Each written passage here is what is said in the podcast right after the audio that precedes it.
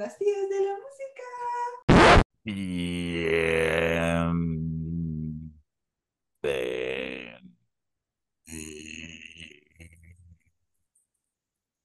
Dos.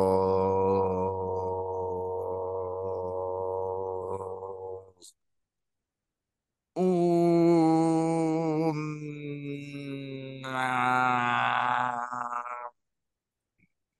Dos.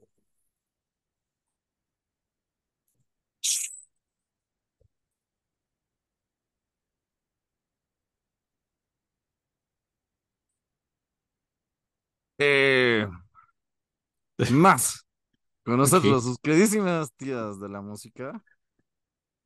Qué bueno que hiciste eso porque nunca dura lo suficiente el programa. Como me dijiste que teníamos prisa porque va a ser largo, dije, güey, ¿Qué? ¿por qué no hablo un poco de cetáceo? Ok. Este, pues yo soy su fabulosa tía Pablo. Y yo soy su tía Enrique, bienvenidos a este tu programa donde tu tía, la que te explica que la, car- que la carga hace al burro, ese no lo conocía, güey. Eso ¿Por qué te lo no lo ni- dijimos ni en lo yo. de burros? porque yo no me lo sabía, y tú tampoco. Vamos a tener que empezar con otro. No, todos los que podemos de burros, pero este, este es cortesía de Modesto Revueltas. Gracias, muchas gracias. eh, para Muchas seguir, dijo, no, no es suficiente plática de burros. Les, nunca, nunca. Les explica lo que es un poema sinfónico. Em, Este, hoy, hoy es nuestro capítulo después de Navidad, ¿cierto? Eh, sí, sí, este es el primer capítulo de Navidad. Es, es primer el primer capítulo del año. Es el primer madre. capítulo del año. ¡Ah, su Wow. Eso, eso fue muy de tía. Feliz 2024. ¿Eh? Este, pues qué, feliz año también, ¿no? Pues sí, sí. Les vamos a decir feliz año. Feliz año, tía Pablo. Feliz año, tío Enrique. Seguro nos vamos a felicitar otra vez nosotros cuando sea nuestro año nuevo, ¿no? Sí, porque esto para nosotros es 15 de diciembre. Eh, Sí, me sentí como un mentiroso, no les voy a mentir. perdón, sí, sí. No, creo que es el momento de una confesión. Es un momento de una confesión. No es año nuevo. Exacto. Esa es toda la confesión. sé que por la mente de alguno de ustedes pasó, de, ah, ¿qué van a decir? Pues no, ¿no? no, no, solamente es año nuevo. Creo que hemos sido muy transparentes eh, con nuestro público en general. Creo que lo No. hemos logrado, ¿no? Sí, o sea, no, no creo que haya mucho más que confesar, no, no siento que haya un secreto oscuro que pese en nuestra conciencia, si algo que- que sea así, no sé, algo con lo que sea difícil vivir, que tenga que saber el público. Verga. ¿Tú tienes un secreto, un secreto que pese sobre tu conciencia ahorita? Creo que no tengo secretos. Qué bonito, porque fuiste a decir, creo que no tengo conciencia. Me, me, me pareció muy bonito que fuera lo de los secretos. Eres un libro abierto. Hasta el- sí, no estoy seguro si tal vez haya uno, me lo estoy ocultando a mí mismo de una manera perfecta. Bien hecho. Eh, es la mejor forma de guardar un secreto, ¿no? sí, sí, sí, sí, ni tú mismo lo sabes. Bien hecho. Eh, quizá este es el momento para invitar a la gente que era, no sé, ¿te- ¿estarías dispuesto a un ejercicio donde nos pregunten cosas y les contestemos cosas personales? Nunca lo había pensado, pero me parece maravilloso. Esta vez Yo es el momento que- de... Porque vamos, no, no creo que tengamos secretos, pero quizá eh, si, si nos hicieran las preguntas adecuadas, Haríamos podrían- el secreto adecuado. ajá, podrían surgir esos secretos, ¿no? Así como que, no sé, no sé, no No sé. sé, tendría que preguntarnos, exacto. También si quieren decirnos sus secretos y que los saquemos por aquí sin que nadie sepa quiénes son. Ah, me encanta la idea, ¿eh? Sí, Sí, sí, sí. Eso eh, está viable. sí, sí, si nos mandan por mensaje directo sus secretos, eh, prometemos divulgarlos sin decir quiénes son, ni, ni hacer alusiones a quiénes son. Eh, ya vamos a Pablo, yo sí, pistas. ni, ni pistas, no, no, no, así, nada, así nada. Es más, hasta vamos a, a veces a decir cosas que confundan. O, o decir que son otra persona, así que también está en Twitter y decir su secreto, adjudicárselo a alguien más, sí. Eso está padrísimo. También si esos secretos a otra persona, nos lo pueden decir y con gusto mentimos. Ajá, nos pueden decir a quién quieren que le adjudiquemos su secreto, así. Y, y ya, nosotros lo adjudicamos sin, problema. sin problema. Yo no sé, no, no tengo ningún problema ético ni moral de hacer eso. Eh, ¿tú, a ti te daría culpa? Sí, sería como, Bueno, depende de qué pase después de hacer eso. En el momento no. en el momento no, en el- te gustaría vivir en el momento así como Exacto. Como una carpe diem. carpe diem. Ajá, un total carpe diem. Sí, vamos a disfrutar este momento, decir un chisme perfectamente insulso de alguien que no lo merece. Vamos a reír al respecto, vamos a gozarlo y quizá haya consecuencias que Ya no nos insospechadas. tan chistosos después. Claro. Ajá. Pero lo vamos a vivir en su momento, así que pf, Ajá.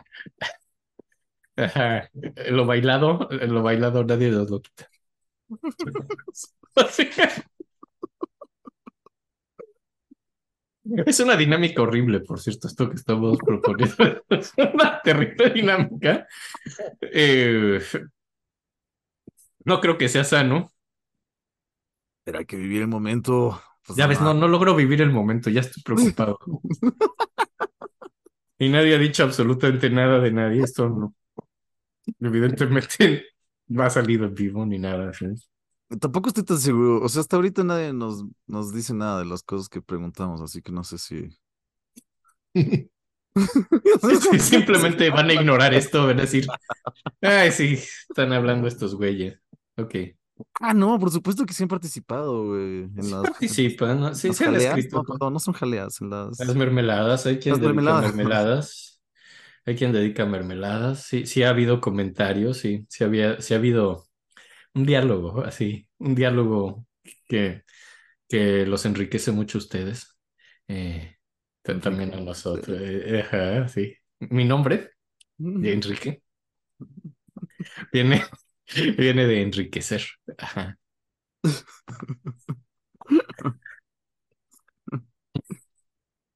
Pero sí ha habido un Oye. diálogo así. Di- Dime, sí.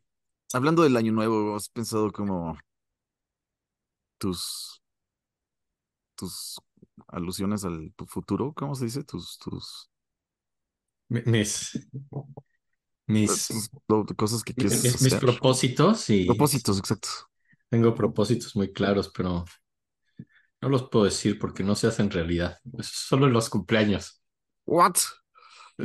Eso es cuando apagas las velitas del cumpleaños. No, o sea, no, los cumpleaños sí me las sabía, pero tampoco en los del año nuevo.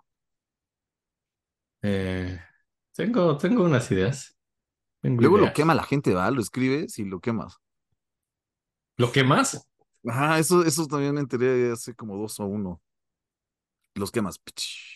O sea, escribes, escribes tu, tu propósito, le, le prendes fuego y, y ya y lo lanzas a una, a una pira, así como funeral vikingo y así. Exacto, a una, a una fogata o al basurero de un vagabundo. Ok, ok. Lo que esté más Muy- cerca. Ajá. Y es como cuando, creo que ya contaste, sí, ya conté esa historia, cuando fui al Club de los Optimistas y, y todo el mundo escribió sus problemas en un papelito y los, en- y los, y enterramos metafóricamente nuestros problemas. Qué lindo, qué lindo. No tanto, me parece una forma muy poco saludable de lidiar con la realidad. De Eh, enterrar los problemas. sí, de- Básicamente así de... ¿No se te hace sano? Se me hace sana la parte de la introspección, donde haces un, un análisis cuidadoso de cuáles son tus problemas y qué está mal en tu vida y lo escribes. Eso me parece un ejercicio pues, de autoconocimiento y de honestidad bastante bueno. ¿No te gusta la idea de guardarlos adentro de ti? Adentro, adentro, adentro, hasta que ya no te acuerdes, hasta que un momento... Hasta que simplemente un día estás llorando, así, en el súper. O sea, hacer lo que hace la gente normal, así en vez de pensarlo así, solo un día estás así, llegas al súper, quieres comprar tu cereal favorito, no hay. Dicen, sí, señor, nos va a llegar el martes. Y es, pero, pero el martes yo trabajo, por eso hago el súper el domingo. Y dicen, sí, bueno, ahorita no hay, va a estar el martes y te pones a llorar. Eh, ¿Cómo hace la gente? No te hace sano, Enrique.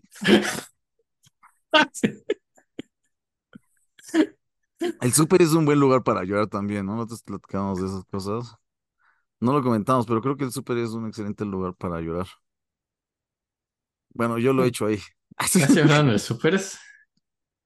Yo, yo, yo no, pero sí he sentido ganas de llorar en el súper. Es un- Es un lugar triste. es por la luz, ¿no? Es por la luz blanca. Por la Em, luz. Justo estaba pensando en la luz y Tiene que ver con la iluminación. ¿Y qué más? La indiferencia, ¿no? Sí, y, Hay mucha indiferencia dentro de un súper. y, y la parte de los, de los lácteos, así, los refrigerados, como que hace cierto frío. Eh, Sí. está- te da como, no importa que estés en, en un lugar tropical, es como, como si Bueno, vivieras estás en un así. lugar tropical, yo creo que te sientes fresco. Yo sí he entrado al súper a refrescarme. Sí, claro, ¿no? O a un que has- sí, sí, sí, sí, yo sí he ido a la sección así de, de yogurts a, a refrescarme en un día caluroso, así. Y no es tan triste. En ese momento no. Pero, pero es triste así si, si llevas una pena, así, en ti. Un pesar. Un Si llevas un pesar, ajá, ajá, o un secreto, así que Un secreto. un secreto. Y, y entonces va- vas con tu secreto eh, en el súper, así, y dices, ah, quiero, quiero yogurt para alimentar mi cuerpo y mi secreto que vive dentro de él. Entonces compras yogur de durazno para tu secreto y para ti. Y, entonces llegas como a la sección fría y de pronto tienes esta luz inmensamente blanca y un frío. Y si entrecierras los ojos así puede que creas que estás como, no sé, en Oslo, así, en Noruega. Y, y puedes empezar a tener depresión estacional, aunque, ¿No? aunque, aunque sea verano en un país tropical, pero puedes así tener como una depresión estacional falsa. Y más porque tienes un secreto. Y, y entonces, entonces quieres gritar, gritar tu secreto así. Y lo gritas. Y lo gritas, pero nadie te hace caso por la indiferencia del súper. eh, Y Exacto. Se vuelve hasta cierto punto un lugar seguro, güey. Y si no fuera por la depresión estacional.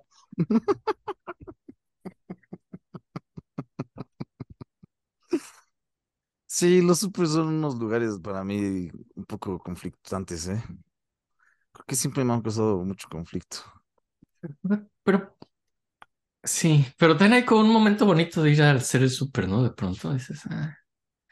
Cuando quieres ir al súper, no, cuando tienes que ir al súper no es chido.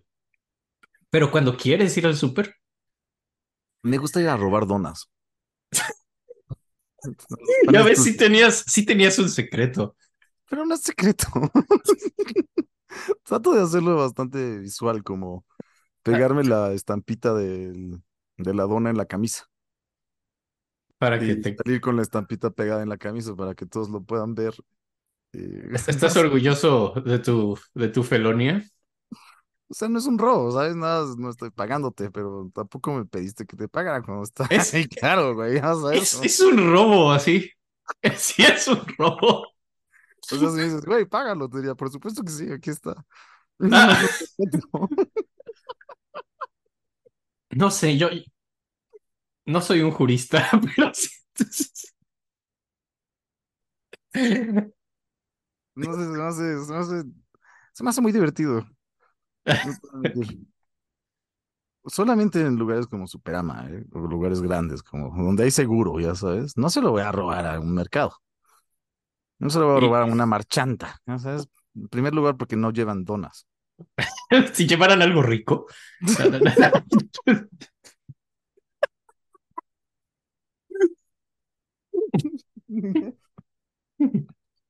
si llevaran algo rico, lo pensaría. Ah, Sí. Además, creo que, no sé, podrías distraerla, ¿no? Con algo. Le dirías, con... ¿Cuánto cuestan estos cocos? así podría, así, de mire ese señor de atrás de usted, así, algo muy, un truco muy barato y muy simple. Pero entonces, estás diciendo que le robas a, eh, donas a establecimientos comerciales Sí, que tienen seguros, que tienen seguro. que tienen seguros y luego le das las donas a los pobres, es lo que No, querías no, decir. Pues. Te las comes. No, como yo, obviamente. No, espérate, Enrique. No, no, no, es- no eres como, como la tía Robin Hood, así que No, no, no, no. No. Tenía, esto, esto no es tenía mucha bondad. Yo no, no tanto. no, no, esto no es justicia social. Yo tengo es- hambre. Ah, ya sabes, yo tengo un antojo y digo, No es "Güey, hambre, así eh, es, es ganas de comer donas. Es ganas de comérmela sin, sin pagar. ¿Sabes qué? Que tire la primera piedra que no le gusten las donas. Es más, que tira el primer. ¿Qué, Ay, no, no, no, te cortaste y creo que dijiste algo chistoso. Voy a reírme porque creo Sí, que estuvo justo eso. chistoso. No, me gustaría saber quién, quién ha robado, o sea, que no haya robado sin querer, porque a mí me han tocado muchas historias así de, güey, me salí caminando de la tienda con esto en la mano, y no sabes la culpa que sentí, ya sabes, y yo dije como, ajá, eso se llama inconsciente. Eso se llama inconsciente pidiendo robar. ¿Y sabes qué? Y creo que no lo hacen por necesidad. Lo hacen por sentirse vivos. Por sentirse vivo. Por sentir sentirse algo. vivos. Por, en el porque lugar tienen. más frío donde puedes Ajá, del de súper. Así. Ajá, porque estás con tu depresión estacional en, ajá, en tu, en tu falsa Noruega y dices, me quiero sentir vivo. Así, ese es tu secreto. Eso es el secreto exacto. Ese es tu secreto. Que haces pequeños robos desde el súper para sentirte vivo. Así. Exacto, exacto, exacto. Eso, eso ahí está, ahí está. Y como dices, que alce la mano el que nunca se ha tratado de, robar algo sin querer. Por, por sentir el deseo de la vida. Yo, no, yo no me robo nada. Yo, yo hacía esto que, bueno, hasta una vez me acompañaste de meterme a bodas para sentirme vivo hacia las que no estoy invitado. Bueno, eso es, eso es un claro robo, ¿eh? Es un claro robo, sí. Así, us- usted no pagó por esta orquesta con la cual está bailando payaso de rodeo, señor. Por esta, por esta comida. Por esta bebida, ajá. Por esta, por esta bonita compañía, por, por esta hermosa plática con desconocidos amables. Es otro robo, nada más. Por la única razón de sentirte un poco vivo. por sentirte vivo. Dices, perdón, les voy a robar un poco de su tiempo con unas anécdotas sobre los novios a quienes nunca conocí, pero vamos a inventar historias de, de Gabriela y Felipe eh, en este día tan especial. en este día tan especial. Vamos a contar historias, vamos a tomar y vamos a comer salmón. Maravilloso. Más champaña, por favor. Sí, sí, sí, sí. Sí es un robo un poco, sí. Pero ¿sabes qué es lo. Pero ¿sabes qué es lo que más les robé? El corazón. Con eso sí. Eso, eso es lo que. ¿Y sabes qué? Es, es un robo igual que el mío, ¿sabes? Sales con la estampa en el pecho.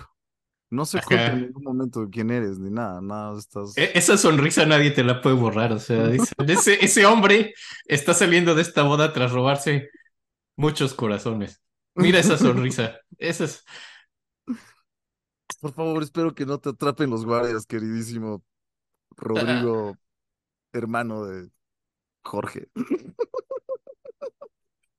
Corre como el viento, porque son unas anécdotas maravillosas.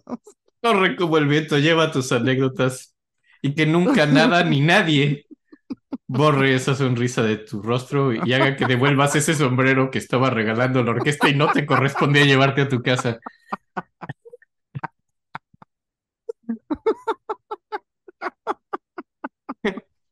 hace años no lo hago y quiero colarme una boda. Hay que intentarlo cuando algún momento nos veamos. Güey, estamos más grandes, ya nadie va a sospechar. Los señores no hacen eso, lo hacen los Los señores no hacen jóvenes. eso. Vamos a No. hacer ahora tíos. Ya sabes, como, ay, sí, me acuerdo cuando la conocí recién chiquita. Una bebé. Ya, ya podemos decir que, que, que, que, jugábamos con ellas. Así, no, yo le enseñé a jugar fútbol.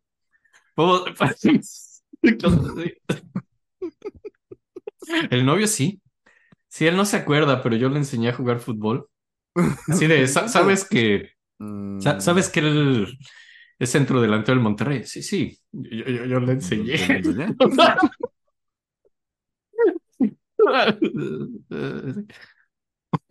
Y divertido. No sé si las bodas gringas se presten para eso, ¿no? Creo que me han No he tratado. muy, muy serias. Mm, O sea, sí, sí he llegado a ir a bodas aquí, pero nunca he tratado de ir a una donde no esté invitado. Lo que he vivido es que son bodas más pequeñas, lo cual hace mucho más difícil. Y más sobrias, ¿no? Me han dicho que no duran tanto y que son más sobrios, como en el proceder. Sí, yo lo que he visto es que son, no hay tanta boda gigantesca aquí, entonces es mucho más difícil pasar desapercibido, creo. Creo que Y- tendríamos que buscar una boda chicana, Una boda chicana, sí. ¿no? Donde hagan, o unos 15 años chicanos. Que ahí no sé si les importe que lleguen desconocidos, por cierto, pero Yo quiero entrar a una quinceañera. Una quinceañera. Yo quiero una quinceañera. ¿Puta? Sí. Sí, sí, sí. Llevamos los instrumentos. ¿Qué quieres que entremos haciéndonos pasar por la banda? Así. No era aquí, nos dijeron que íbamos a tocar en unos 15 años. Aquí yo vengo a quinceañero. Sí. Chiquila, chiquila quinceañero. Vamos a ser descubiertos muy pronto. Pero Pero todo esto tiene que ver perfectamente con nuestro capítulo del día de hoy, eh, no. que habla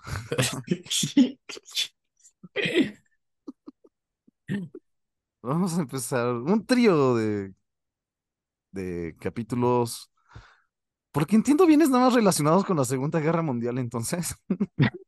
Básicamente vamos a hablar de compositores que estuvieron activos en la Alemania nazi o que fueron tocados de alguna manera por la Alemania nazi. Y creo que, no sé, no sé, después del muy bondadoso capítulo de la India se extrañaba un poquito de conflicto y angustia, ¿no? En el programa. Yo siento que necesitamos más de esos capítulos, así que son incomodísimos y difíciles de hacer que Donde no que siempre si- empezamos medio riéndonos y acabamos bastante mal. O sea, creo que se extraña ese mood, según yo. Eh, El dedo se extraña, se extraña. bueno, no, no, no por mucho. Porque hoy vamos a empezar. Hoy vamos a empezar y vamos a hablar de Richard Strauss. Va a estar bueno, ¿eh? Va a estar bueno. Queridos escuchas, les tengo que decir otra vez, repitiendo las constantes del capítulo, eh, de la tradición de las tías de la música. No estudié otra vez, discúlpenme muchísimo, no estudié nada. Nada más voy a hablar de lo que recuerdo que es Richard Strauss y escuchar de los que nos cuenta Enrique y hacer interrupciones banales sobre algo que me hizo reír. Ok, suena como un plan. Espero que estén de acuerdo. Si Eh, no que- están, es el momento para dejar de escucharnos. Este es el momento de salirse si creen que esto es ofensivo una pérdida de tiempo o Exacto. Si piensan que el inicio fue justamente lo, lo glorioso del programa, este es el momento para parar antes de que lo echemos a perder con la historia. Sí, hablando de Strauss y poniendo música. sí, sí, eso es- Si esto es lo que les caga del programa. Pero bueno, vamos a hablar de Strauss porque O sea, lo que truje. es lo que truje. No, espera, Pues, ah, pues, pues.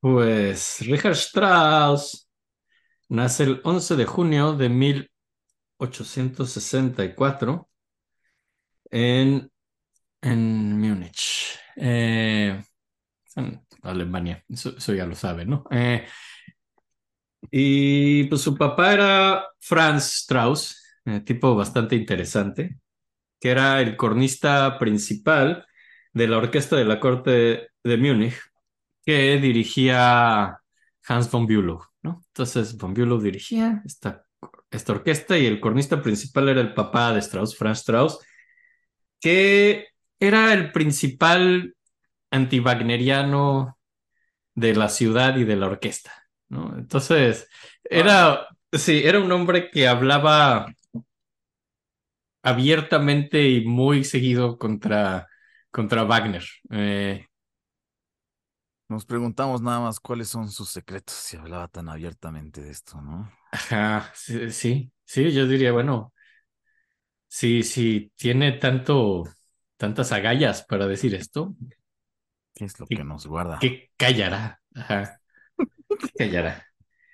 Y, y pues bueno, sus héroes eran más Haydn, Mozart, Beethoven, los más pues tradicionales. Y, y pues bueno, también lo que pasa es que tocaba súper bien el corno, ¿no? Y tocaban música de Wagner seguido, eh, porque Von Bülow, mm, bueno, hasta que, hasta el día que Wagner le robó a su esposa, pues Bülow era muy fan de Wagner, ¿no?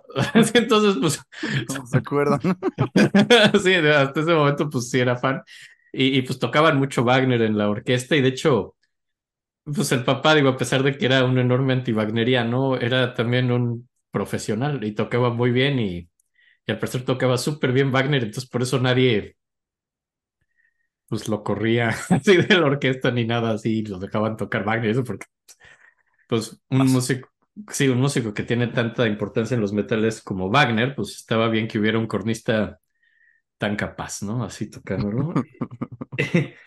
Y, pero bueno, hay un mo- momento donde cuando muere Wagner, eh, pues la orquesta le rinde tributo y así. Y hay un momento de una ovación de pie donde todos los músicos se paran, así, de, que están haciendo el concierto conmemorativo y, y pues Franz Strauss se rehúsa a ponerse de pie para honrar a, a, a, a, Wagner muerto, ¿no? Y, y pues ese tipo de cosas, ¿no? Y, y pues así educa a su hijo, ¿no? Eh, y pues bueno, Franz llevó una vida triste, este señor, digo, creo que en el momento en que eres así de grosero, así con, con eso es porque tienes un pasado, eh, un pasado, y, y tenía una vida triste donde lo echaron de casa de niño y vivía con un tío cruel, perdió a su esposa y a sus dos hijos en una epidemia de cólera, luego se volvió a casar. Y, y bueno, ya la segunda esposa es la mamá de Richard Strauss, la segunda esposa se llama Josepa Pshor. Pshor es, vienen, es la hija de un gran empresario de cerveza. A la fecha, no sé pronunciar esto, esto, Pshor, ¿serás Pshor? No sé cómo se Eh, escribe. P-S-C-H-O-R-R, Pshor, Pshor, Shore, ¿no? Pshor. No, no hay ninguna E. al Pshore. fin. Ah, ¿no Pshor, dijiste al final? Shore. No, Pshor. Sí, yo creo que es Pshor. Pshor. La cerveza Pshor a la fecha es de las más consumidas en Múnich, ¿no? Y, y es de la familia de, de la mamá de Richard Strauss, ¿no? Esa, esa cerveza. Entonces, pues bueno, este señor, su segunda esposa era hija de este cervecero y, y pues viven en el segundo piso atrás de la cervecera y ahí es donde nace Richard Strauss, ¿no? Y, y seis años después su hermana Johanna. Eh, Richard Strauss sí tiene una infancia feliz, ¿no? A diferencia de, de su papá. Padre. Ajá. Qué bueno, que- sí. O sea, fue buen padre.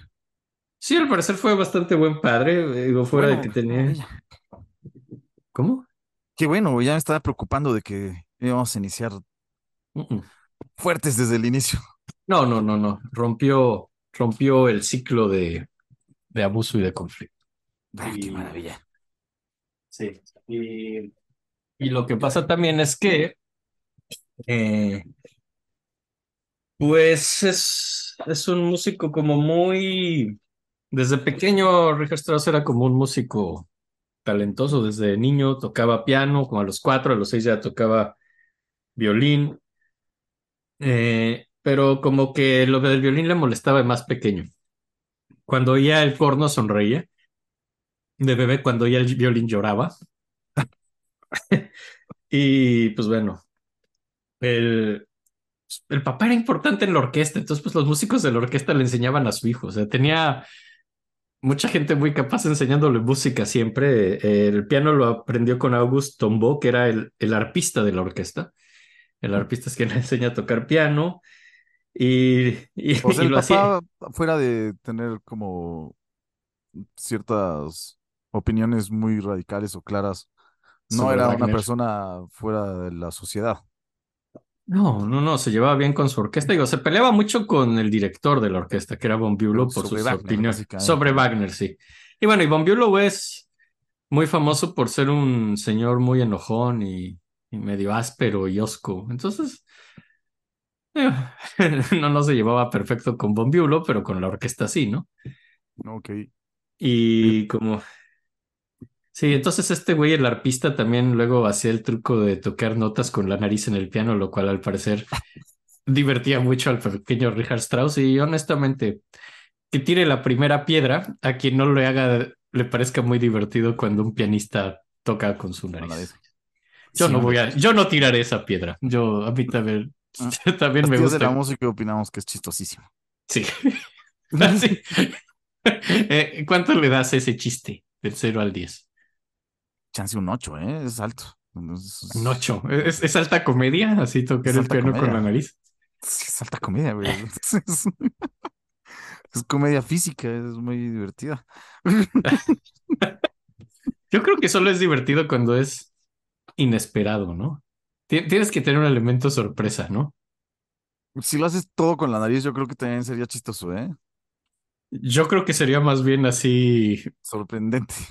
sí, sí, sí, algo que, wow, ¿no? Así. Pero chistoso también, ¿no? O sea, te sorprende y te ríes, ya sabes. "Guau, qué pedo, güey, no, güey, ya viste, no. Algo así, Sí, sabes. sí, yo sí haría así. Justo, sí, sí, haría así. No creo que haya pasado. eh. ¿Con qué pieza? ¿Con qué orquesta? No, ¿con qué pieza? Así que toquen. No, no. Debe de ser algo sencillo, ¿no? O sea, por lo menos, Pues sí, me imagino. O ¿cuántas personas pueden tocar?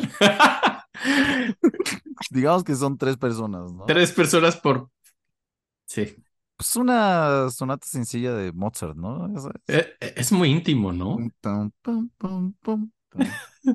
Pero es, es, es muy íntimo así. La tensión sexual que tienes con alguien con quien tocas terceras con la nariz, estás. Dices, ¿me, me querrá besar? O, o solo está tocando una tercera abajo de mí, ¿no? Así de, oye, ¿me, me amas? O, o esto solo es como un truco? Es No, es una relación de narices. Es, O sea, ¿es nada más eh, una pieza de nariz o esto es algo serio? Ajá, uh, sigo esto. Sí. Sí, sí, yo creo que mentiría, mentiría si dijera que mi corazón no latería un poco más rápido, eh, siendo tocando terceras con alguien en un piano. Ajá. Así puro paralelismo, así. Pero, pero bueno, demasiado tiempo en esto. Así. tengo tiempo en esta bromilla. Esta bromilla del arpista. Ah, eh, a los siete años, Bruno Walter es. Eh, ah, no, Benno Walter de la orquesta es quien enseña violín. Y a los seis años y medio es cuando hace su primera pieza. El Schneider, Schneider, Polka. eh, que Schneider significa el sastre, es la polka del sastre, porque. Pues no sé, Richard Strauss a sus seis años dijo, vamos a hacerle una polka al muy noble oficio desastre. Entonces vamos a, es lo primero que vamos a oír, la primera que, que, co- que compuso cuando tenía solo seis, Seis años, y medio. Eh, eh, eh, Ok, ok. Pues, ¿Qué te pareció la primera pieza que ponemos de Me Strauss? parece encantadora para, un niño como de seis años. rola de Strauss, ¿no? ¿Eh? No sé si es su primera o ya tenía otras. No, es la, pues, en teoría es la primera, digo, no sé si practicó algo antes. Eso es con su primera rola conocida, creo que Está muy encantadora, güey. Es muy encantadora y también la encuentro sumamente eh, bávara. O sea, se ve que vive en Múnich, ¿no? Sí, suena una canción de bebida. Ajá, sí, sí. Entonces, yo sí bebería oyendo esto. Sin problema. Con niños. Sí, claro. Claro, claro, claro. Y, y pues bueno, después de esto, pues hace, empieza a hacer más rolitas de piano y así se lo festeja mucho todo el mundo a su alrededor. Toca en las noches musicales de su tío Georg y también a esa edad lo llevan por primera vez a la ópera, lo cual le fascina. Y, la- y va a la escuela. Eh, todo el mundo sabía que este güey iba a ser músico y que iba a ser un músico muy capaz y muy talentoso. Y eso todo el mundo lo dio por hecho desde el principio.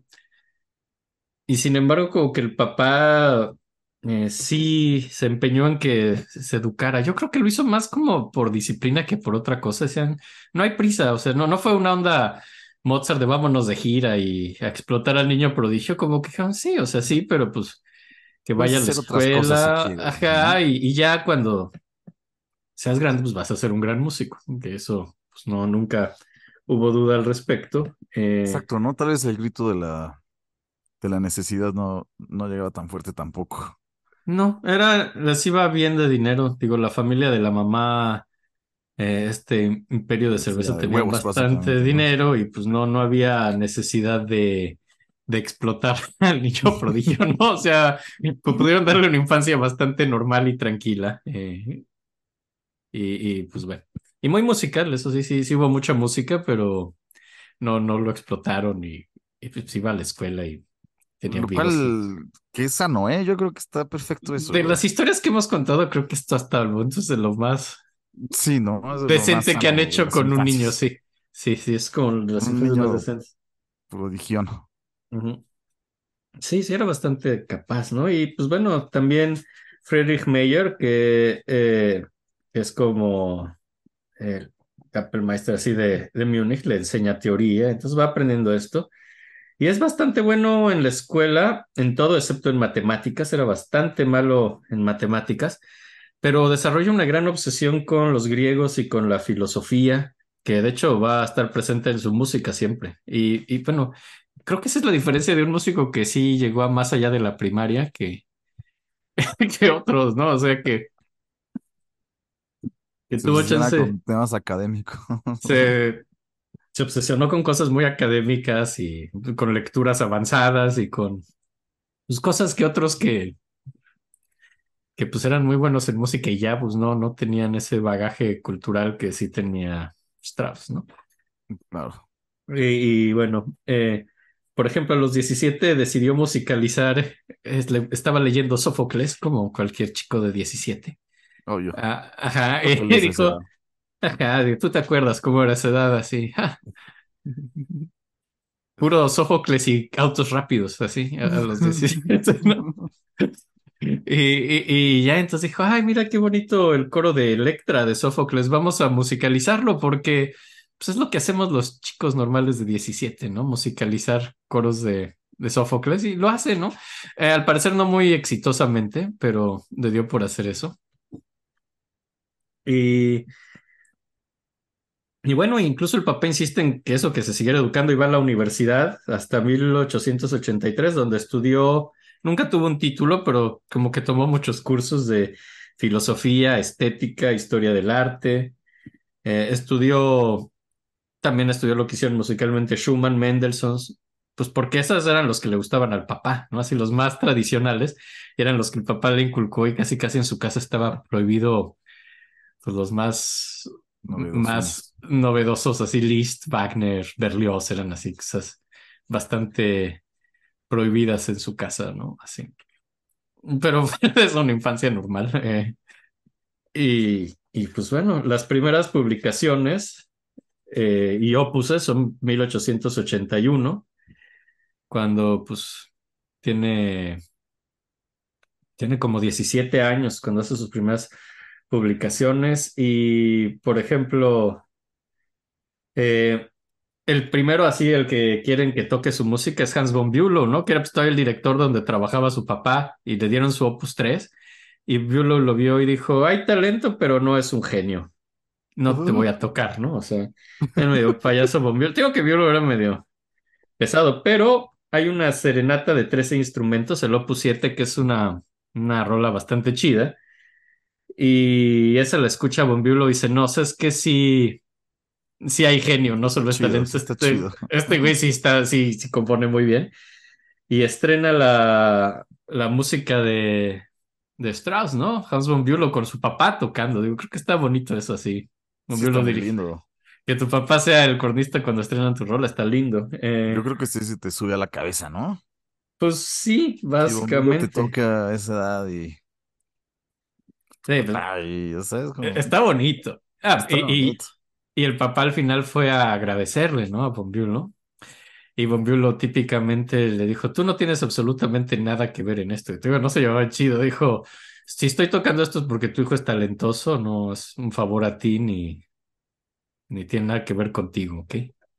Digo, lo cual es medio grosero, pero a fin de cuentas creo que es un Sincero. bonito, no, es sincero y es una bonita, bonitas palabras hablando del talento de, de Strauss, ¿no? Es decir, pues, el güey compone bien, ¿no? Por eso lo tocamos.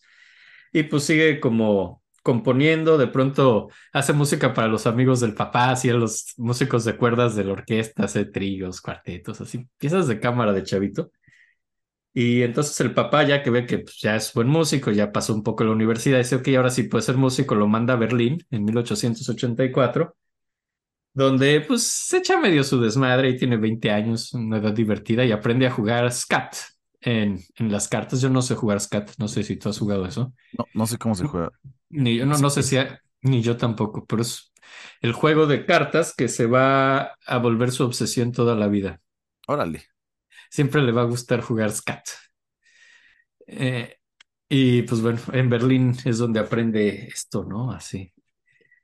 Y pues bueno, se la pasa, es como época divertida, se la pasa en bailes y coqueteando, y va al teatro, y juega scat, y sí, aprende música también, pero se divierte mucho en Berlín, básicamente.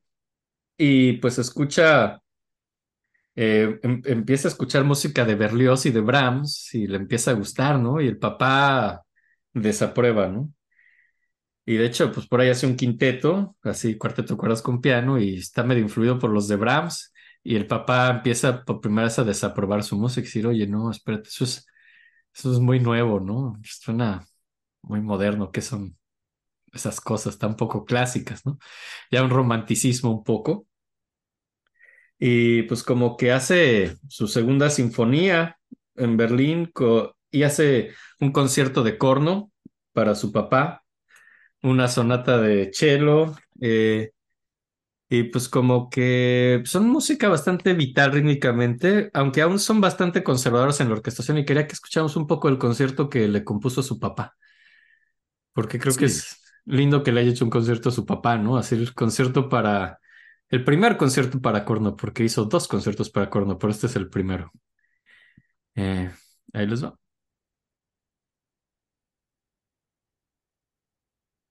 ¿Qué tal? A mí me parece muy bonita. Todavía es muy clásica, ¿no? Es con un lenguaje muy, clásico. muy conservador eh, todavía. Eh, Sí, sí, definitivamente, ¿no? Pero ya tiene cierta como dureza, no sé, como cierta, no sé cómo llamarle, como ese color que tiene como de,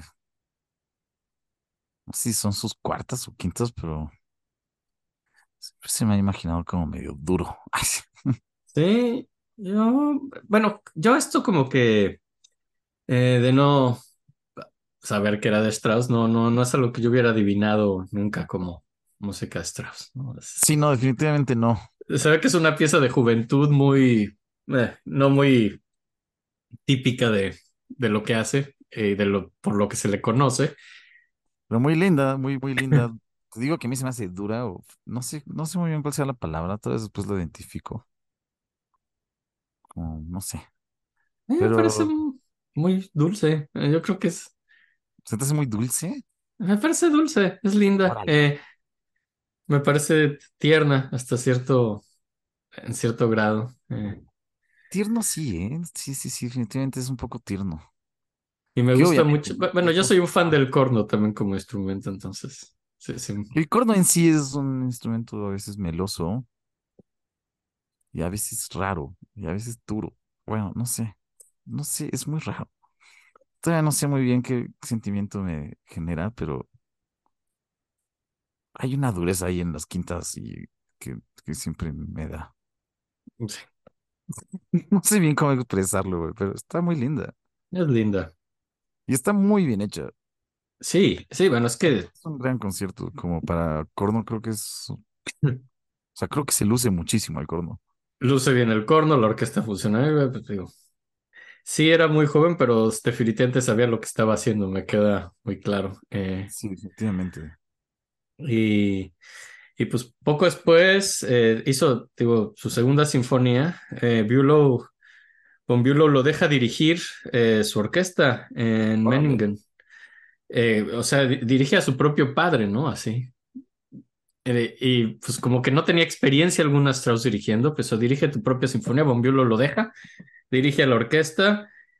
Eh, Strauss luego en sus memorias dice que no se acuerda de nada, que simplemente se subió y estaba aterrado y como que pues para él así es como algo que bloqueó de su mente, pero que al acabar todo el mundo estaba feliz con cómo lo hizo, al parecer lo hizo genial desde el primer momento. Es que este güey siempre lo hizo muy bien todo musicalmente, o sea, tocaba bien, componía bien, dirigía bien desde el principio. Creo que es muy talentoso en el sentido que se le es muy fácil y no, nunca hubo un proceso difícil, o sea, se le daba muy natural todo esto.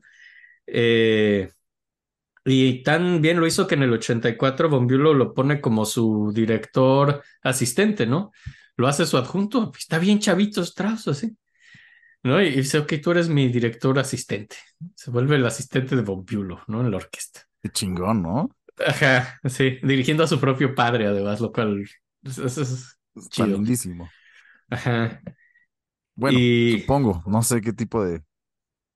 Pues es, tenían buena relación y estaban como muy orgullosos. Es que esto es muy, ok, ok. Hay un gatito, para los que están en ¿Subir a la mesa la de Spotify, ajá, hay, hay un gato. eh. Que se quiere subir a mi mesa donde tengo la luz y cosas así. El problema es que pueda tirar algo y así. Exacto, entonces no lo dejo, pero si alguien tiene gatos, conoce a los gatos, son unos pinches necios. Sí. Dame un segundo. Eh, ¡Ey! Gato. Perdón, güey, ya lo bajé. Y ya, y pues de hecho en el 84, eh, de hecho, le estrenan su segunda sinfonía en Nueva York también, o sea, así desde chavito, pues un éxito total y después de un mes en Colonia. Y bueno, lo que se le criticaba en esa época es que a la hora de hacer sinfonías, dicen, sus temas son buenos, pero no sabe hacer un desarrollo, un desarrollo, ¿no? Y digo, y si alguien sabe un poco de forma sonata, eh, que pues, la forma en que está el primer momento de una sinfonía, sabe que pues tienes que desarrollar los temas y hacer una sección completa de desarrollo. Esto se le complicaba mucho. Y de Tiene un hecho, poco de sentido por la influencia de su padre, ¿no? ¿en qué aspecto? Como, pues estos desarrollos, por ejemplo, de Brahms o de Wagner o este tipo de cosas que su padre satanizaba. No sé si de cierta forma haya como influido en, Mm, no hagas ese tipo de cosas, haz desarrollos Pues yo no sencillos, ¿no? sé, porque Mendelssohn se hace muy buenos desarrollos, ¿no? Ponle- y, Esos pues, desarrollos. y, y el papá era también Mozart y También hacen muy buenos. ¿no? Beethoven hacía pues, desarrollos espectaculares. El de el de la tercera sinfonía de Beethoven es una mamada de desarrollos, es una Ah. genialidad total. Pero No si el caso es. algo que ver por ahí, no sé si. No, yo solo creo que es en lo que no era talentoso. Ok, ok, ok, también puede ser. Pero de hecho, esa falta de talento, vamos a ver pronto cómo influye en cómo va a componer después. Encuentra maneras de, de no tener que hacer desarrollos. Vamos a llegar a eso pronto, ¿no? Pero, eh, y pues bueno, ¿no? A, pesar de lo de los desarrollos, es bastante exitosa su segunda sinfonía en Nueva York y en Colonia. Y pues de hecho, cuando Bülow se va de la orquesta de Meiningen, pues se queda como Strauss como director de la orquesta de la corte, pues, pero solo interinamente, lo cual decepciona mucho, mucho, mucho a Mahler y que Órale. quería ese puesto. O sea, le dieron al pinche niño No mames. el puesto sobre Mahler, ¿no? Así que, ok. Y pues, y aquí es donde empieza una relación muy extraña entre Strauss y Mahler, que es una relación competitiva definitivamente, hay una competencia y sin embargo son amistosos como, como directores, ¿no? O sea, de hecho, hay muchas cosas en común entre Mahler y Strauss, pero hay muchas diferencias y mucha competencia. Y de hecho, Mahler en algún punto dice la frase que dice, mira, los dos estamos excavando el túnel en la misma montaña, o sea, estamos medio haciendo lo mismo, pero en lados opuestos de la montaña. Dice, un día nos vamos a encontrar en el centro de esta montaña, ¿no? pero así veía mal el astros de, ok, tenemos como medio la misma lucha, pero puta, lo vemos con puntos de vista tan diferentes. Y pues bueno, empieza esta relación muy interesante entre estos dos. Y pues la, la, pues es una gran orquesta la de Menning en la que le dejan. está dirigiendo una gran orquesta desde chavito. Y pues en el debut de la corte, estrena su segunda sinfonía y le va muy bien. Y de hecho, el que está escuchando esto es Brahms, ¿no? Que dice, güey, este chavito es increíble, y... pero solo le da un consejo. Dijo, ¿quieres ser mejor? Escucha más danzas de Schubert, ¿no? Y es algo en lo que Brahms influye a, a Strauss con ese consejo. O sea, dice, oye más, oye más Schubert. Y pues como que, eh, pues un día después como que la duquesa de la corte le dice, no, lo que quiero oír ahora, quiero que dirijas, porque la gente que trabajaba por una corte, yo quiero oír el, el holandés errante de Wagner, así que toca Wagner, ¿no? Y pues dirigiendo Wagner, eh, pues ya, Bombiulo ya le había enseñado algo de Wagner y esto, pero dirigiendo el holandés se vuelve muy, muy, muy, muy fan, ¿no? Así enormemente fan de Wagner para el enojo total de su padre. se, se vuelve wagnerianísimo, ¿no? Eh, que, y pues de hecho para estas alturas, Bombiulo ya estaba lejos de Wagner, por, porque pues Wagner ya... Ya se había agarrado su morra. Sí, sí, ya estaba. Básicamente. entonces es cuando Bombiulo se hace branciano para desquitarse de, de Wagner. Eh, es un gran chisme todo eso, pero, pero el caso es que, pues bueno, ¿no? Ya Strauss es wagneriano, ¿no? Y pues como que es donde pues también descubre un poco a Liszt y, y Ritter, que es el violinista y un violinista y también compositor de la corte, se hacen muy amigos y Ritter le dice, escucha más Liszt, escucha más Wagner. Entonces Ritter también lo manda medio en esa dirección. Y con Liszt encuentra pues la nueva forma musical, que es lo que está total, completo y absolutamente de moda en esos últimos años del siglo XIX, que es el poema sinfónico. Verguísima. Y eso es a lo que voy con, encontró la manera de no tener que hacer desarrollos, y esa manera es el poema sinfónico, ¿no? En vez de estar sujeto a una forma sonata de tema A, tema B, desarrollo, recapitulación, dicen, no, vamos a contar una historia en música y a pintar paisajitos y personajes y emociones y esto nada más es una narrativa continua en un solo movimiento o un poquito vamos más. a contar literatura, güey, y no vamos a desarrollar tantas ideas. Ajá, y entonces pues ya, entonces ya se, se libera de tener que hacer desarrollos en su forma sonata, que era a lo mejor su único punto débil como compositor. Y además está total, completa y absolutamente de moda, ¿no? Está pues es lo que se hace en esa época. Si alguien no lo sabe, un poema sinfónico es básicamente cuando eh, tienes algo que se llama un programa, es decir, puede ser una historia, puede ser un poema, puede ser una narrativa, algo que no tenga que ver con música y lo pasas a música. Eh, es diferente a la ópera, nadie está cantando, entonces no hay texto, pero la música trata de reflejar otra cosa, ¿no? Una obra literaria o algo. Muchas, hay autores, lo que hay diferencia es que hay autores que quieren que el programa se conozca y hay otros que prefieren que no. ¿No? Pero el caso es que Strauss se vuelve un compositor de poemas sinfónicos, básicamente muy inspirado en Liszt, por cierto, esa idea. Eh, y, y pues ya, ¿no? Eh, después ahí acaba su año en, en Menningen y en el 86 lo invitan a ser el tercer director de la ópera de Múnich, o sea, vuelve a casa, que además es su ciudad, es donde le gusta estar, entonces ya regresa como director a Múnich. Y, y pues va de vacaciones a Italia y hace una sinfonía a la italiana que es una rola bastante extraña, es como su último intento medio de una sinfonía medio tradicional, pero la empezó muy tradicional y a la mitad se ve que tuvo otras ideas y empieza a acabarla más programática.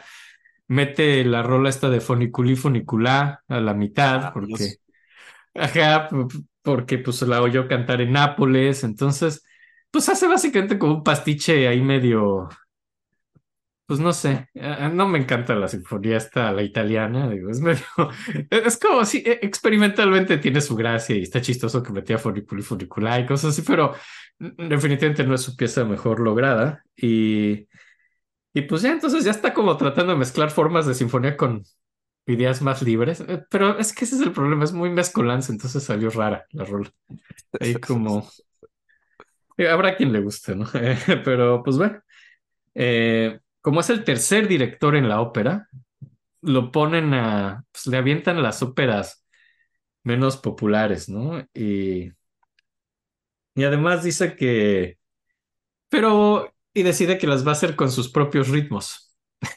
Entonces, pues ya se empieza a innovar un poco, lo cual alarma al papá y le parece medio consternante que decida jugar con los tempos, así como director. El papá, el papá todo el tiempo estaba muy alarmado por las tendencias musicales de su hijo, ¿no? Cada, que empezaba a ser más modernista, se, se alteraba mucho. curioso que siempre ha estado tan en su, ¿cómo decirlo? En el hueco de su ala, ¿no? Como, Viendo qué estaba haciendo, sí.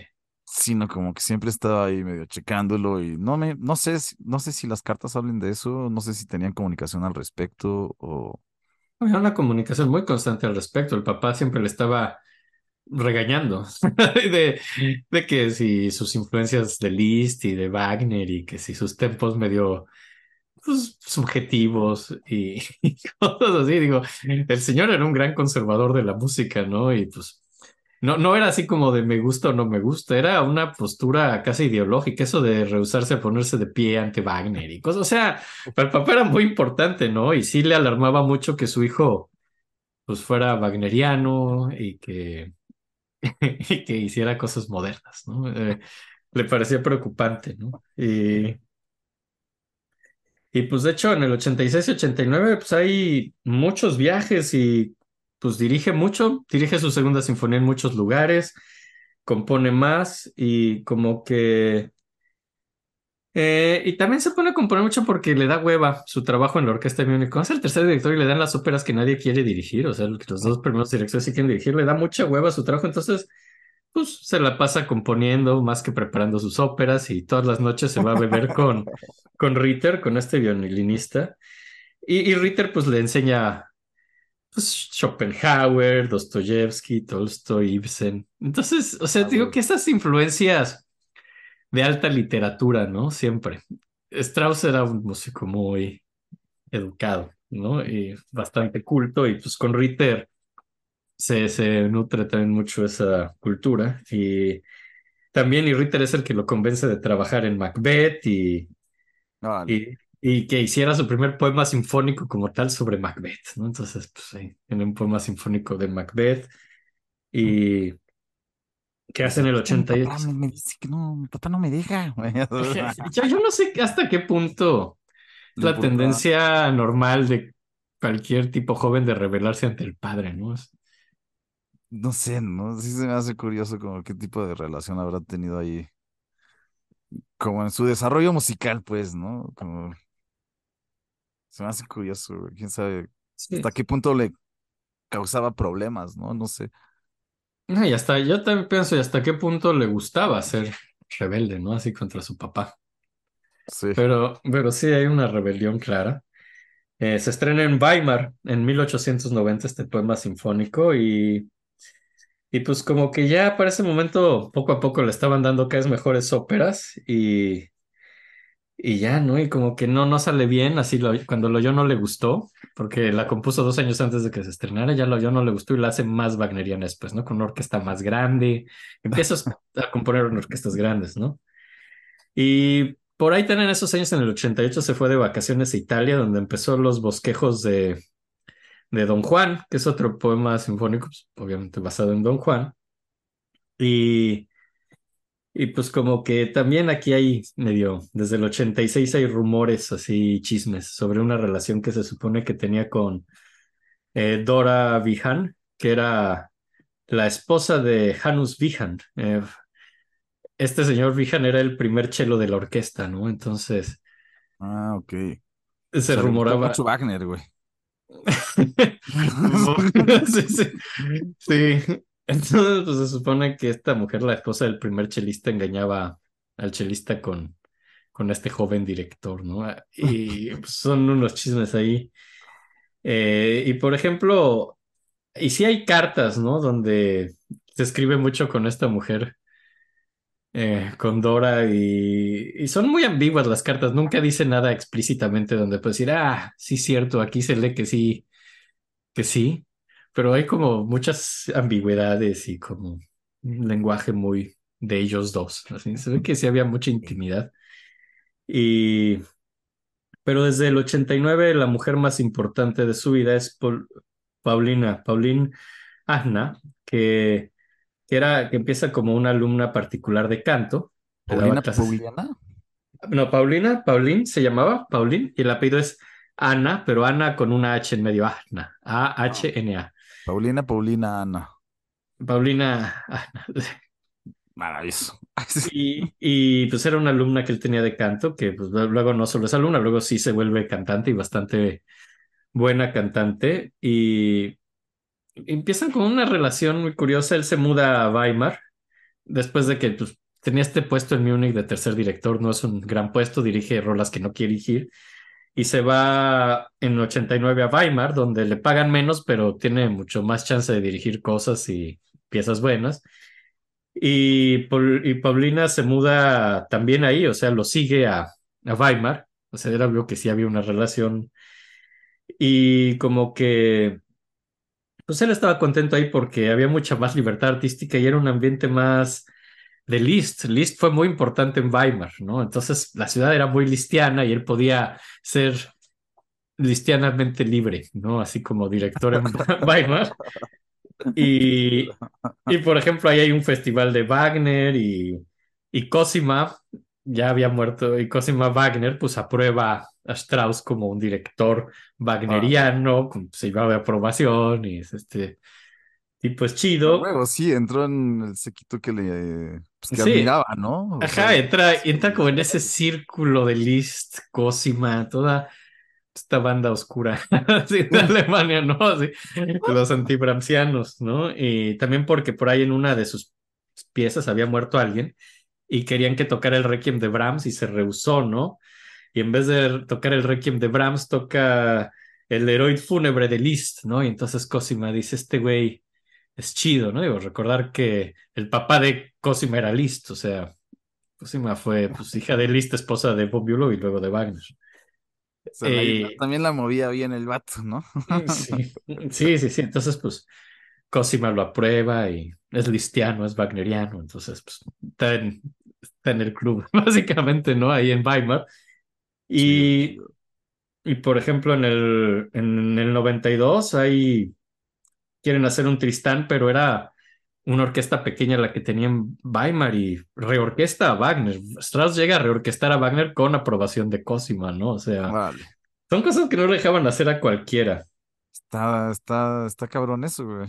Ajá, y pone a Paulina como Isolda, ¿no? Paulina sí, la morra que le gustaba, pues es Isolda, ¿no? Entonces, y, pues como que, pues hacen esto, ¿no? Y, toca Tristán entero. Generalmente antes se tocaba con cortes o partes de ni madres, va entero y con la tipa que me gusta cantando. O sea, entra en una etapa chistosona, ¿no? Y, y Un pues como neurótico súper divertido, güey.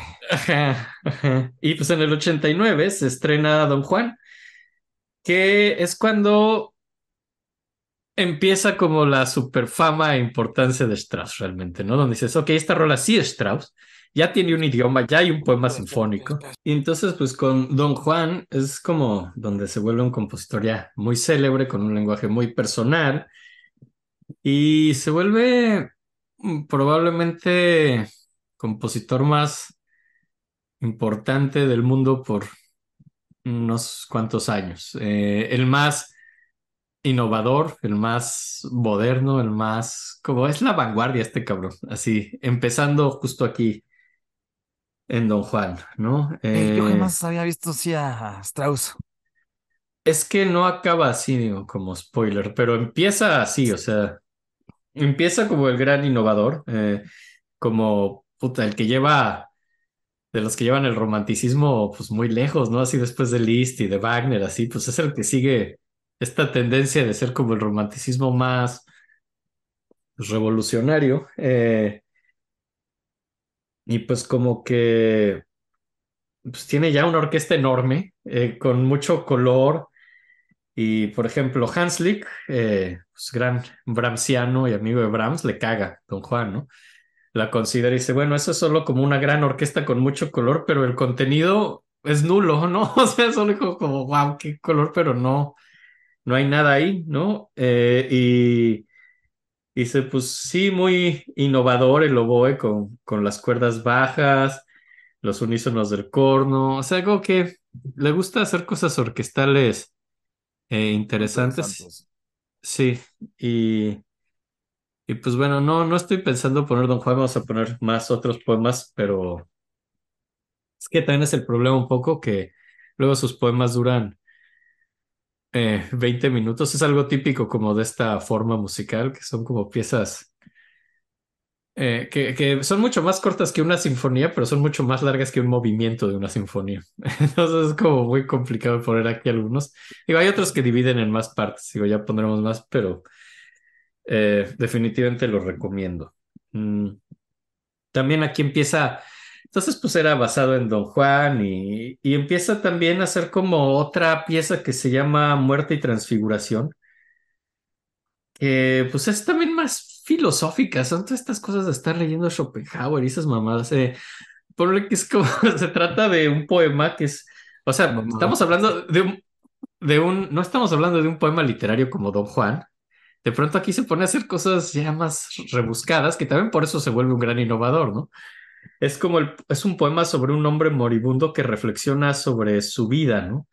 Y hace un motivo, así como su leitmotiv muy wagneriano de su parte, pero es el leitmotiv de la ideología. O sea, la ideología tiene un leitmotiv como personaje, ¿no? Entonces, ok, este güey ya se puso muy abstracto, ¿no? En sus en sus en su poema sinfónico. Entonces, tiene este, es este güey que estudió filosofía y que mete a la ideología como un personaje en un, en un programa sobre reflexiones de la vida de alguien que está muriendo. Eh, y pues como que acaba, acaba como en una serena apoteosis, ¿no? Es como otra pieza también de estas que, pues digo, de Don Juan en adelante, Strauss se vuelve alguien muy innovador. Esto es bastante innovador, bastante interesante. Se, se estrena en el 90. A quien le cagó esta pieza fue a Cosima, ¿no? Cosima escucha Muer- Muerte y Transfiguración dice que, que es como una pieza árida y demasiado intelectual. Dice, ¿qué es esa pieza tan horriblemente cerebral, ¿no? Así porque sí, o sea, si bien era wagneriano, poco a poco se empieza a alejar también de eso un poco al su lenguaje personal ser un poco más filosófico que, Y que es la más famosa, ¿no? yo creo, ¿no? No, hay, yo creo que hay más famosas, pero es que hay muchas famosas. Esta es una de las famosas, definitivamente.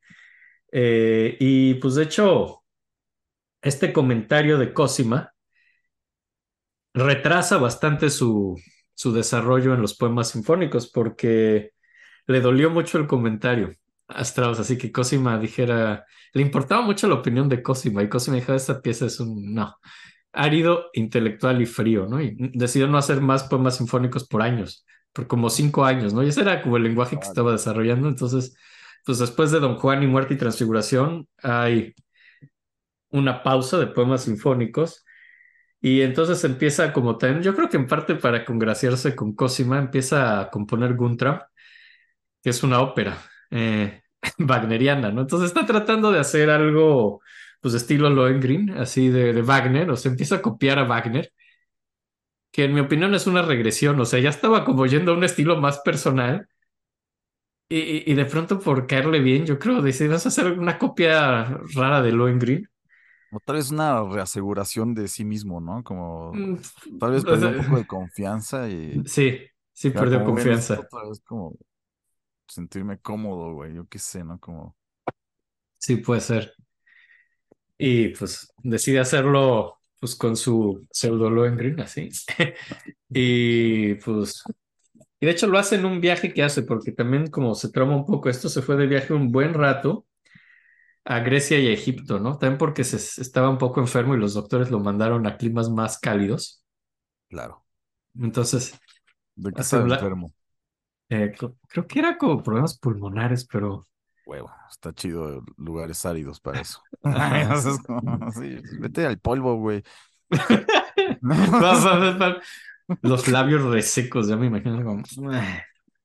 De esas tos secas y... Ok, esta es una tos distinta. De, oh, qué bonito, es una nueva tos. me encanta. Y, y pues como que en Grecia todo lo conmueve, ¿no? O sea, le encanta, digo, siempre le gustó mucho la cultura griega y ahí pone una carta que vio el Partenón y estaba llorando y llorando así viendo el Partenón. Así, ya sabes, está muy conmovido en Grecia y, y pues como que le gustó estar ahí, es para él un descanso de todo el estrés de Múnich y de Weimar.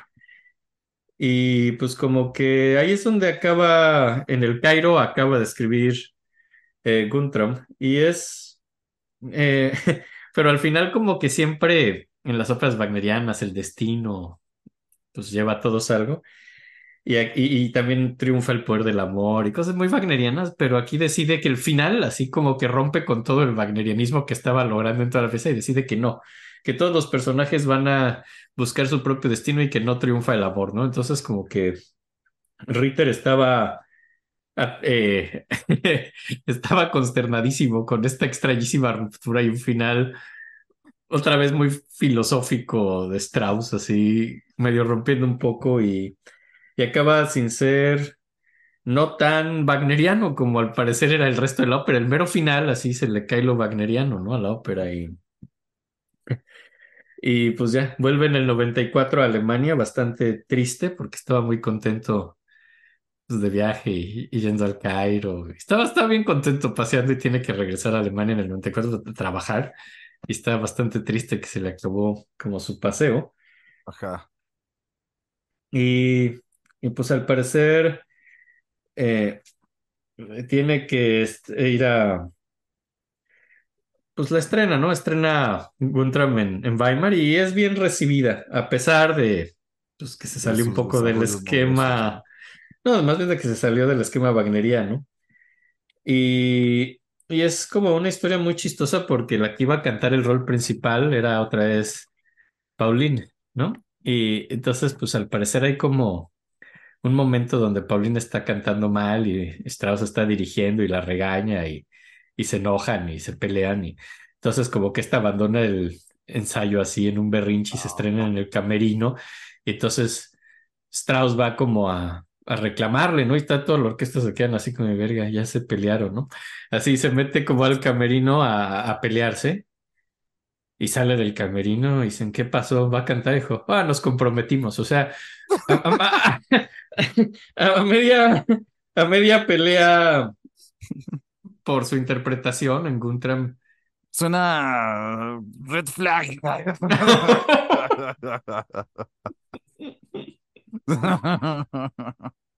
Sí.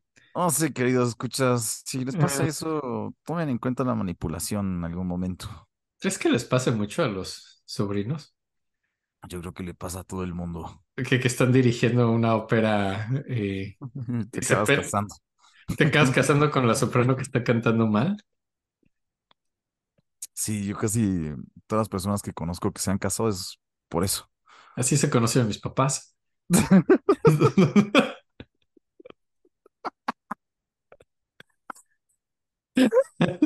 Los tuyos, ¿no? Así, digo, ahorita está pues, de moda conocerse en Tinder y así, pero no, no, antes la gente, antes la gente se conocía dirigiendo cantantes. Ajá.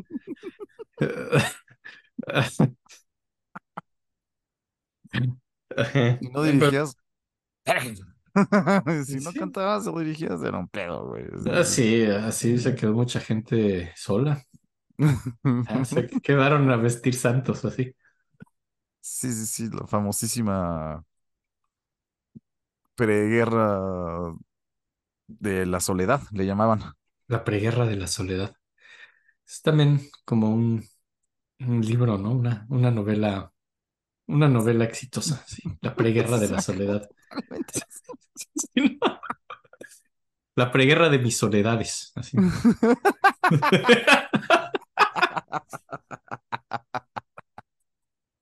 Me encanta así, güey. Esto, ¿por qué no le metemos unos plurales raros? Ajá, decía la preguerra, sí, ese es tu editor de, mira, la preguerra de la soledad. No, no, no, la preguerra de mis soledades.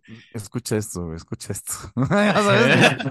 Ah, es mejor título, señor Y editor. el otro, ay, güey.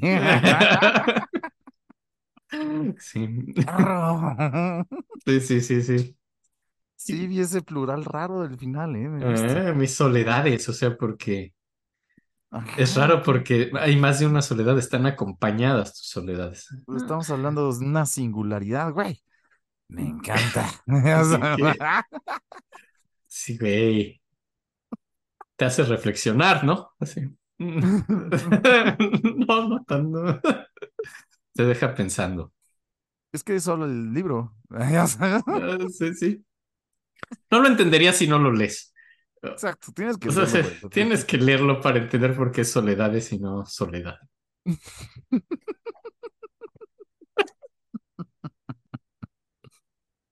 Exacto. Gran libro, por cierto. Si, Sí, si sí, tienen sí, la oportunidad de leerlo. La preguerra de mis Lo- soledades, ajá. 1997.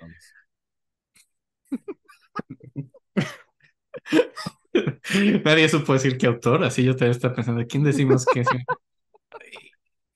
Ay, güey, ya todos saben que no hay necesidad. de- Sí, ya saben. o sea, Ya saben que así vamos, no, no voy a insultar su inteligencia, no diciendo, haciendo como que no supieran quién lo escribió. O sea.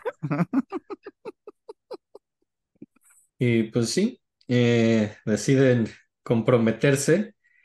Y ella, ella es un personaje que vamos a ir viendo, es una tipa muy curiosa. Aquí, por ejemplo, está muy angustiada de, de que no sabe si, si va a ser una buena ama de casa, ¿no? Es algo que le preocupa mucho. Y, y pues como que fue un compromiso, pues pues raro, ¿no? Así por cómo lo hicieron. Eh, se casan finalmente en 1894, en septiembre. Perdón, Y- perdón, es que aquí te suena. Yo estoy seguro que hubo unos así de, güey, por favor, es que creo que sí funcionamos bien, no me dejes. Es que, güey, esto ya no puede ser. ¿Cómo estamos haciendo esto? Estamos en medio de un concierto y estamos aquí. Es que yo te amo. De verdad me amas. Compruébamelo. Cásate conmigo. De verdad. Sí, cásate conmigo. ¿Sabes qué? Creo que es una buena opción. Vamos a casarnos. Ajá, yo creo que sí. No, Me imagino algo así, güey. No sé tú. O alguien, o se habrá puesto tan, tan, tan, tan incómodo el tema de lo mal que estaba cantando, que fue la única manera de cambiar el tema, para no discutir eso. Es que estás cantando mal, ¿no? ¿sabes? Como, no sé cómo decirte que mejores sin que te enojes conmigo. Si no me respetas, te respeto, no, no, me parece una falta de respeto. Así, y si te, y si te digo que nos casemos. Ah, sí, no, nomás como para. ¿Lo dices en serio? Más quieres que cambiemos el tema, Ya, si estás diciéndolo porque me tema, no. ¿no? Y toma. Ah, No. O la voz se, se hace. No. Así, es- es- ¿Tu voz hizo aguda? No, no, no. Claro que no. Así, eh, así de, ¿sabes? Yo soy cantante, sé cuando una voz se hace aguda. Sí, sí eres cantante. Cantas muy bien. no, no, no, no. Eh, Ah, eh, tu voz se hizo aguda, entonces. No. Es la emoción. es la emoción. Cantas muy bien. Estu- eh, Bien. Cantas tan bien que quiero que cantes siempre en mi casa. Seguro fue algo así, güey. Yo me imagino algo así, güey. Pero bueno, pero ya no tenemos que quedarnos mucho aquí. Todavía falta de qué hablar. Ujú. Oh, da de qué hablar. Eh, todavía no salen los nazis, o sea, dijimos que iba a haber nazis. Creo que la gente está esperando a Toda los nazis. Toda la gente está esperando a los nazis y no hemos dicho nada. No podemos parar tanto. No podemos no dejarles como. Ah, Ok. Eh,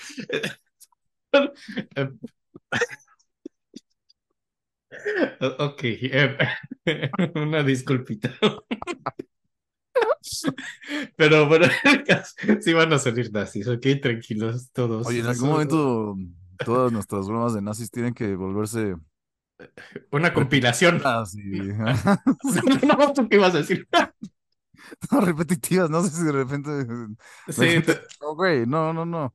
No sé si los quieres escuchar, solo hacen bromas de nazis. así hacen bromas de nazis cada capítulo.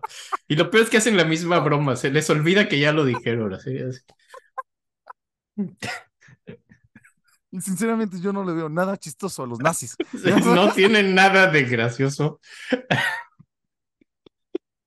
Así sabes, fueron gente horrible. No entiendo qué es lo chistoso. Así de... ¿Qué es lo que quieren estos güeyes? Estamos hablando todas las veces de. Se supone que creo que es un que la música es solo una excusa para hablar de nazis.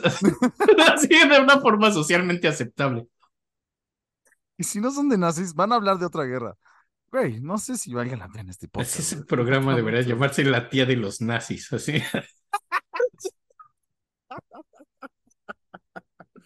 La tía de los nazis y las mentiras. nazis y mentiras. La preguerra de mis soledades y mis nazis. Así.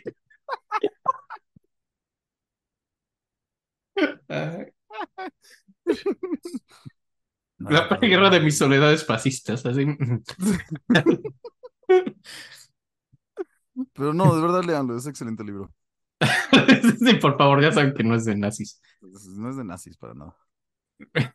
Pero, Por eso es Pero- sí, no es la guerra, es la preguerra. Es antes de que hubiera nazis. Como de lo que estamos hablando ahorita, que no han salido los nazis. Digo, Y pre-segunda guerra mundial iba a sonar tetísimo. Pues no. No, Pues no, así nadie le va, nadie va a leer esa madre. nadie. Pero pre-guerra, nada más así, suena bien. Ajá, porque dices, ¿qué guerra estarán hablando? Así. Quiero, quiero leerla. ¿Qué, qué nombre tan más enigmático? Pero bueno.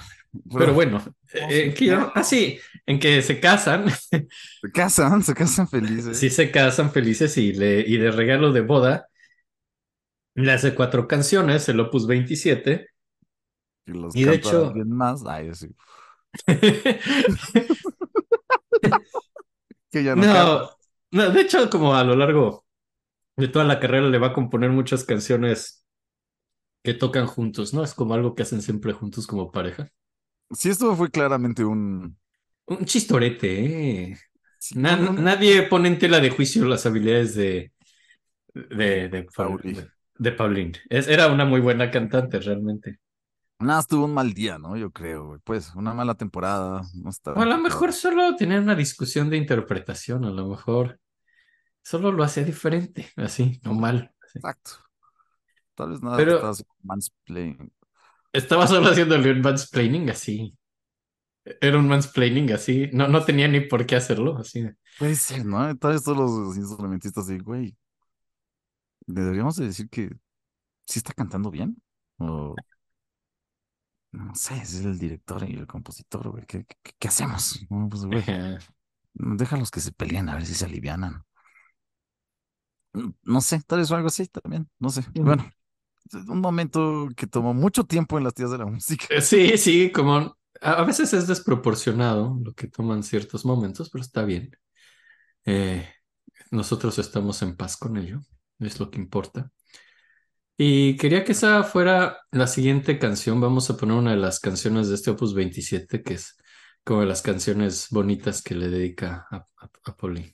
Digamos que fue un regalo de boda. Es un regalo de bodas, en efecto. Eh, ahí les va. Ah, Linda, está ¿no? bellísima, ¿no? Es un muy bonito lead, sí. Sí, sí, sí, creo que. Lindo regalo. perdón.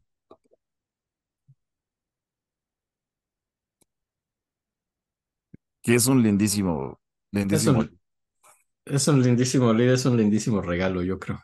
es un lindísimo regalo, pero no te voy a mentir, como que se me hace bastante nostálgico y melancólico. Sí, yo creo que eso es muy tierno. Y sí, pero sí, sí, sí, es como muy.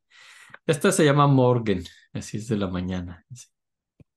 Güey, justo lo que hablábamos en los capítulos de la India, el- la raga de la mañana, Ajá, nostalgicona. como este nostalgia justo de la mañana, ¿no? Como qué bonito lo pusieron pues, los indios en esa forma de enmarcar las emociones para la música, ¿no? Creo que esto podría entrar sin problemas en ese tipo de raga.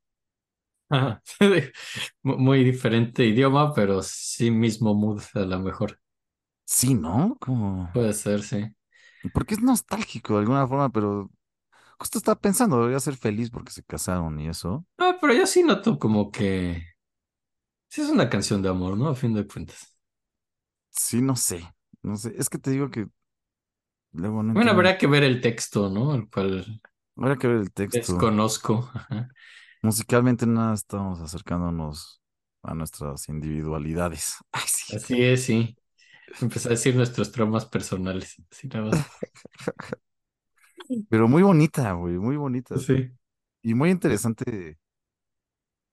Pues los juegos con registros y la voz se me hizo muy lindo, ¿no? Cómo empieza el bajo grave y entonces después suben los dos y los dos se quedan muy agudos y ya vuelven nada más el piano para cerrar con un retorno.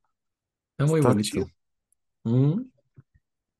Y, pues digo, y esto lo va a hacer toda la vida, hace líder así muy bonitos para Pauline, ella los canta siempre, eso es parte de su relación por siempre. Y ese mismo año, eh, pues muere, muere Von Bülow y como que Strauss dirigió a la, a la Orquesta de Berlín por, por un año, ¿no? Después de eso, tras la muerte de Bülow, lo pusieron a él. Órale. Y, ajá, Mahler, ¿qué estaba haciendo por el tiempo? Nada más como hablando otra vez de esta rivalidad. Te pregunto de Mahler porque es probable que lo sepas. Sí. Mahler, Mahler creo que es en la época en donde estaba en Viena. Eh. Tenía otro trabajo, sí.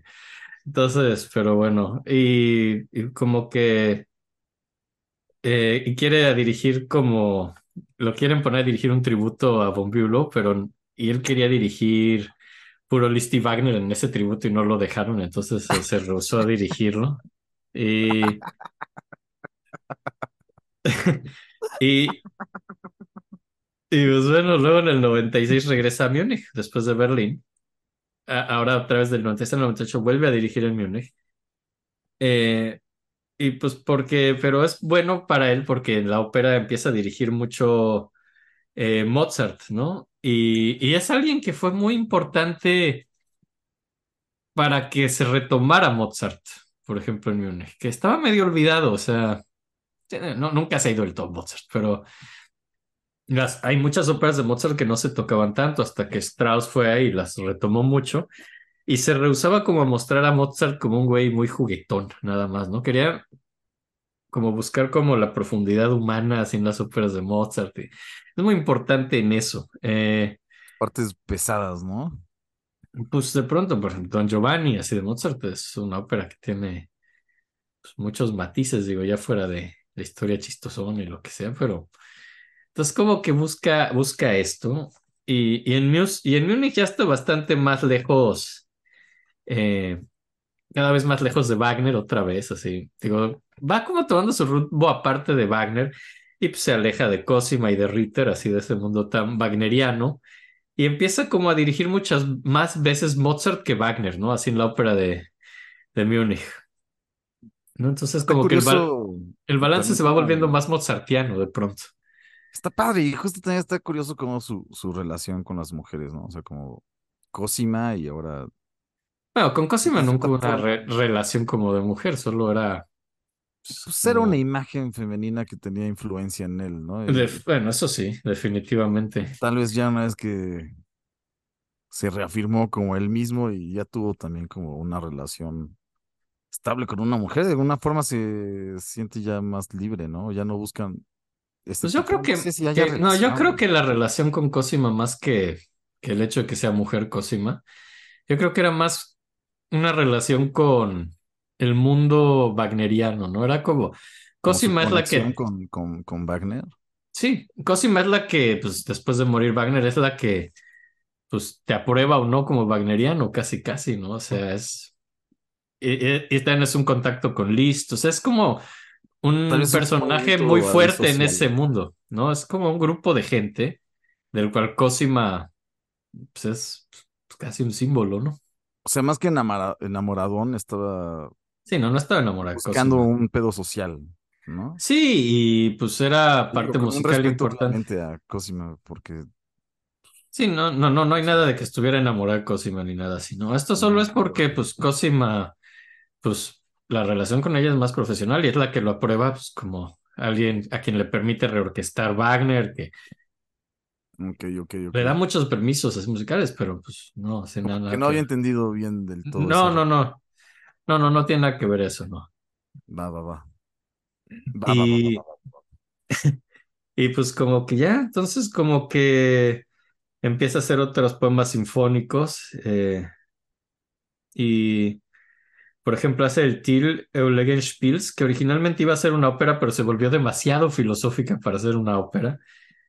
Y como que esa, esa funciona bien, es, y- pero tiene humor burlesco, ¿no? Y el que es muy fan de ese es Debussy, ¿no?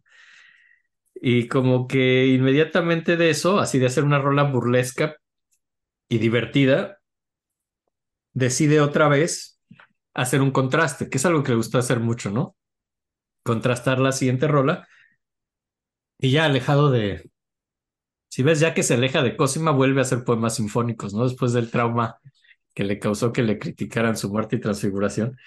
Eh, regresa Sí, ahora... una figura Ah, importante en el tema Sí. artístico, más bien, ¿verdad? Era como. Sí, sí, sí, es como el rechazo del mundo wagneriano. de- Pues es la representación del mundo wagneriano, ¿no? Al que quería Ah, pertenecer. claro. Verguísima. Qué bueno que regresó sus poemas. Sí, regresa a los, a los poemas sinfónicos y, y digo, eh, Löwenspiels es un, e- un éxito, pero después decide hacer algo muy diferente y es otro poema sinfónico, pero ahora sobre su nuevo héroe, ¿no? Filosófico, que es Nietzsche, ¿no? Empieza a hacer A mucho. Nietzsche y, y decide que va a pasar así habló Zaratustra a, a poema sinfónico, ¿no? También de Eh, las más famosas, ¿no? Sí, exacto. Y... Vamos a poner algo de eso. Sí, vamos a poner la parte super famosa porque afortunadamente esto es un poema bastante más largo este y por lo Está tanto separado. está Ay, separado, entonces podemos poner algo que no dure 25 minutos. Qué bueno, Y- porque sí, yo me quedé con ganas de escuchar de. Más poemas, sí, vamos a ver más poemas sinfónicos, además este no es el último que vamos a poner, pero, pero sí vamos a verlo ahorita. Eh, básicamente eso se trata del hombre que pasa por eh, varios estados de religión y ciencia para emerger como el superhombre, ¿no? Eh, de eso se trata esta onda nietzscheana, pero eh, dirás, bueno, ¿creía mucho esto Strauss? No necesariamente. Eh, al parecer era medio escéptico al respecto de ese contexto, pero le encanta el imaginario de enormidad y de sensualidad que para él tiene este tratado de Nietzsche, ¿no? Entonces, eso es lo que trata de expresar, digo, más Sí que es, él. ¿no? Sí es Sí. sensual también, o sea, desde que baila el dios y esas cosas. Sí, y Es más de que que... nunca deja la sensualidad de parte, lo cual Mm. creo que es muy bonito de eso. Y es algo que le atrae mucho a Strauss, de hecho. Y, y, y sí, digo, y le gusta mucho leer a Nietzsche, ¿no? Entonces vamos a poner la, esta parte hiperfamosísima que no por ser hiperfamosísima deja de parecerme menos agradable. Siempre me gusta oír a esta madre, la verdad. ¿Sabes qué? Yo la primera vez que leí el Así habla Zaratustra me cagó la madre. Que lo leí de muy chico, lo leí cuando tenía como yo qué sé, como 16, 15 años, por ahí. Según me acuerdo, la primera parte de ese libro, según me acuerdo, y no estoy seguro si es ese otro, pero creo que acaba con Nietzsche escribiendo, si para este punto del libro no me detestas, eh, deja de leer aquí. Según yo es otro. ¿O ese es otro de Nietzsche? Ya ni me Siento acuerdo que es otro, porque de Así habla Zaratustra es de como un mesías que llega. Entonces, ¿en cuál es donde te dice, si no te caigo muy mal en este punto, deja de leer? Eh, Puta, no me acuerdo, güey. Perdón, yo con ah, las memorias de los libros soy pésimo, pero, pero creo que no era este porque aquí nun- casi, según yo, nunca hay una primera persona de Nietzsche. O sea, nunca habla Nietzsche, solamente habla como Ya. Zaratustra y las personas alrededor. Y solo son como consejos muy religiosos. Y Eh, como entonces que, como recordaba, los que siempre decimos aquí de que solo envejeces cuando dejas de jugar. Cosas exacto, sí, ese tipo de cosas. Yo cuando tenía esa Eh, edad, pues como que me cagaba, obviamente, pues la forma de hablar de las iglesias. Entonces como que me costaba muchísimo trabajo leerlo. Pero después ya lo leí más grande y está bien chido. Es muy bonito el libro, güey.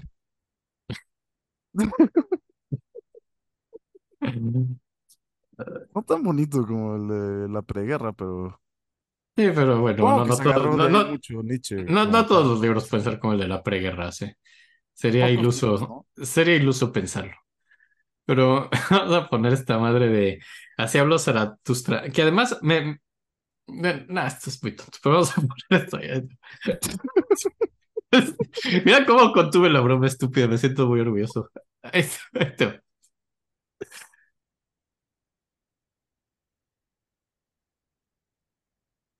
Güey, qué lástima que no tenemos tiempo para escuchar más, porque esto nada más es el puro preámbulo. Ay, ay, sí, ni dura ni dura apenas como dos minutos y pues es un poema muy largo que luego Sí, que es tiene cosas maravillosas, sí. Eh, eh, y tiene, Enrique que se me había olvidado que esta rola era de él, güey.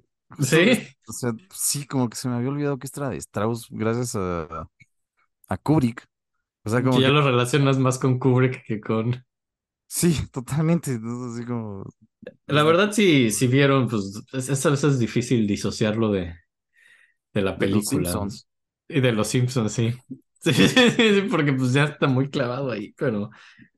Pero no, no, tiene, vamos, yo me acuerdo que de chavito pues oía esta primera parte y decía, wow, esto es lo mejor del mundo y luego me daba hueva escuchar el resto del poema, digo, ya de más grande ya, ya lo escuché y de hecho dije, güey, estás bien pendejo, está bien padre Está la bien rola todo. entera, ¿no? Así no Pero es este inicio es una mamada. Este inicio es, ese es, es de los- gigante, güey. Esto de los es mejores inicios en la música, ¿no? Además, y, y pues, y tiene muchos haber pensado simbolismos. que era de Wagner, ¿no?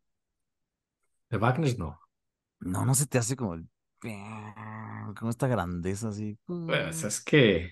Pues es que Strauss es muy grande. O sea, en esta época es mucho de usar, digo, orquestas enormes y muchos metales y es muy también. Y, Oye, y- perdón, otra duda antes de seguir, discúlpame, es la última interrupción en los próximos cinco minutos. sí. Su papá aquí seguían echándose cartas, Pues sí, y todo esto le parecía, no le gustaba. pues le, le gustaba que su hijo fuera exitoso, porque te digo que en estos momentos a lo mejor era el compositor más famoso del mundo, quizá, en estos momentos o de los más. Era, eh, vamos a ver ahorita cuestiones económicas, se vuelve un hombre inmensamente rico, vamos a platicarlo. Eh, pero, no cantaba el papá este. pero al papá no le gustaban sus ideas musicales, no, definitivamente no. Digo, era un señor muy, muy tradicionalista musicalmente y forma sonata y cosas así, pues esto no tiene forma sonata, estas son formas bastante libres de un poema sinfónico que el papá lo oía como algo que, pues más que enojarle, no lo entendía, decía, es que esto no tiene pies ni cabeza, ¿no? Así es como el papá oía los poemas sinfónicos, como música sin forma, con armonías demasiado sucias, disonantes, ¿qué está haciendo? Está haciendo ruido este güey, ¿no? qué, qué chido, güey, qué loco. Sí. Pensé que tal vez aquí ya le gustaba, güey, pero... No, no, nunca le va a gustar.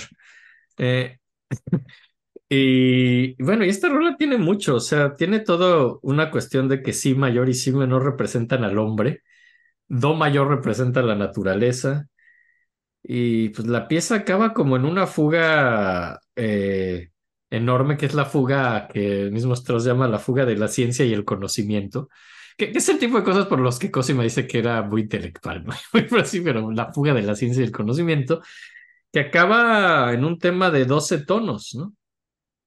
Eh, ¿qué es lo que traen al papá ahorita que lo dijiste? Le parece escandaloso. Digo, no es que esté haciendo serialismo de- ni dodecafonía, pero muchas veces su música llega a estas cuestiones de armonías ya, digo, el mismo Wagner llegó también a armonías tan cromáticas que de pronto, pues, Sí, digo, se- ya estaba Debussy y demás, ¿no? Como sí, aunque digo, el, idioma es muy diferente, ¿no? El de Debussy. Esto, esto es más on- onda wagnerianosa, un poco, todo en eso de llegar casi a una armonía tan cromática que se pierde un poco el sentido de la tonalidad, un poco, digo, pero justamente sí había tonalidad, que es una diferencia. ah, ah, claro que la hay, hay acordes mayores y menores y hay centros tonales y sí los hay, pero de pronto pues tienes como un tema de 12 tonos. eh, Vergo de regiones, ¿no? Sí, sí, sí. Y luego está el tema del superhombre, que es un vals bastante feliz, tributo a Viena, que es muy extraño, ¿no? Pero es, es este tipo de cosas que, que bueno, que están increíbles. Se estrena en 1896 con un éxito rotundo en muchas ciudades. Esta pieza, pues es maravillosa y pues ya, aquí ya está total y completamente alejado de Wagner, de Cosima, de Bayreuth, de toda esta onda listiana, de Ritter. Ya, ya está lejos de ese círculo, ya tiene su propia onda y pues le está yendo muy bien. Eh, nace su hijo también ese año, en 1896, y la celebración. El hijo, ay, se me olvidó. Se me olvidó. Ahorita lo checo en el pero sí, tiene a su hijo. Y ¿Cómo crees que se llama? vamos a inventarlo de aquí a que oigamos la siguiente rola y, y comprobemos. Yo pienso que Hans, a la verga. Hans. Yo tengo la idea que. Paul, pero, pero creo que Los dos no. nos fuimos al clásico, güey. Así, los clásicos alemanes. Perfecto. Pero no creo que se llame Paul porque la esposa se llamaba Pauline. Entonces creo que Tal vez por ahí va. O sea, no por ahí tan- sí, en honor a la señora. Yo el Hans nada más porque. Hans. Ya. Ajá, ok. Hans Strauss. Hans Strauss. Pero bueno, nace este güey que ahorita les voy a decir cómo se llama. Y, y pues como que hace el poema celebratorio de Heldenfeld y, y decide lo mismo, hacerla de a dos, ¿no? Y algo que lo acompaña. Entonces el poema este era heroico, pero lo acompaña de otro poema sinfónico que es Don Quijote, que es más satírico, ¿no? El Don Quijote, pues se basa en el Quijote, obviamente, pero tiene, es más una onda de sátira. Pero realmente en la que se clava más era en la que era acompañamiento, ¿no? El Don Quijote. Se supone que el otro era lo importante, pero el que pronto se vuelve su centro de atención es Don Quijote. ¿A qué te refieres con acompañamiento, perdón? O sea, como que decía, voy a escribir dos piezas. eh, la importante en la que me voy a clavar se llama Heldenwelt. Y además voy a hacer otra rolita junto que será el Quijote. ¿Y Pero por alguna razón tomaba como una prioridad en alguna o nada más como. sí, generalmente, pues, O sea, como por quién la pedía o. o- no, no, no, él las componía porque él quería y luego las tocaba por todos lados. O sea, Ok, ok. Nada pero más. la, pero como que la que le interesa hacer más es el Quijote. eh, y, y como que encuentra ahí un gran tema y variaciones, ¿no? Encuentra como su forma tema y variaciones, donde pues el Quijote dice, vamos a hacer variaciones cada vez más al absurdo, ¿no? Entonces todo es un gran tema y variaciones. Es un poema sinfónico el Quijote, pero todo basado con variaciones donde además... eh, pues como que es donde empieza a hacer escenas donde hay borregos, que imita sonidos de borregos y. y por ejemplo es una máquina de viento para imitar el momento en el que el Quijote imaginariamente vuela, que es algo que vamos a poner ahorita, porque pues, es una maravilla. Ay, y- güey, no acabé el libro. Nada más leí el primero y el segundo lo perdí. Yo no logré acabar el Quijote. eh, pero ¿sabes qué no creo? a Yo, nadie que lo haya terminado. yo, Y yo aparte es un libro que yo disfruté horrores y el segundo tomo lo perdí. Y Pero madre.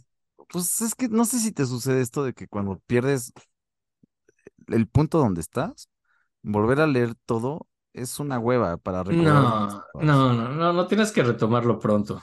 Eh, Sí, si no se vuelve un, se vuelve, pues, Yo no- en el culo, yo no llegué lejos, también lo, lo traté de leer muy niño, yo creo, está muy chavito. No, Yo no creo que estaba listo para una lectura así, digo, ya, no, no por el tamaño del libro, había leído libros largos y así, pero el lenguaje era un poco más rebuscado y así, entonces creo que no tuve la, Y es que aparte es viejo, y el pinche lenguaje viejo, no le di la paciencia que tenía que darle, siento que a lo mejor ya tengo una edad más correcta para intentarlo de nuevo, eh, pero no te mentir, yo, yo, yo lo leí también como, pues a los 17, pues esa edad es cuando lees cosas así, ¿no?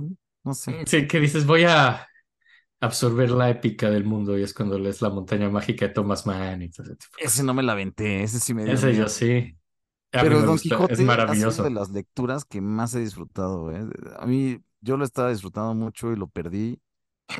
Y, y cuando lo volví a comprar, empezar otra vez el segundo tomo me dio una hueva y no lo he vuelto a hacer. Pero en algún momento va a suceder. Entonces, a lo que voy es que no sé en qué momento vuela, güey. Yo tampoco, porque tampoco lo leí realmente y sí lo quería leer y estaba muy chavito y dije, dije, no, espérate, Nel. Así me me harté muy rápido, no le di chance. La verdad no le di chance, yo creo que...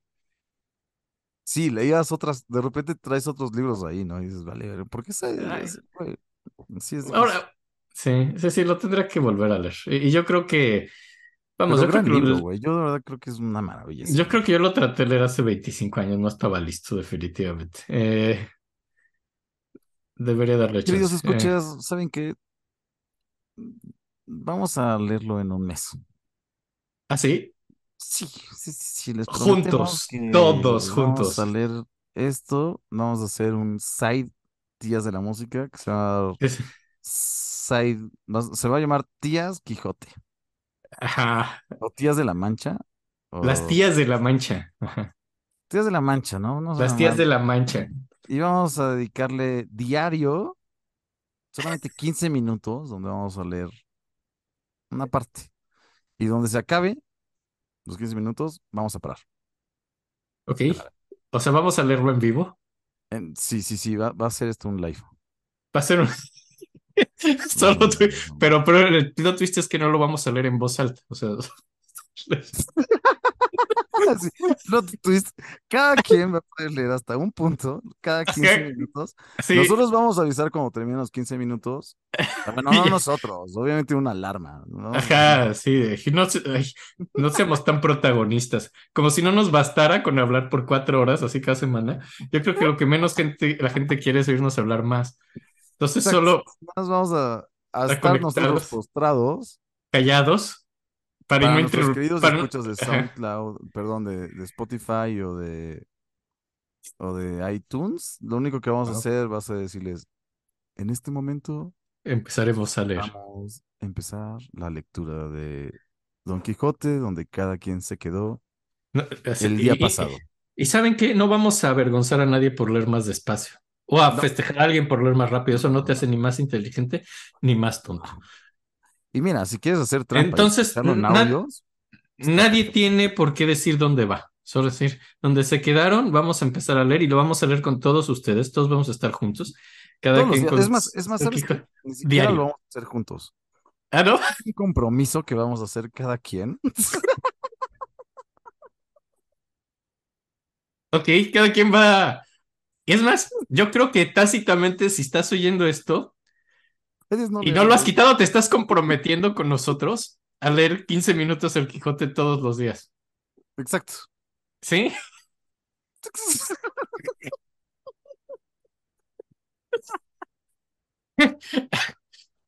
Exacto, exacto, exacto. ¿Sabes qué? Tú, tú pierdes tu tiempo en internet What? más de 15 minutos. Güey, como seis, o- ocho, Horas. nueve horas. ¿Sabes? Como nueve horas, es más de el 15 día en minutos. Yo creo que si le quitáramos eso, 15 minutos. 15 minutos. Vamos a. 15 minutos al día. Es más, vamos a Steve. Y, y si quieren, nos podemos conectar una vez a la semana a leer el Quijote juntos, cada quien calladito, leyendo el Quijote donde se haya quedado. Porque no se trata de. como. "Ah, mm, Al- eh, alguien de, oigan, alguien quiere comentar algo. Mm, eh, pero no hay que caer en esas provocaciones. Dices, dices, güey, dices, no, no te voy a preguntar por qué dijiste, güey, que te impresionó. ¿Sabes qué sí se vale? ¿Sabes qué sí se vale? Preguntar palabras que no Güey. entiendas. Por favor, cállate. ¿Se puede decir cállate? Ok.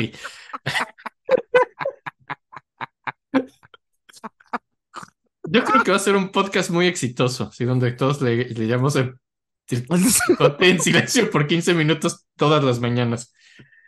Así, Nos mañana, de huevo. así a las 7. de la mañana. A las 7 nos conectamos todos a ver el Quijote. Nadie tiene nada mejor que hacer a las 7 de la mañana. Todos los días. Sí, obviamente no es mejor. No, hay gente que está durmiendo, trabajar, ejercicio. ¿no? A las 7 nos, nos vamos a conectar todos. Entonces, Ajá, en un en vivo a leer el Quijote. Y, y ya, y vamos a estar callados por 15 minutos leyendo el Quijote. Y cuando lo acabemos, Nadie ¿Qué puede decir cuando lo acabo. no, entonces, ¿cómo sabes cuándo acaba el podcast? Pues Yo no sepa. Ah, es- Ah.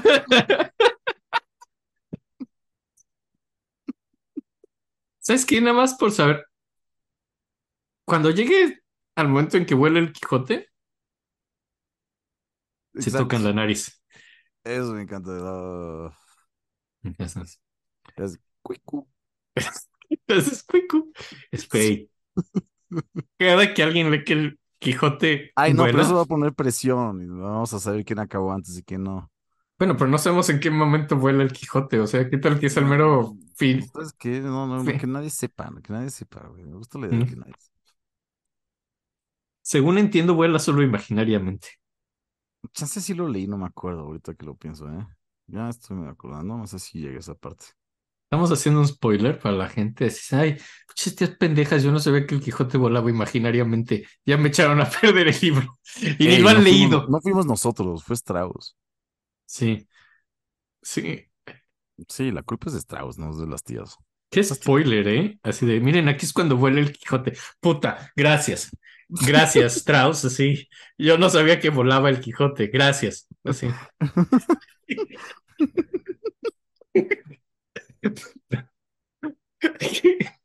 Todos sus poemas sinfónicos son un spoiler así de, güey, aquí es cuando Zaratustra se vuelve superhombre. Gracias, cabrón. O sea, Gracias, güey. gracias, güey. O sea, tienes Todo que el ser libro estuve esperando enterarme por qué y, güey, la Así, yo solo veía que Zaratustra estaba pasando pruebas religiosas y científicas y no sabía qué le iba a pasar. Gracias por decir que se vuelve el superhombre.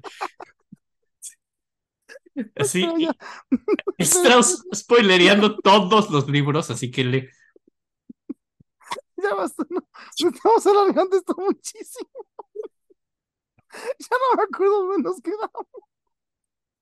Estamos hablando de cómo se estructura el Quijote. Decía que usa una máquina de viento cuando vuela. Vamos a seguir, por favor. Y, y, y, pues es muy bonito porque el chelo representa al Quijote y la viola a Sancho. Obviamente. Pues yo no sé. Yo creo que Quijote tiene más forma de viola y Sancho de chelo. O sea, si, si los pusieras. Pero de sonido, güey, Sancho tiene sonido de viola 100%. Ujú. O sea, digo, ¿quién escucha?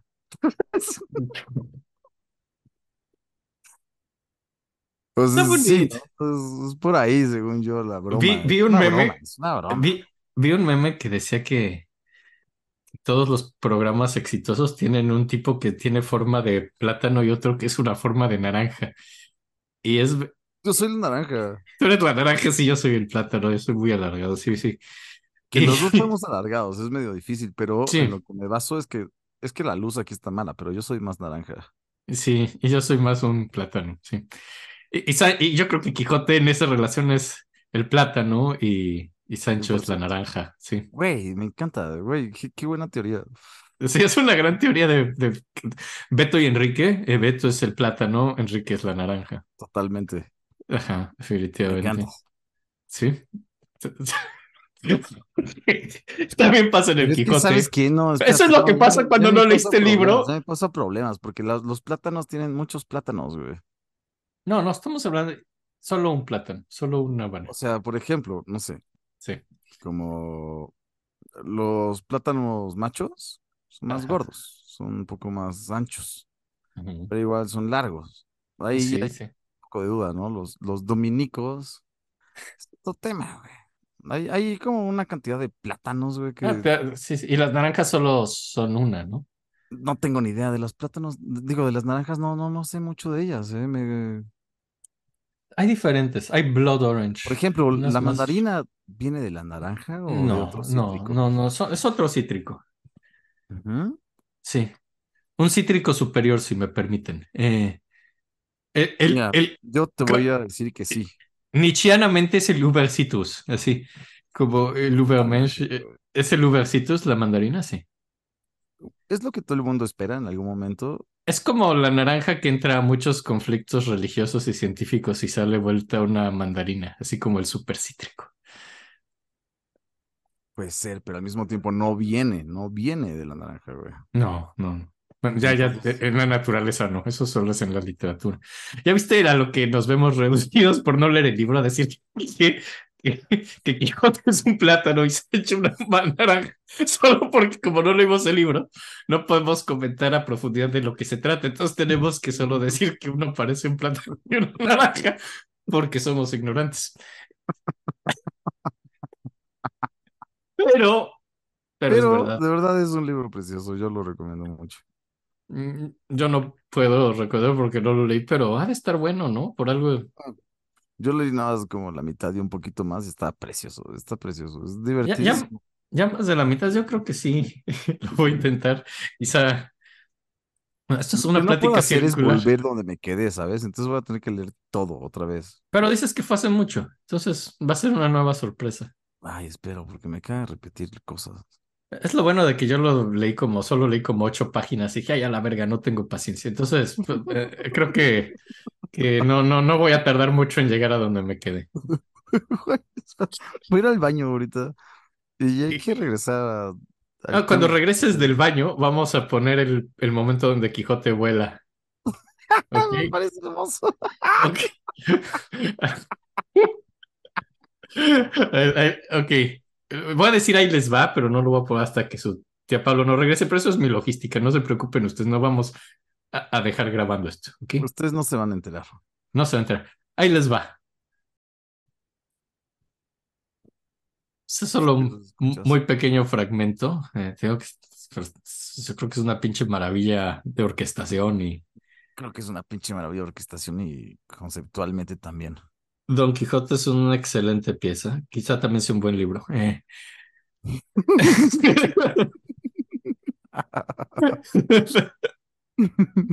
Pero sí es muy buena rola. Eso sí me queda claro. Eh, Eso sí, sí le he oído.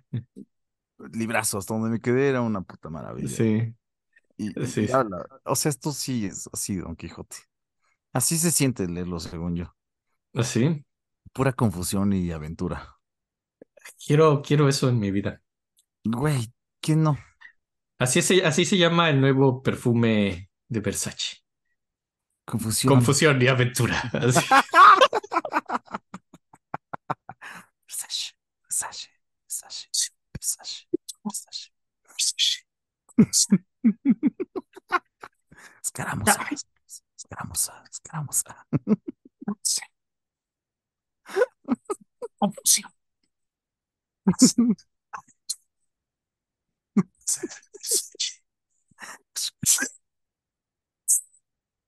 Chips. Versucci, Versucci. Escaramuza, escaramuza. Placer, placer. Aventura. Confusión, confusión, confusión, confusión. Estoy. ¿Quién es? Versace. ¿Quién es? ¿Dónde estoy? ¿Quién es mi enfermera? ¿Quién es mi enfermera? Versace, Versace, Versace. Ese niño no es mi nieto. Confusión.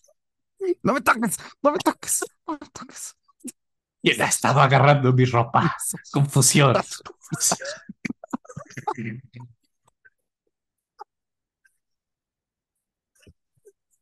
Señor, qué mal huele. Versace, Versace, Versace. Alguien, ha orinado en mis sábanas.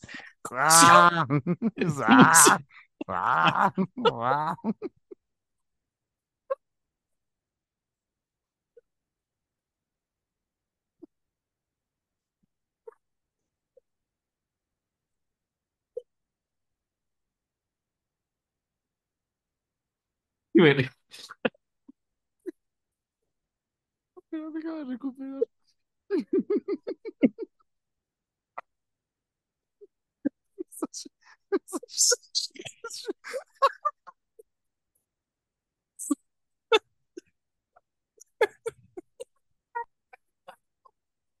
ay, güey.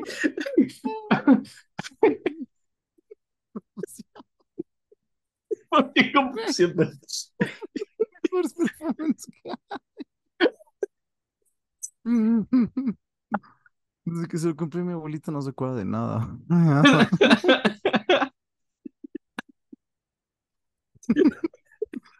Mm, ay, Dios. Perdón, ya, vamos a recuperar. Sí, muy bien. Venga, güey. Hemos tardado muchísimo en el poema sinfónico El Quijote. Mucho, mucho. y Está genial.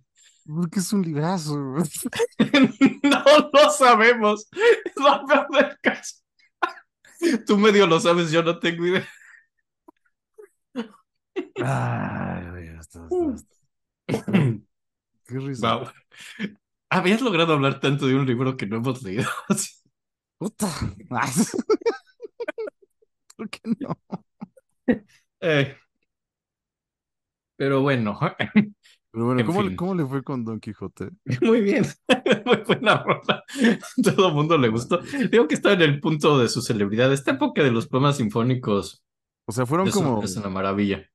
Déjame situarme temporalmente porque ya estoy un poco confundido. Fueron como 10 años donde estamos ahorita en su punto, Yo O sea, creo que algo así, sí. punto culmine, ¿no? Como fines de los ochentas con, con Don Juan. Ah, Que Don Juan fue justo la primera, ¿no? Y ahorita estamos en Don Quijote, que qué año es?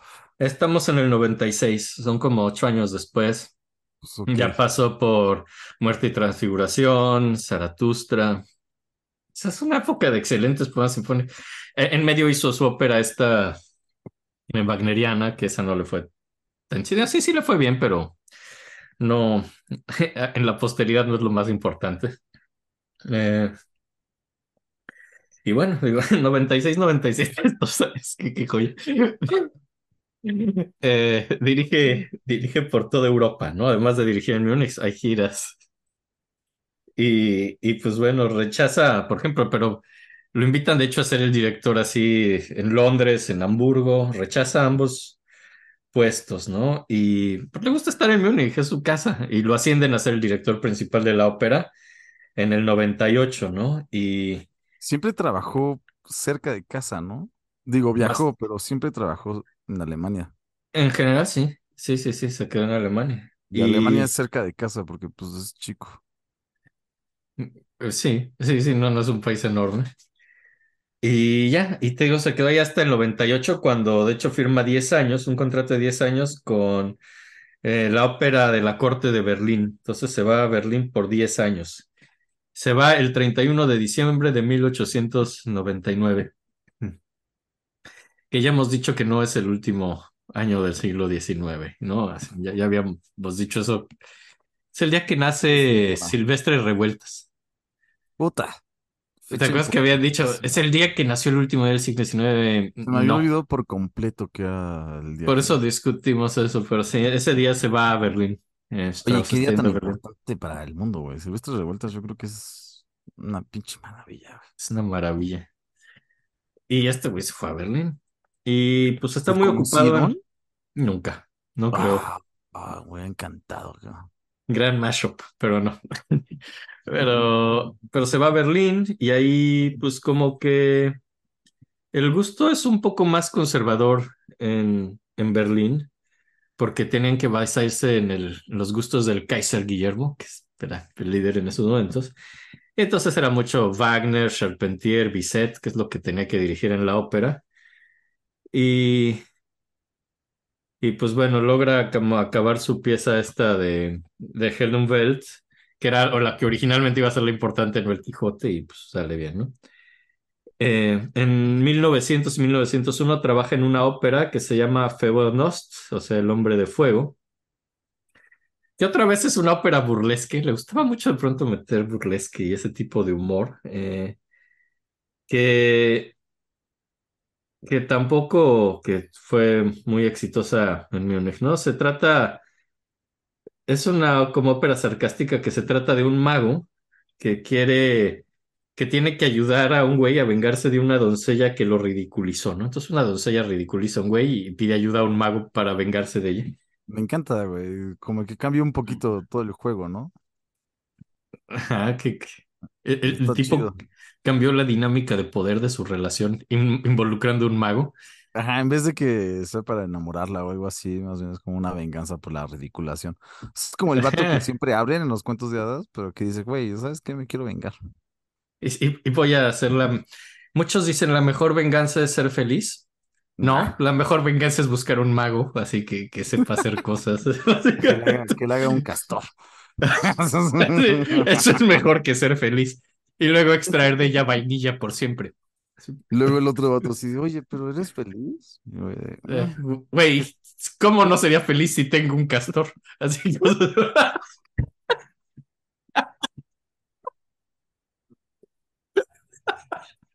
Viendo el tronco. Ay, eso- eso- perdón. Estaba ahí, estaba ahí, Dios mío, bórralo. No puedo no decirlo, güey. Se aprecia el esfuerzo. Mm, Discúlpeme, discúlpeme ese polopolis. Pero en la venganza, extrañamente, aunque no lo creas, no, no volvieron castor a la doncella. Más bien le quitaron el fuego al pueblo. Al pueblo donde estaba ella le quitaron el fuego. Y- Eso está interesante, ¿eh? La versión original O del sea, castigó libro, a todo el pueblo a la verga. ajá, como venganza así Esa de, satisfacción ha de ser un poquito culposa, ¿no? de, pues no me peló, pues, y me ridiculizó. Ahora todo el pueblo se voy queda por sin una fuego. bruja, ¿no? O sea, o sea, dices, güey, me quiero vengar, voy por la bruja. Y la bruja te dice, no te preocupes, ya sé qué hacer. Y bien, bruja. la bruja mata a todos, ¿no? Y- y Bruja, como, no "Ah". quedamos en eso. Yo solo quería un castor. O sea, verga, no sé cómo me siento, señora bruja. Mataste a todos, o sea, sí tenía amigos y familia ahí. Señora bruja, mm, no pedí esto, exacto. Mira, te voy a dar tres estrellas de diez. Más porque pues así la mataste. Pero dos. La versión original del libro dice que la única manera de prender fuego en el pueblo era tener desnuda a esta mujer en el pueblo y que el único fuego que había en el pueblo era la espalda de la mujer. Tenía como Ah, una llama y todo el mundo tenía que ir a ir por fuego a la espalda de la mujer desnuda. Ok, ok, ok, ok, ok. Entonces, más Es bien, una venganza, si es mala onda. bueno, más bien tal vez dio un poquito de paz a todos, cabrón. No, pero, pero, pero dijeron, no, no, no, esa versión es muy fuerte, eso va a ser censurado. No podemos tener una mujer desnuda, una mujer desnuda donde todo el mundo va y prende su fuego. Está tremendo esa, esa, esa, esa- ese arquetipo. Es una de las cosas más, más extrañas que he visto, güey. Pero decidieron hacer algo más adecuado para la familia dijeron, bueno, la, dice, la doncella tiene que regalar su virginidad a cambio de que el pueblo tenga fuego. Dijeron, no, ok, eso ya, eso ya es Ah, políticamente, está- creo que sí está bien, sí. Hablamos de un tiempo donde esas cosas pasan, ¿no? Entonces, como, "Ah, Ok. Es mejor que tener una persona con fuego en la espalda. Sí. Ok, pero sí, de eso se trata el Feuernost y pues una ópera, y aunque no lo creas es una ópera cómica porque por algún motivo esto era gracioso. No lo puedo creer.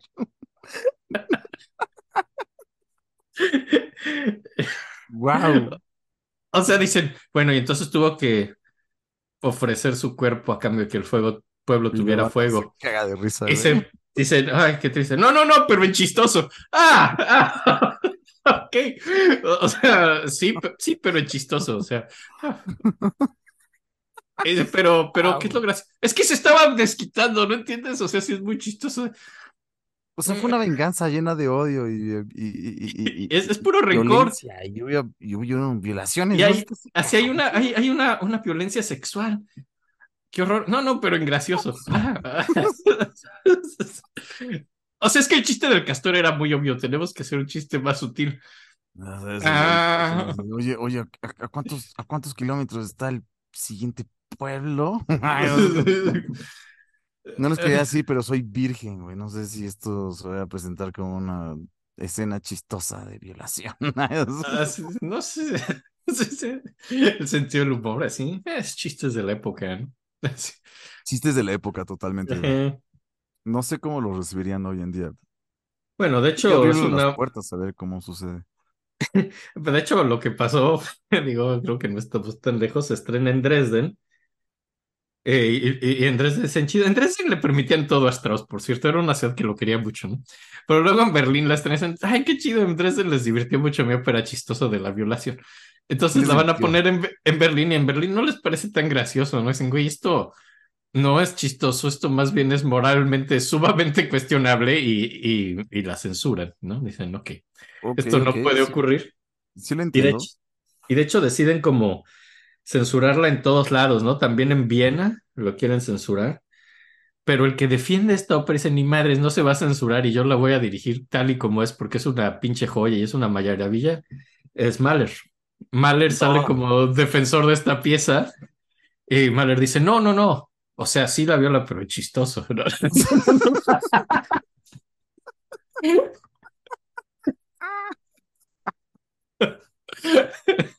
Así es que ustedes lo entendieron. El chiste, güey. No, no, no, no, no. O sea, no, no, no, no, no, no le creo que ha sido por gracioso, pero Mahler defiende la pieza, dice que es muy buena y que él la quiere dirigir tal cosa, pero al final no lo deja. No, él en Viena quería dirigirla. Güey, ¿qué esta va a ser la rola que vamos a escuchar al final? No, no, porque no es tan buena rola tampoco. Digo, es, es una trama divertida de platicar, pero, pero no, no, no es tan interesante. No conocía esta rola, güey. Está buena. Sí, decente. sí. Tiene mejores. ¿Qué pedo con los cuentos de la época, no? Sí, son una, locura, güey. Ajá. Digo, este lo hizo Ernst von Wolfsogen. Es el, el escritor de esto, no lo mencioné. Mm, padrísimo. Sí, sí, sí. Qué bueno. Justo nos habían pedido en algún momento que mencionáramos. ¿Ah, sí? ¿Quién escribió los textos? Ah, no, me equivoqué. Nadie nunca me ha pedido eso. De dónde sacábamos la historia. Ah, lo inventé.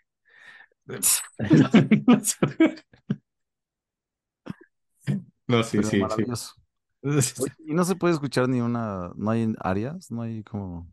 Pues es que luego estas de no tienen tanta área. O sea, más bien vamos a decir, tiene muy buenas óperas que valen más la pena. Porque me muero por ganas de escuchar música.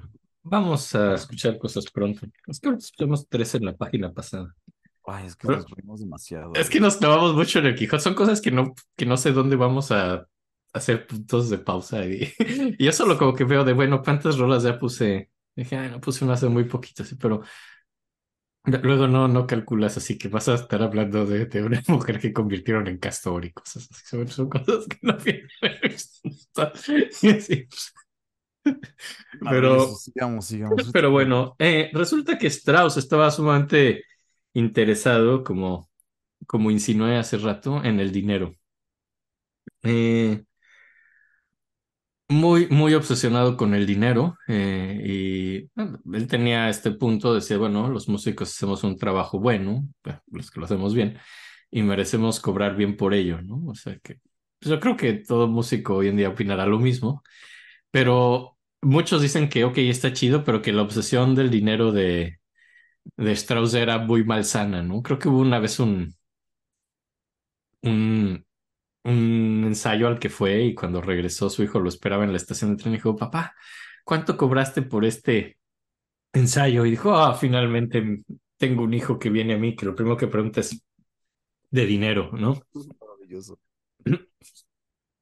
Eh, la que critica muchísimo, muchísimo, muchísimo esta, actitud descarada de que lo único que le importaba era cobrar dinero, era Alma, Alma Mahler, es la que eh, se burla de, Strauss, dice que él al dirigir estaba contando billetes más que compases, así que lo único que le importaba de todo esto era el dinero, así. Y sus estrenos, digo, era un compositor muy exitoso y un director muy exitoso y pues sí cobraba muy bien y ganaba mucho dinero y pero sí, al parecer había una fijación. Siempre tuvo dinero aparte. Sí, no, no es alguien que, que haya crecido en la pobreza y de pronto dijera, puta, por primera vez en mi vida tengo dinero. Y... Creció en un imperio de cerveza, básicamente, ¿no? Pero igual, pues Sí, le, le, le, padre. obses- le obsesionaba mucho eh, tener dinero, ¿no? Y, y de hecho también hace como ayuda a muchas cosas de, después de Alemania, o sea, ayuda a los derechos de los músicos por las regalías de su música, porque insistían que necesitaba regalía de sus publicaciones y Estaba pues, adelantado como- su época, güey. Sí, y eso ayuda pues a los músicos en general, ¿no? Y de hecho, eh, pues eso es bueno. Y también en el 1901 es el presidente de la Alemania Deutscher Musikverein, que es la sociedad donde promueve músicos jóvenes, ¿no? Y por ejemplo, ahí es donde ves que es chido porque no era medio nacionalista la asociación, pero él promovía músicos de todos lados, promovía franceses, promovía a Mahler, muy buena relación con Elgar, también promovió mucho a Elgar. Eh, sí, sí, sí. Y pues mucho de esto era música moderna. Le gustaba promocionar a los músicos jóvenes y modernos, es algo que hacía también. Y tiene en 1902 unas giras en, en Reino Unido y en Holanda y dirigiendo. Y compone un poema sinfónico que de hecho este es bastante criticado y bastante malo, según la mayoría, que se llama Sinfonía Doméstica. Eh, ya vi, ya su hijo, ¿cómo decías que se llamaba su hijo? Hans. Hans, casi se llama Franz. Ay, güey, estabas muy cerca, güey. Muy cerca, sí. Hans, ¿y tú qué fuiste Paul? No. Paul, sí, pero fue, yo creo que me fui por Pauline, me quedé con la idea. Casi lo agarramos, güey. Franz. Franz. Sí, no, y básicamente sus info... era Más bien como. Franz, Franz. Franz. Franz. Franz. Franz. Franz, Franz. Franz Strauss, Franz Strauss. Franz Strauss. Strauss. Franz Strauss. Y pues, digo, escribe esta rola, la Sinfonía Doméstica, que se trata de su alegría doméstica y en el hogar al estar con Pauline y con Franz, ¿no? Eh, en Estados Unidos va a ser su primer viaje a Estados Unidos, donde van a estrenar una nueva pieza en Carnegie Hall, ¿no? En Nueva York, en Está 1904. padrísimo, porque no fue su primera rola estrenada ya, más bien es su No, primera. ya habían tocado, pero es su primer viaje donde él va a dirigir, pero se genera una expectativa enorme en Nueva York y todo el mundo quiere, Claro, va ya se va a venir y va estas rolas de él, ¿no? pues no muchas, pero sí se había tocado música de él. Pero Estaban llega y dice, güey, muy joven ya habían tocado música en Estados Unidos. sí, sí, bueno, pero no- luego los poemas no hay que los tocaran mucho, pero pues, hay una expectativa enorme, va a venir este güey, el compositor aquí importantísimo de Alemania, y va a dirigir y va a estrenar un poema sinfónico que nadie ha oído y lo va a estrenar en Nueva York por primera vez. Y llega y estrena esta, digo, ya luego hay gente que ya hoy en día la defiende, pero que para en su momento les pareció una basofia, que era la Sinfonía Doméstica. Y es un gran fiasco porque todo el mundo lo esperaba con mucha expectativa y hace solo un poema sinfónico de cómo es muy feliz en su hogar, así con su esposa y su hijo. Y, y, y el drama y, y la historia y la narrativa, no, estoy contento, así con Wow. mi Jamás esposa he y mi escuchado esa, eh, de hecho. Sinfonía Doméstica se llama. eh, No hay nada que escuchar de ahí, no podemos poner un. pues, es que hay piezas más importantes que nos van a tomar bastante tiempo. ¿no? Ah, está bien, Dios mío. Y, pero Escuchar de aquí, güey. es que, es que Strauss tiene mucho. Compuso Y- un chingo, güey. Bastante. Y pues básicamente es muy mal recibida y, y además el- se filtra el libreto, ¿no? La prensa de Nueva York llega a echar mano del programa y del libreto y lo filtran y Oh.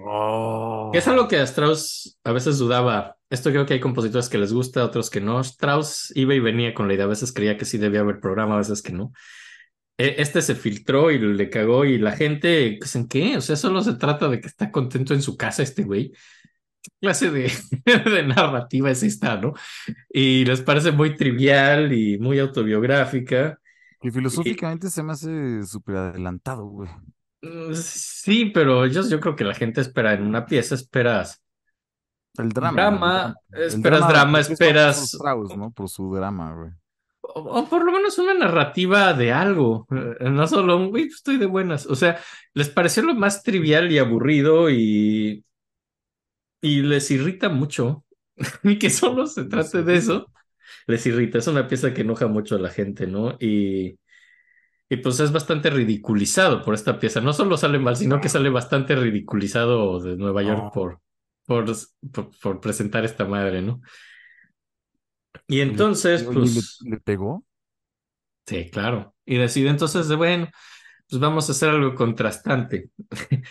Lo mismo que hace siempre contrastar y decide que el contraste de que estoy contento en mi casa y todo es chido, vamos a hacer una ópera sumamente violenta que se llame Salomé, ¿no? A huevo. que es muy contrastante con el estoy contento en mi casa, o sea, vamos a agarrar una ópera eh, que viene de Oscar Wilde. eh, y tarda dos años en escribirla, la acaba en 1905, ¿no? Y la empieza a ensayar en Dresden. Oye, me da Y- pena decirlo, pero yo no sabía que Salomé venía Era de- Oscar Wilde. Sí, sí viene de Oscar Wilde. Yo pensé que venía de los rusos. No, es... O sea, Salomé es, eh, es más, es de Oriente, o sea, es una historia oriental, pero el que escribió la obra es Oscar Wilde. Vale. Y, y pues también, o sea, lo que quería huevo Strauss era una Salomé de 16 años que tuviera una apariencia casta, frágil, ágil y con una voz enorme, así como wagneriana, ¿no? Y eso era medio difícil de encontrar. eh, y acaba siendo como una mujer que no, no le encanta porque pues no era una mujer virginal de 16 años, era una mujer más grande, Marie, Marie Wittig, que a quien Strauss llama burlonamente una tía, ¿no? Es- Esa señora es una tía, no es una joven casta. Pero no entiendo qué tiene de burla una tía. A mí me parece muy digno. Raro, Se me hace Yo, yo creo que es muy digno ser una tía. lo más digno que, que he sido. En general, en, en mis andanzas por esta tierra del Señor. Eso es lo más digno que he hecho. Aunque Sin Strauss lugar a duda, ¿eh? Sin lugar a duda. Y, y pues ve, se burla de Wittig y, y además cuando ve el libreto y lo que... Pero no sabemos bien el libreto cómo va, ¿verdad? De No, sí, sí, sí, sí. Oscar Wilde. ¿Es lo que vas a platicar ahorita? No. Voy a platicarlo, sí. Eh, y pues como... y ahora, el problema es que cuando empieza a ver los libretos, esta mujer Wittig dice que no quiere cantarlo porque es una mujer decente, ¿no? Y que no va a cantar esas babadas así obscenas. Dios mío, ¿qué va a cantar, güey? Ejé, Y de hecho, en una curiosidad sí, enorme. sí. Y de hecho, pues cuando empiezan los ensayos, eh, se horrorizan principalmente dos personas por lo escandaloso de esto, que son, antes que nada, Cosima y su papá, ¿no? Y su papá dice, ¿por qué mi hijo siempre hace música nerviosa? ¿No? ¿Por qué siempre su música suena nerviosa, ¿no?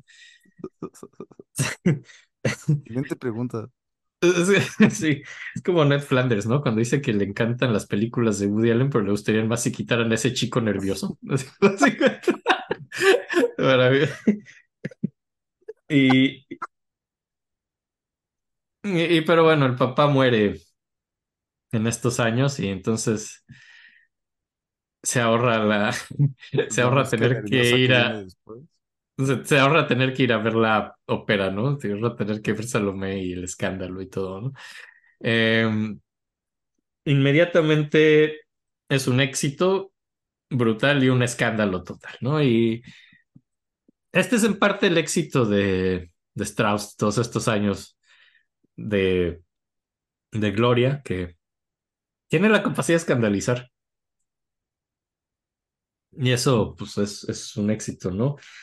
En Berlín muy bien, en Inglaterra muy bien, en Estados Unidos piden, en, eh, también, pero por ejemplo, en Berlín, en Estados Unidos y en Inglaterra piden cambios en el libreto. Dicen, no, no, espérate, no puede ser todo así, piden Oye, ¿qué cambios. estamos en 1900. Dos.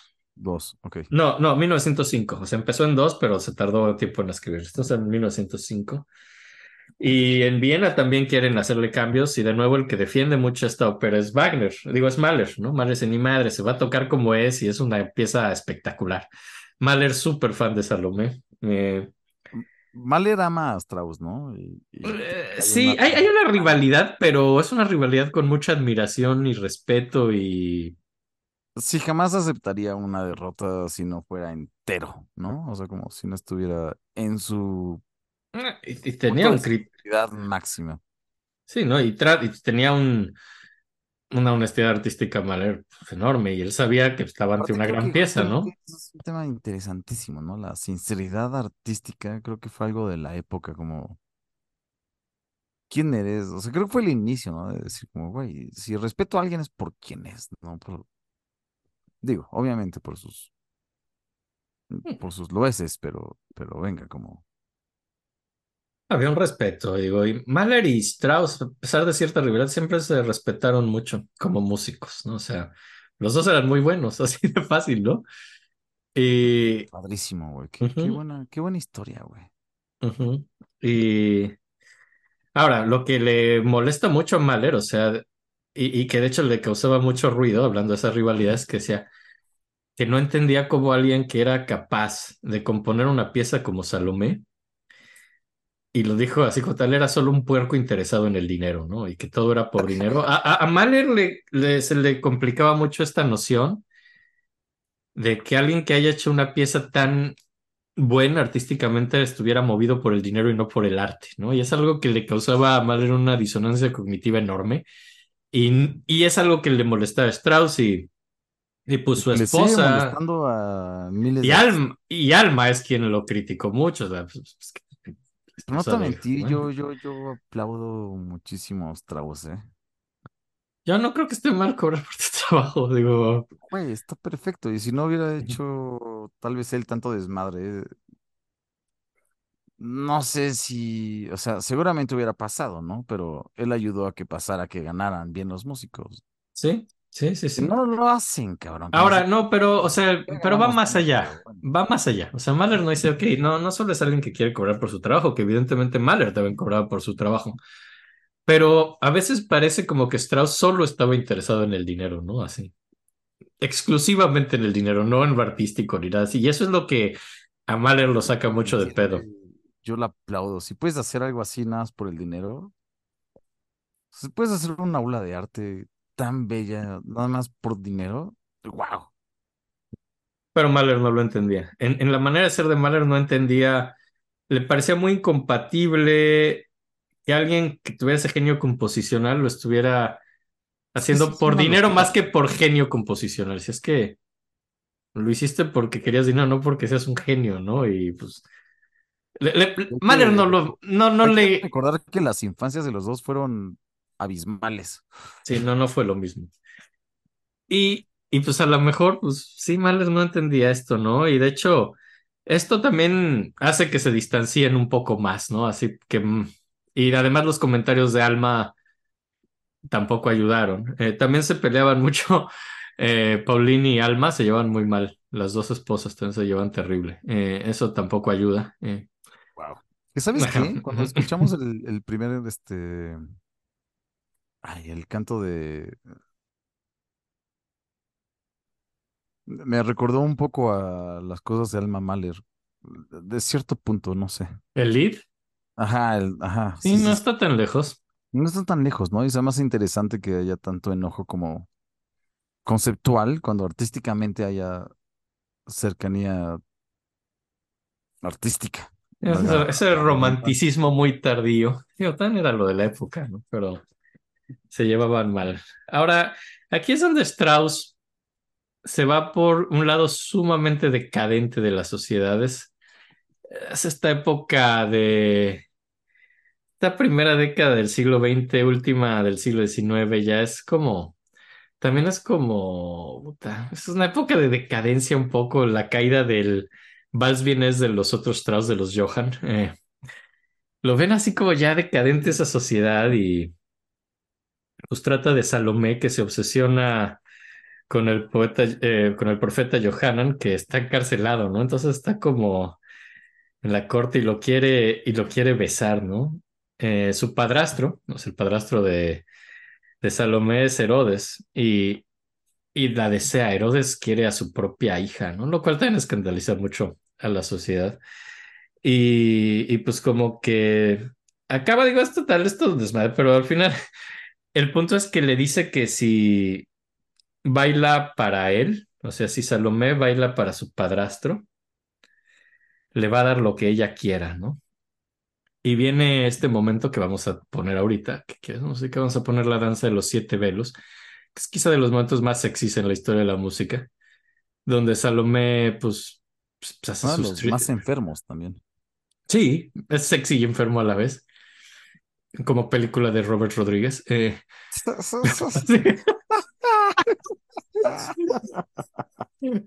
Como la de la chica muy guapa que le falta una pierna y le pone una metralleta, ¿no? ¿Cómo se llama esa peli? Este, Planet Terror. Sí, sí, ¿verdad? Es Planet Terror, ¿no? ¿Y quién es esa actriz? Es, es muy sexy. Es... Ya está muerta, creo. Ay, no. Creo que sí. No estoy seguro, porque hay muchas personas que se mueren. Y, güey, Sí. no me acuerdo Y luego tenemos el efecto Mandela, y entonces no sabemos quién sí y quién no se murió. Así. Pero estoy casi seguro que está muerta, se me olvidó el nombre, pero es Planet Terror y es una maravilla, güey. Es gran peli, sí. Y también es muy poema, sexy, güey. muy enfermo. muy- Sí, eh, Es pero uno de bueno, los poemas más bellos cuando ves a una persona que, que no tiene pierna y, y se, y se pone una metralleta en la pierna, en el muñón. y mata básicamente a miles de, pues, de zombies o lo que quieras, ¿no? O sea, cuando se vuelve un arma, su muñón es, güey, enorme, es, güey. Y, se, se está matando gente y dices, ¿por qué esto es tan sexy? Tengo un problema. No, no tienes un problema. Está No, diseñada así esa película. Todos sentimos eso. No te, si, tú es sentiste eso sobre, mm, si sentiste eso, sobrino, no te sientes mal, todos lo sentimos. ¿eh? y está bien, está bien, mastúrbate. Quieres, pero no en el cine. eh. Pero- Porque le pasó a Pee Wee Herman que se masturbó Y se acaba de morir, no mames, Puy Germán Sí, lo amaba, güey. ¿Qué te sí. pasa, güey? Y era muy cómico, ¿eh? Era muy, Güey, muy yo creo que es uno de los Genio cómico. comedia. Genio cómico, sí. Gen- no mames, todo. Es de los mejores cómicos físico, o sea, cómica física Mm. y otros tipos de... Yo no soy tan fan de la comedia Comedia. física en general, pero creo que es muy Dices que no, gracioso. güero, dices que no, pero te encantan, güey. Ah, sí, me encanta. Pee Wee Herman es uno.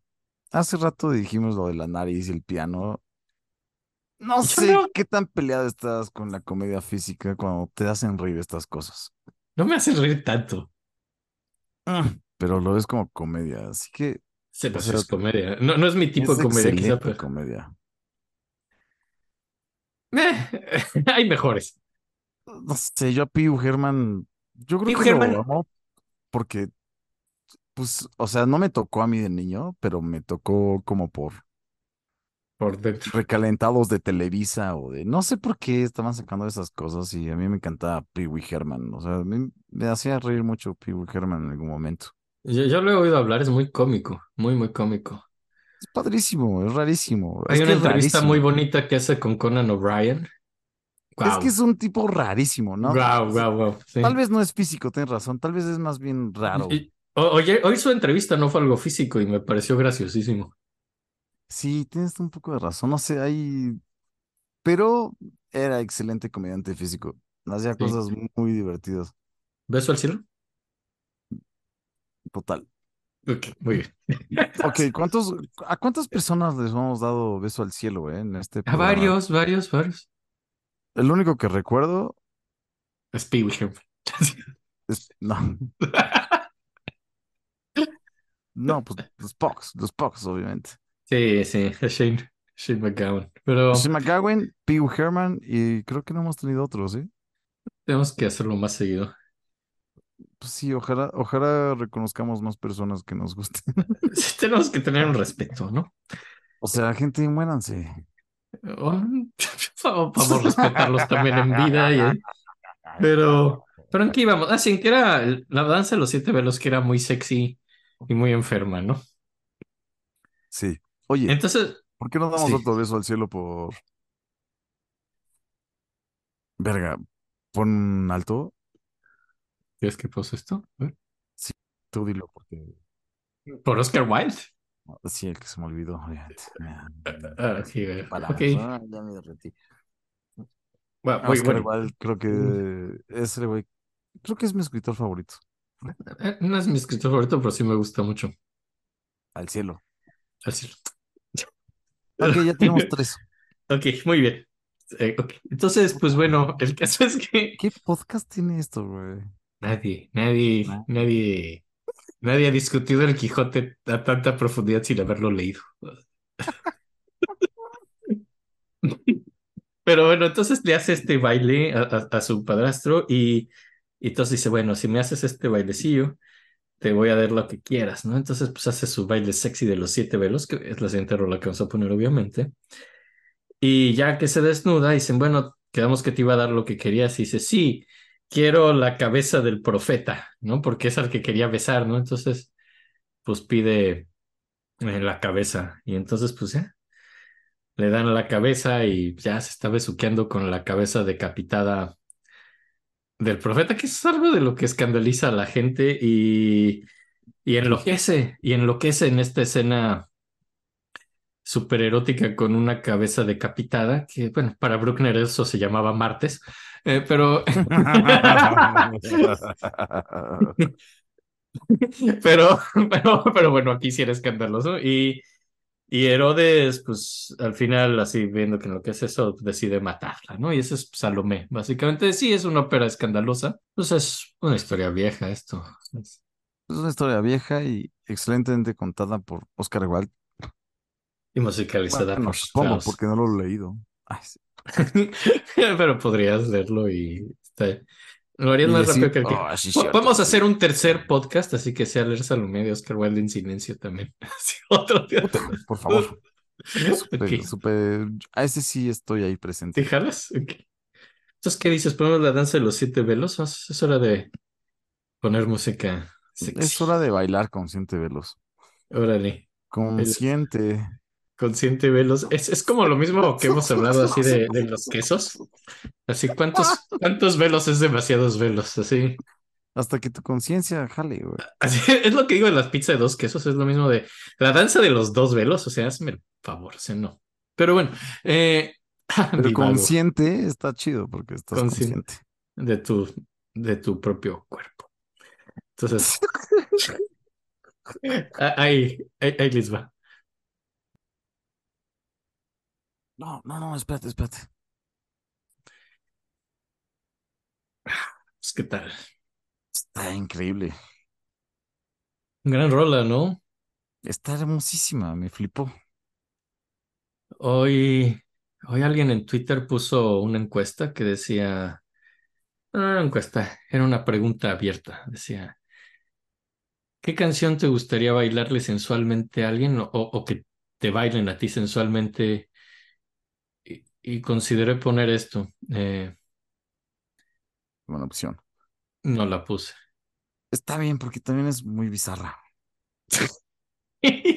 Puse, O puse sea, como que hay Sherezada. op- opciones sensuales y esta es una Ajá. opción donde algo está raro. Ya sabes, como me encanta ponértela, pero ¿Le bailarías esto a alguien? O sea, si pudiera bailar, sí. Creo que, creo que en esos casos se aprecia más la intención que, que el baile en sí, ¿no? Así. Nah, No, a menos de que tu pareja sea como una coreógrafa, así que, te diga como verga. No tienes así de güey, güey, güey, güey, güey, Al- alto, alto, alto, alto, al- alto, ay, ay, ey, Ey, ey, acabas de repetir dos ideas fundamentales que podrías desarrollar. Creo que no estás haciendo bien para el desarrollo de mi excitación. Así de, güey, apenas llevo un velo, cállate. Oye, sí me quiero excitar, güey, pero no me estás ayudando, cabrón. Son las ideas que a mí me llegarían si yo bailo estas cosas, como Así. supongo que sí. pero al mismo tiempo es como, bueno, pues voy a hacerlo, pueda lo que pueda o no. Me parece un, es, es un buen espíritu eh, de intentar. Es un espíritu de aventurero Y, y confusión. y confusión. Aventureco. Exacto, exacto. Así de qué es esta danza. Es solo como confusión y aventura de exacto. Eso es lo que quiero expresar.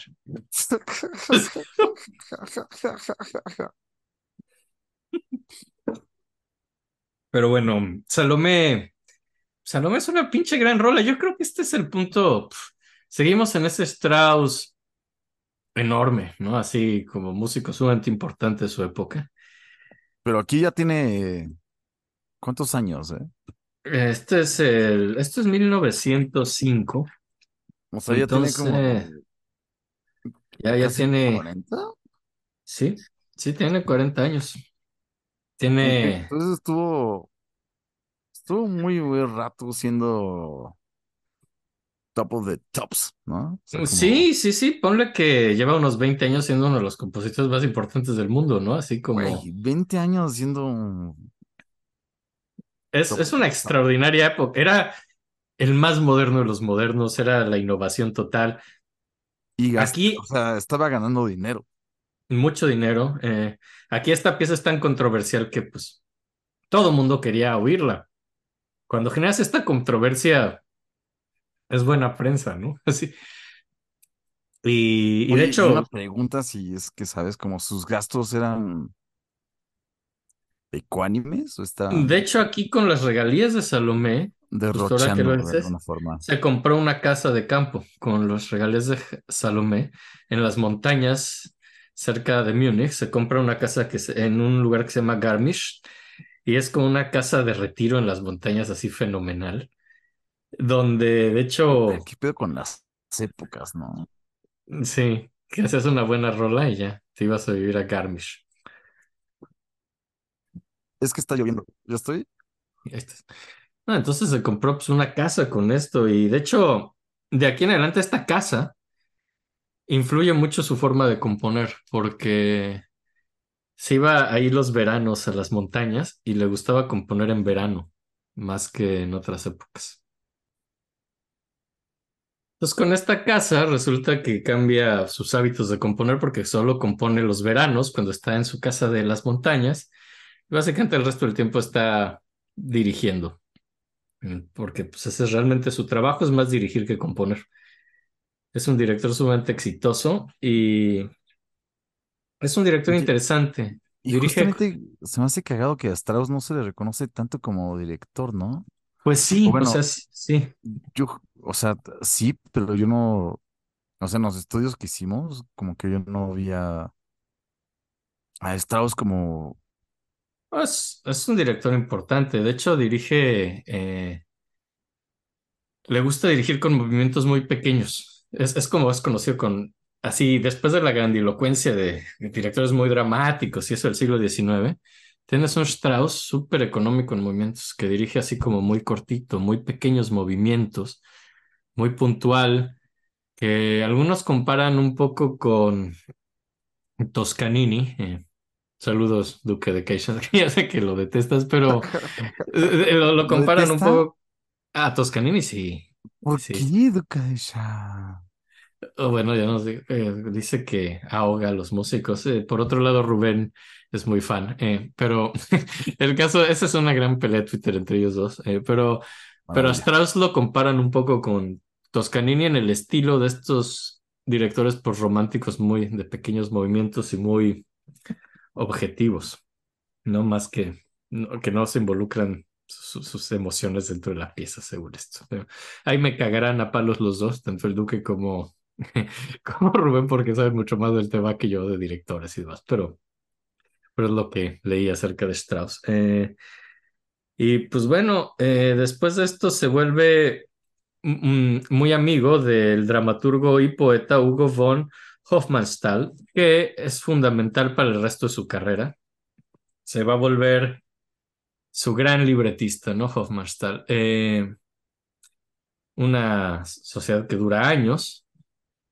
realmente es curioso porque fueron muy cercanos en trabajo, pero no, en cuanto a amistad, siempre se trataron muy formalmente. Sus cartas son chistosas en ese aspecto, ¿no? Después de conocerse años y años y trabajar y éxitos, fracasos, pelearse, contentarse, seguían siendo sumamente formales toda su comunicación. Eh, pero este güey, también leí la opinión, hay quien opina que Hofmannsthal lo lleva, lo aleja de, pues de su éxito, ¿no? Porque hasta este momento había sido sumamente exitoso y, y ahorita estamos cerca de que empiece a, a declinar. Digo, no, no inmediatamente, pero pues, eso ocurre con Hofmannsthal. Eh, y pues bueno, se conocen y quieren colaborar y, y, y como que Hofmannsthal dice, ay, vamos a hacer algo juntos y se resiste porque dice, no, ahorita no necesito un libreto después de Salomé. Digo, Strauss era muy metódico en que planeaba cosas que contrastaran una rola con la anterior, le gustaba como esos juegos así de contrastes. Y dice, no, ahorita lo que me tocaría yo creo que es hacer una rola sinfónica sin ningún tipo de texto, entonces no necesito un libretista. Y Hofmannsthal insiste, dice, no, no, no, no, no, no, no, tengo una rola muy buena, podemos hacer Electra, que tiene que ver con Salomé, es otra pieza súper escandalosa, también es muy oscura, también tiene esta decadencia fin de siglo vienés, muy freudiana, eh, y, y ya sabes, también son fans de Freud en esta época. Y finalmente cede en 1906 a Hofmannsthal y Hofmannsthal empieza a hacer el libreto. Y bueno, después como que, o sea, empieza a darle el libreto y no puede trabajar mucho en 1907 a 8 porque está dirigiendo mucho. Eh, pero sí se toma un año sabático de 1908 a 1909 para irse a las montañas a componer Electra, ¿no? Que va a ser su siguiente gran ópera. Y pues como que de hecho aquí los cantantes hablan de un Strauss, así que se está volviendo loco en los ensayos, ¿no? Así que no, no había estado así antes, así que en los ensayos se ponía loco y dice, no, más fuerte, así, pero esto es fuerte, fuerte. Así, siempre quería un fortísimo en todo y que los canciones, es que esto no va con mi, una forma de cantar normal, se me va a lastimar la voz y me vale madres, hace que todo el mundo se force, todo es enorme, es una ópera muy dramática. Y se estrena de nuevo en Dresden, que es un lugar típico para los estrenos de Strauss. Es un lugar donde es muy y, querido. y- y- y el recibimiento de este tipo de dirección tan agresiva, ¿cómo se recibió? O sea, ¿fue buena la... sea, Electra sí, Electra sí. Ahora, La cosa de Electra es que pasa lo mismo que, que con Salomé, es, es muy escandalosa. Entonces otra vez logra éxito. Eh, No, no voy a decir que solo es a base de escandalizar, porque no, no solo es escándalo estúpido, o sea, tiene mucha calidad. Es música sumamente bien hecha, es música maravillosa y son textos muy bien hechos, es música de mucha calidad, pero está el factor eh, controversia, el factor escándalo, el factor morbo, que lo hacen, pues, irresistible, ¿no? Así para el público sumamente exitoso y pues, también en bien en Milán. Eh, pero hay, también hay controversia contigo, también mucho por la violencia de la ópera, por la disonancia. Musicalmente estamos llegando a un punto sumamente disonante,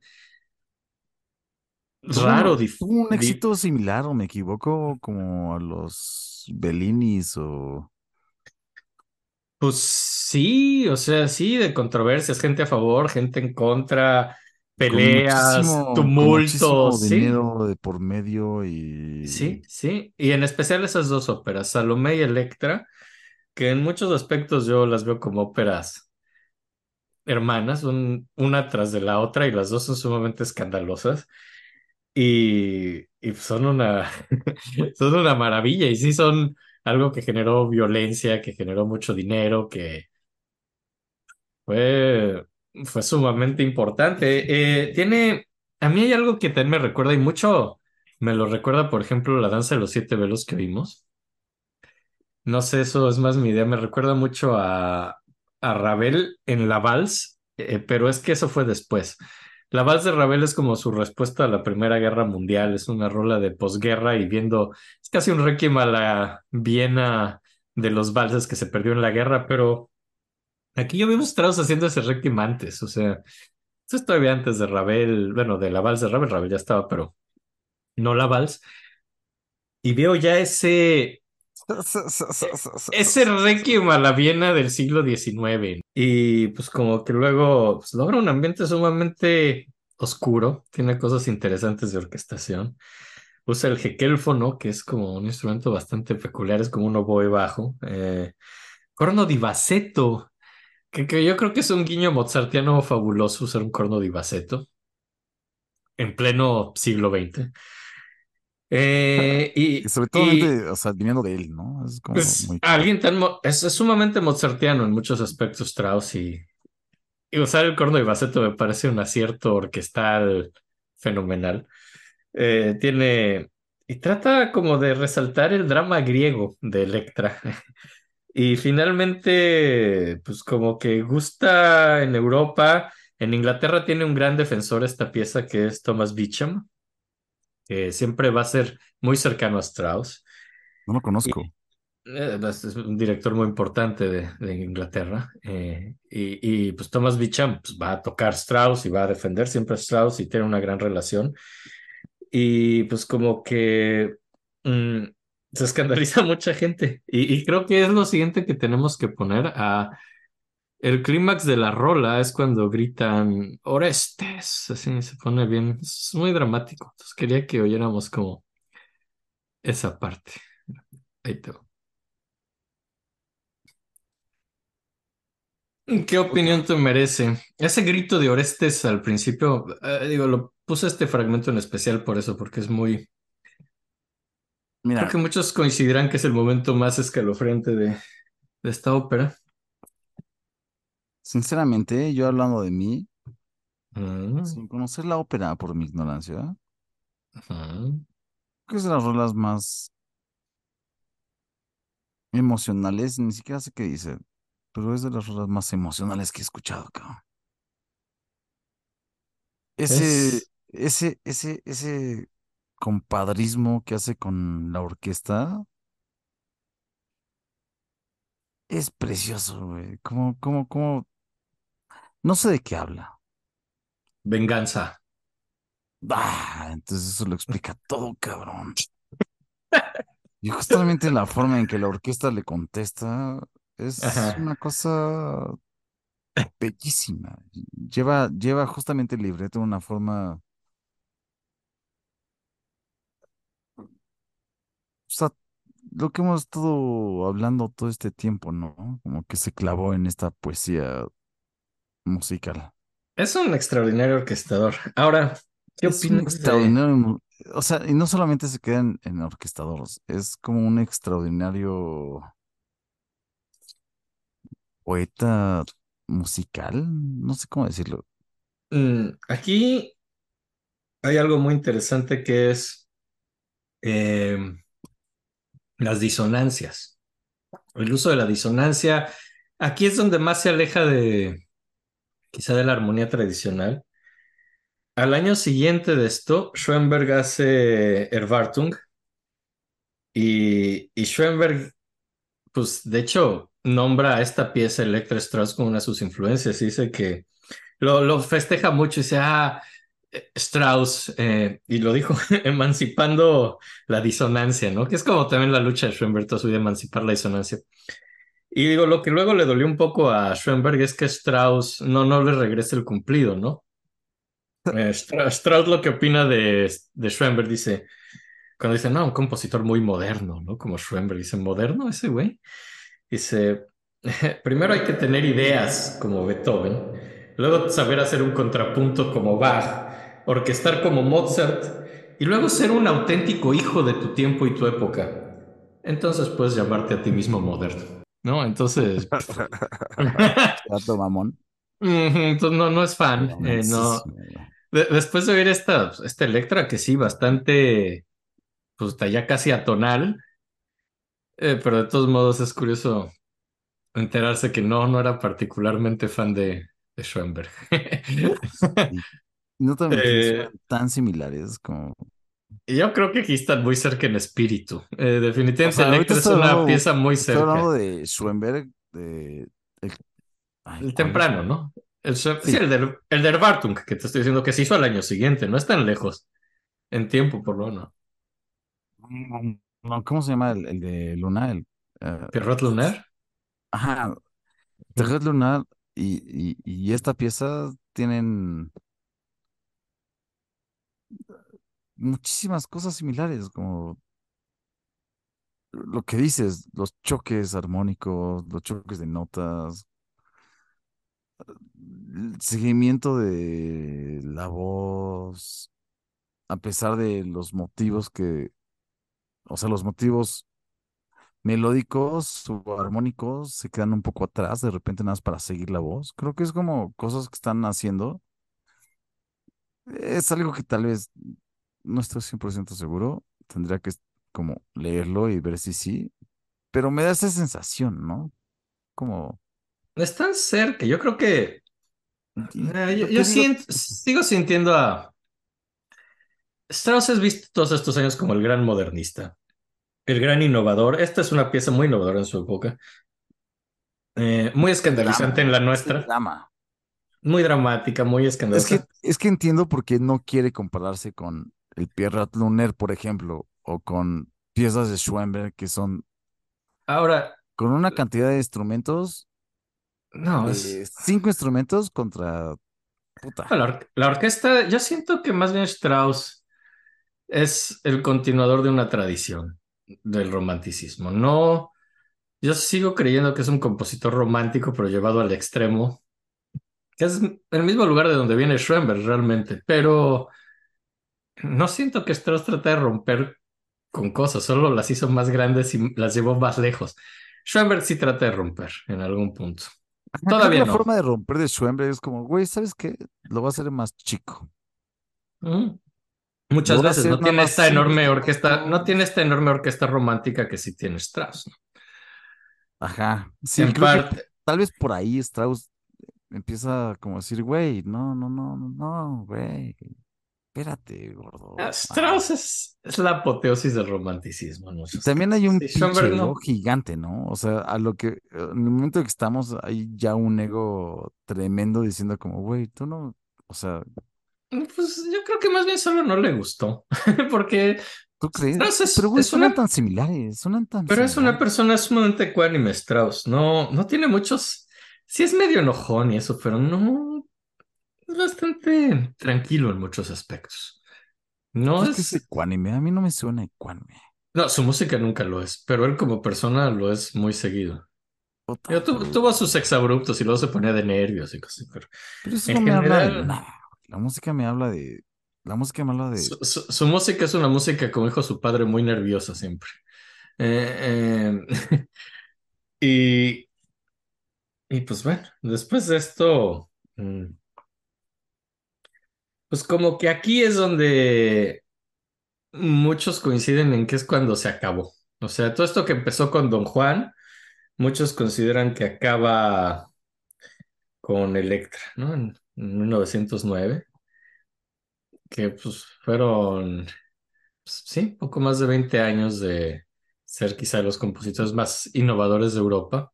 Son lo que muchos 40 años. Eh, sí, y son los que muchos critican con Hofmannsthal, que luego empieza a haber una especie de regresión, estancamiento, ya no volver a encontrar esto. La siguiente, todo lo que sigue de su producción vuelve un poco a lo tradicional y deja de ser este güey joven y escandalizante, innovador. Y sí, es rebasado por varios compositores más jóvenes, más escandalizantes y más nuevos. Está Bartók, está Stravinsky, está Schoenberg, que ya mencionamos, y son ¿Les los que se... gustaba? ¿Eh?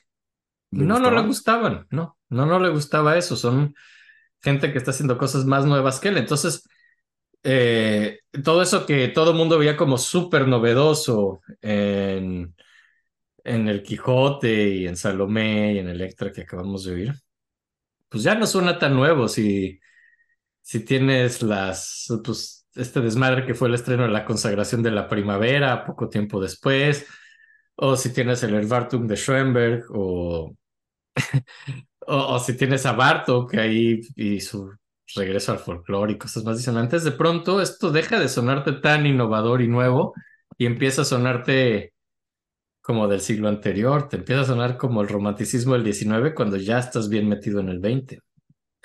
Entonces, lo que sigue de aquí en adelante, no, no digo que ninguna pieza de, de las que siguen sea interesante, porque definitivamente hay piezas interesantes en lo que sigue, pero ante su público en su época deja de ser el compositor súper interesante y que toda rola que estrenaba salía en toda la prensa y era un éxito y era un lleno y era un escándalo y eran tumultos. De, aquí es donde acaba. En Estamos en, ¿qué? En sus 50 a la verga, ¿no? 1909. eh, pues 40, 40 y, 40 y tantos años, 45. Verga, casi como Robocop. ¿Cuántos años tiene Robocop? ¿Cuántos yo, Solo sus 35, pero no acuerdo Ah. Robocop tiene, ¿cuándo dicen su edad? Yo, no, creo que nunca vi Robocop, solo vi, ¿Nunca viste Robocop? Robocop yo creo que es de las mejores películas que se han hecho.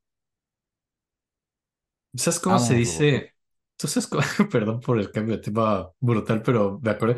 ¿Sabes cómo se dice obrero en polaco? No. Robotnik. ¡No! Me encanta, güey. Me Pequeño encanta, me comentario social, no, no, no creo que debamos elaborar más. No, suficiente, ¿no? Creo que Pero sí. todos pueden elaborar lo que quieran de ahí. Ustedes síganse con el ejercicio, ejercicio sociológico que obrero en polaco se diga Robotnik. Em, Oye, ¿sabías que el escritor de Robocop es, Ajá. es polaco? No. Ah. Güey, es muy posible que no.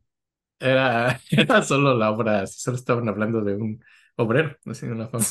Yo no lo estoy inventando. Y, y pues ya, entonces digo, de aquí en adelante, pues como que empieza, deje este pedo con Ho Hofmannsthal hace, dice, bueno, queremos un tema más comedia lírica, ligera, mozartiana. Eh, y Hofmannsthal le hace el Rosenkavalier, que sigue siendo otra pieza sumamente exitosa, es muy exitosa. Eh, quizá la más famosa, pero pues, no sé, eh, en, en mi gusto deja de ser esa ruptura y esa innovación enorme, es quizá, Rosenkavalier sigue siendo muy famosa, ¿no? Se basa en Molière, o sea, de pronto tiene una re- extraña regresión al siglo XVIII, ¿no? Así después de su Electra totalmente freudiana y Extraña, ¿no? brutal. Pero, Ajá. o sea, Dice, es parte de vamos- su escuela. Es, es muy mozartiano en muchos aspectos. Strauss nunca deje de ser, ¿no?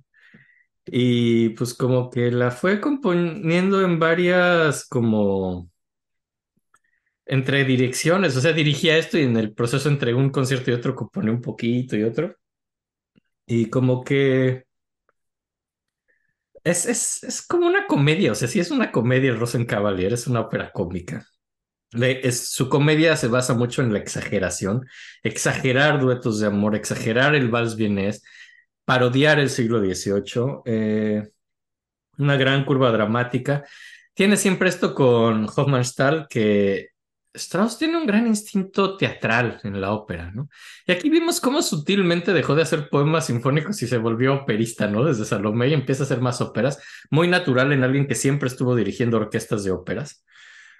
Eh, por ejemplo, Hofmannsthal le daba el libreto decía, no, aquí tiene que haber una curva dramática, aquí tiene este dueto, tiene que ser más dramático. O sea, siempre le decía qué puntos tenían que ser importantes y es parte clave de su relación. Eh, y pues el Caballero de la Rosa Rosenkavalier es exitosísimo, 50 presentaciones en Dresden, también en Viena y en Milán. Aunque en Milán, muy anti-austriaco, Italia, le abuchean siempre que hay vals vienes. Eh, Pero, pero bueno, fuera de eso es sumamente exitoso. Pero cada vez que salió un vals, lo abucheaban. Eh, y pues como que es chistoso. Después del Rosenkavalier, intenta volver como a. Digo, como que es como una involución rara. Digo, no, no sé si llamarlo involución, no sé si es la palabra correcta, pero deja esa tendencia de hacer No orquestas gusta. enormes. A mí no me gusta la involución. A mí más bien. No es un buen término, ¿no? Es- no, es, como- desafortunado. Porque yo siento que sigue. Pues, Fue un crecimiento, nada más que pues, llevó otro camino. ciertas bases. Un camino que implica bases preestablecidas, ¿no? No sé cómo. Pues no sé, no, no sé, digo, tampoco es tan preestablecido, pero por ejemplo, decide hacer música más pequeña, o sea, la or- eh, orquestas más pequeñas, cosas más Sí, pequeñas. ¿qué será? Deje- Como más bien volver a un pasado, como a los básicos, no sé, no sé si es como volver a los básicos después de Electra. Rosencavalier Volver fue sus- sumamente exitoso. a sus, a sus propios pies, ¿no? Como tratado Puede de- ser, puede ser, digo, no, no sé si yo... propia, no sé. Cuando yo dije que el límite a lo mejor es Electra, a lo mejor no, a lo mejor el límite es Rosencavalier, que fue muy exitosa también. Pero no sé, yo siento que Rosencavalier fue un paso hacia otro lado, que luego sigue con Ariadne, Ariadne of Naxos, Ariadne de Naxos, que tiene dos versiones. Una vez bien vivo eso. Eh, la primera la hace más como una orquesta de cámara muy pequeña, con Hofmannsthal. También tiene como esa ópera guiños al la comedia del arte italiano, ya es Pierrotti, estos personajes. Y también eso de componer en pares ha- hace otra que se llama Die Frau ohne Schatten. Es como otra ópera que quiere hacer a la vez. Al mismo tiempo que estaba haciendo esta. Eh, sí, pero hace como la primera versión de Ariadne, que es bastante mala, y luego quiere hacer una segunda versión, porque también hace Die Frau ohne Schatten. Y además entra como en un pro- problemas ahí con Hofmannsthal, es donde eh, tienen como problemas creativos. Hofmannsthal entra como en un bloqueo creativo y además estamos a punto de entrar a la Primera Guerra Mundial y eso también afecta. Entonces como que se traba, hace dos actos Hofmannsthal, luego no logra el tercero. Cuando lo logra, Strauss se lo regresa, mil correcciones y hasta se burla de él. Entonces también tienen problemas personales. Entonces empieza a tener problemas con su libretista. Entonces estas dos óperas se traban bastante eh, y, tardan mucho, ¿no? Y, y hacen como unas piezas que no les va muy bien, eh, que también son como, eh, bueno, en lo que acabo esta ópera, pues vamos a tratar de hacer algo más, ¿no? Por ahí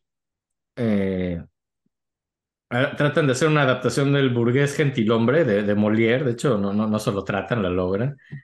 Y hay como eh, ideas de hacer música pues, casi, casi del barroco francés. Ahí hay un minuet al estilo de Lully, por ejemplo. Hacen como divertimentos y cortos números de danza. Entonces tienes como de pronto un Strauss haciendo minuets semibarrocos. Es, es una época rara, así definitivamente no... eh, Tengo llamarlo involución, quizás sí fue un comentario muy desafortunado, pero lo tienes haciendo cosas muy... que no era la dirección en la que iba, ¿no? Y es raro así verlo hacer estas cosas. Eh, con Ariadne Naxos es una vuelta obviamente a lo griego, que es algo fundamental desde que vimos su educación, eso siempre le gustó lo griego. A mucha gente le gusta Ariadne de Naxos. Eh, una, una rolita no, no, no necesitaríamos ahorita. ¿Quieres?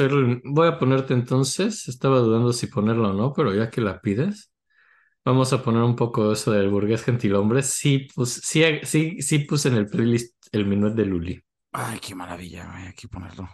Ahí te va. Hermoso, cabrón.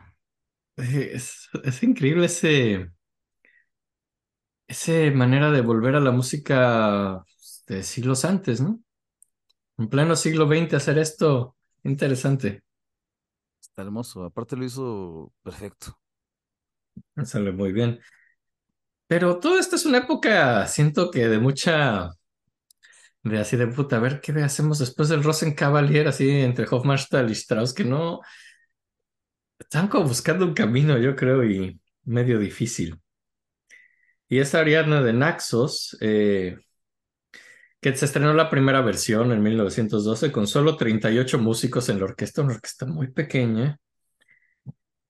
Y pues tiene todo este progreso, no tenemos que cambiarla, salió mal y va a haber una nueva versión del 16. Se pelean eh, y pues empieza la Primera Guerra Mundial, básicamente, y, y pues él estaba en Berlín y baja la Primera Guerra Mundial, evidentemente baja el presupuesto para el arte y, entonces pues eso le molesta mucho porque pues, él vivía del presupuesto para el arte del Estado. Y también, y le molesta eso, y también le molesta ese patriotismo exacerbado de la gran Alemania. Le caga, no le gustan esos patriotismos y lo ve con cinismo y amargura. Y dice que la única solución ante eso es encerrarse en su propio trabajo y componer. Y así es como reacciona a la Primera Guerra Mundial. Eh, y pues, pues el gobierno confisca su dinero para fondos de guerra, lo cual lo deprime bastante.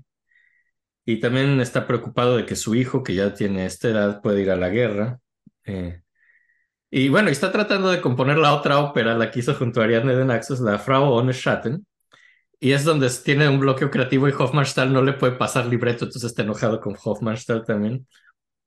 Entonces, pues está bastante mal humor, evidentemente, en la Primera Guerra Mundial, pero creo que hay gente que se la pasó peor. Eh, sea, este es un señor de malas. Es un señor de malas que le parece inconveniente la guerra, ¿no? Es un molesto inconveniente. Y Sí, hay pues, bastantes personas que la están sufriendo, pues. ajá, en el 14 de marzo, eh, Diaghilev le pidió un estreno de bíblico, así de José en la Biblia, así, y pues no. Y trató como de volver a los orientalismos porque era una historia del Antiguo Testamento. Y salió de la verga y nunca, no salió bien, estuvo muy mal. Y, y pues es una época donde hace una pieza que me gusta un chingo en la Primera Guerra Mundial. Eh, Ok. hace, hace su sinfonía alpina, en Alpen Symphony, que es, no es una sinfonía realmente, es un poema sinfónico que trata, que es su primer poema sinfónico desde muchos años antes, desde 1903. Así que sin darse cuenta empezó a hacer óperas y dejó los poemas sinfónicos por mucho tiempo. Aquí es donde regresa. Y se trata de un alpinista que, pues, que va escalando una montaña. Obviamente el clímax de la pieza llega cuando está en la cima de la montaña y luego tiene que bajar la montaña.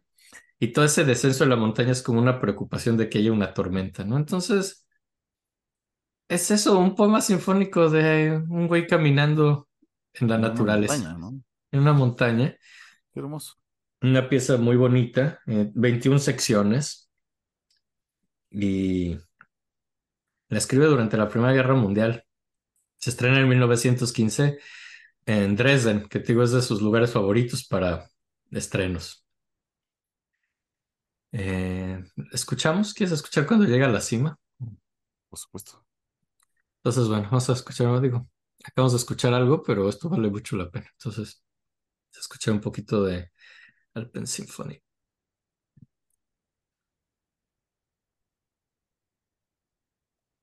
Bellísimo, qué pedo. Lo amo. Amo esta Es- rola. Puta, qué emocionante. Es muy emocionante, muy, muy emocionante. Ni siquiera estaba muy seguro dónde estaba parado, pero es muy emocionante. Es sumamente emocionante lo que hablábamos durante la rola. Yo, es anticuado para la época, según yo. Eh, Según yo, no, según yo es como. es música de 15 años antes, 20 años antes, pero suena increíble. Digo, O sea, sí, pero o sea, no sé, pero la forma es. Es, no sé, es muy, muy novedosa la forma en que se siente. No sé si, si eso tenga que ver, tal vez, o no.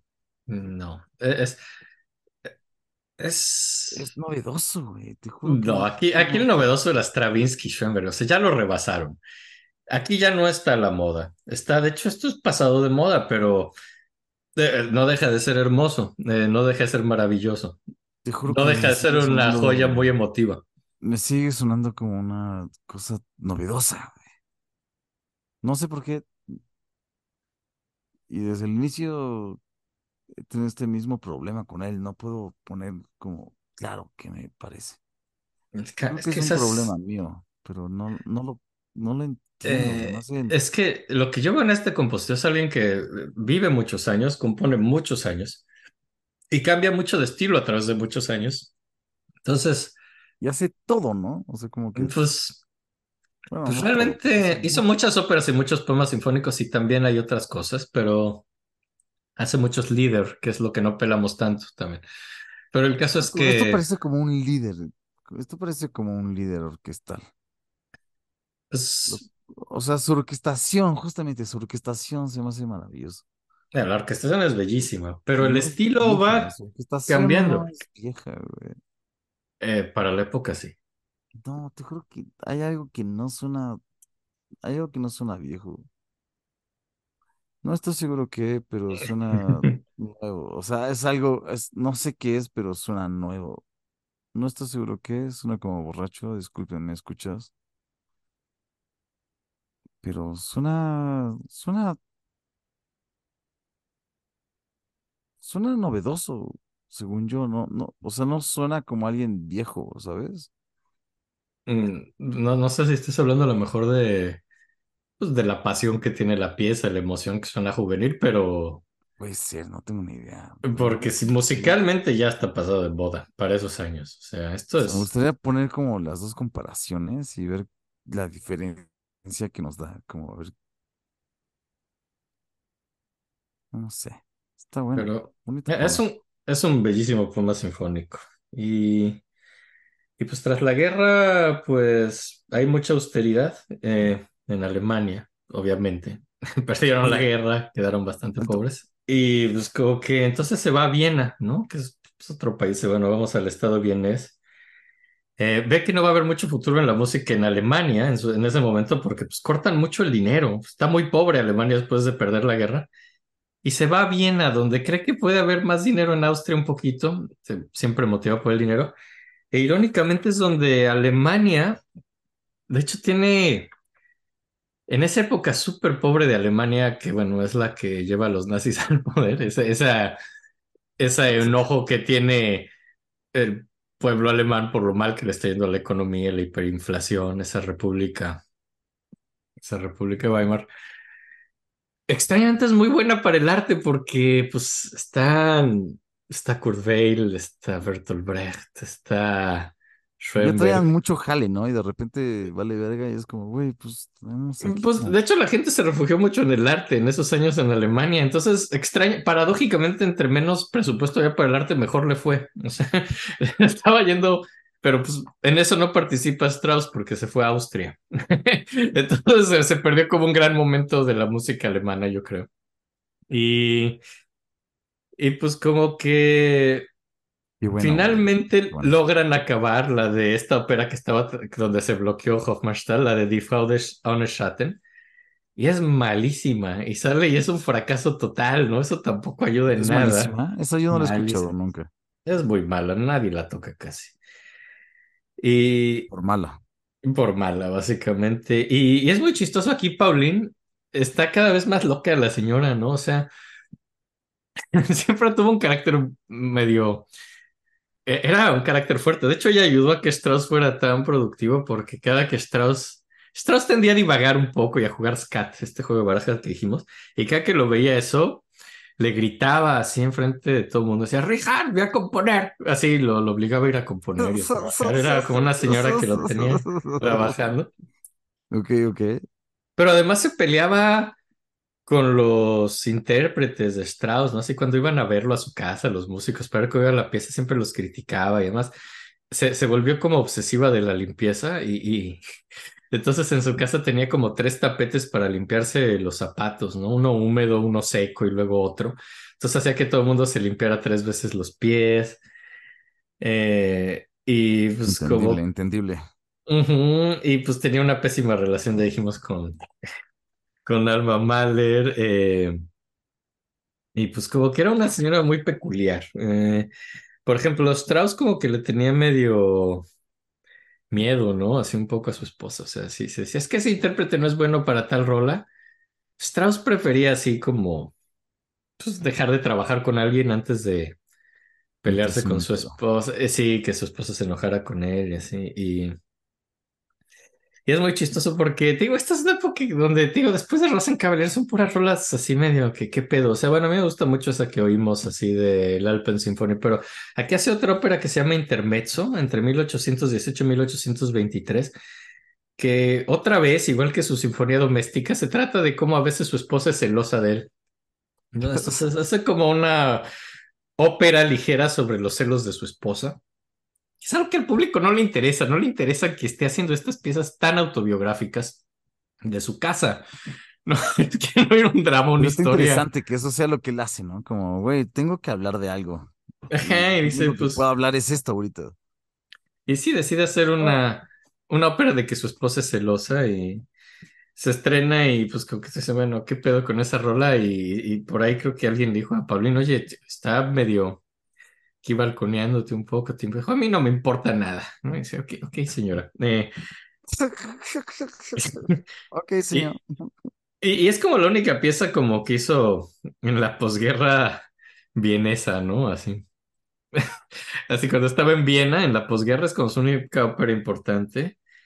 Eh, y en Viena, pues de hecho apoya a músicos locales que fueron importantes. Apoya a Fitzner, apoya a Zemlinsky, apoya a Korngold. O sea, como director eh, en Viena, estrena muchas piezas de ellos. Siempre, siempre tuve eso muy chido de apoyar a compositores jóvenes.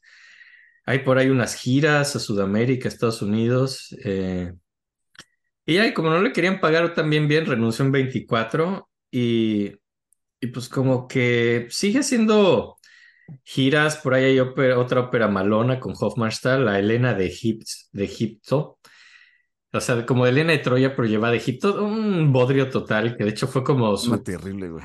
terrible. O sea, había tenido óperas malas, así cosas medio que no fueron exitosas. Esta fue un fracaso total, así brutal. Y hace por ahí en el 29 otra ópera, Arabella. Eh, el primer acto al parecer es genial y... De, O o sea, toda que- esta época está de la verga, güey.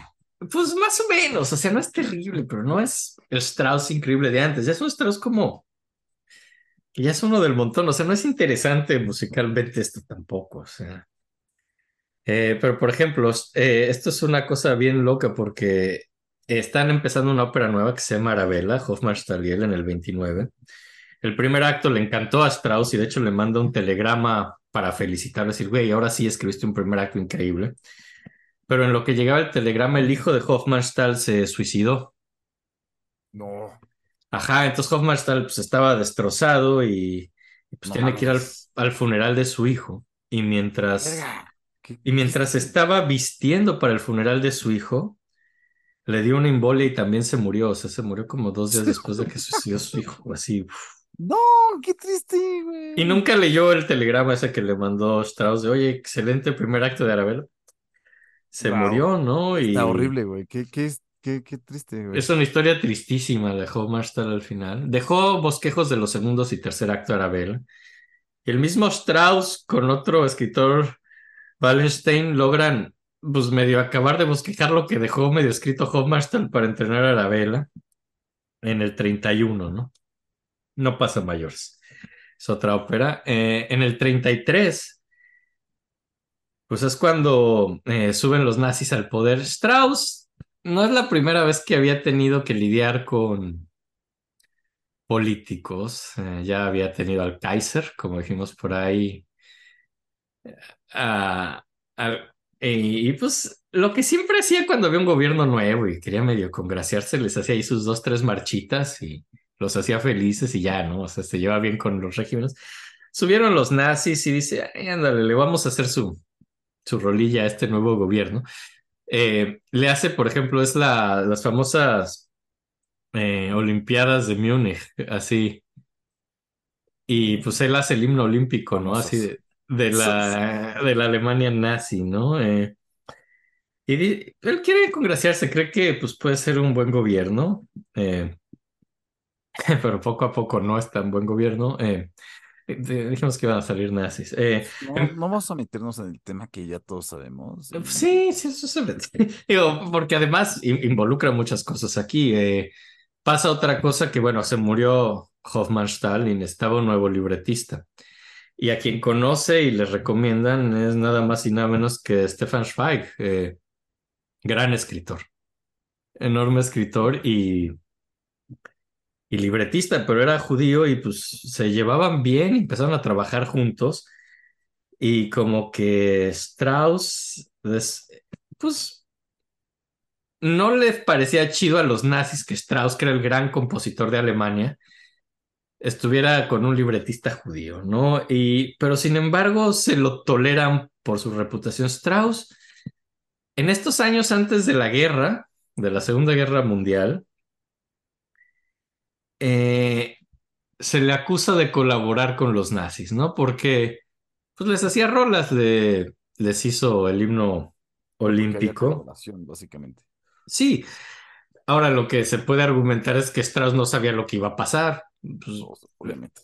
pero el nuevo gobierno pues estaba trabajando, ¿no? O sea, eh, luego hay cosas que Strauss dice y hace que a cualquier otro lo hubieran llevado a un campo de concentración definitivamente, pero pues, Strauss tenía una reputación, ¿no? Eh, Su papá, ¿no? Es un, es una como, o sea, como, digo, viéndolo como una historia literaria, estamos volviendo a un, a un na, ya ¿sabes? Como un papá diciendo bodrios, pero estando en un lugar no, y Strauss era... lo hace perfecto. Entonces, No, y más que por lo que lo hace perfecto, por lo que fue, o sea, pues en algún momento fue el compositor quizá más importante del mundo y los pues, le toleraron muchas cosas que no le toleraron a nadie, ¿no? Por ejemplo, hay un momento donde, y esto es de donde lo consideran, muchos lo cuestionan, ¿no? Así quitan a Bruno Walter de dirigir, eh, porque a judío y obligan, y, ponen a Toscanini a dirigir, no, tú vas a dirigir en vez del judío, y Toscanini eh, famosamente se rehúsa a hacerlo, ¿no? Dice, ni madres, yo no estoy de acuerdo con esto que estás haciendo y tu gobierno nazi. Toscanini se rehúsa a colaborar con los nazis. Strauss no. Eh, Strauss sí dirige, ¿no? Por eso luego lo acusan de sí colaborar con el gobierno nazi porque está una comparación directa con Toscanini que dices, güey, sí podías decir que no. Toscanini dijo que no. Tú dijiste que sí. qué locura, güey. Entonces, Ay, güey. es, entonces, pues bueno, se le ¿no? verga y ya, ¿no? No sé. Pues a- Strauss lo que dice es que pues, él lo que él no se iba a meter en política, que le importaba era la música. ¿no? Él quería que hacer música, es lo que dice.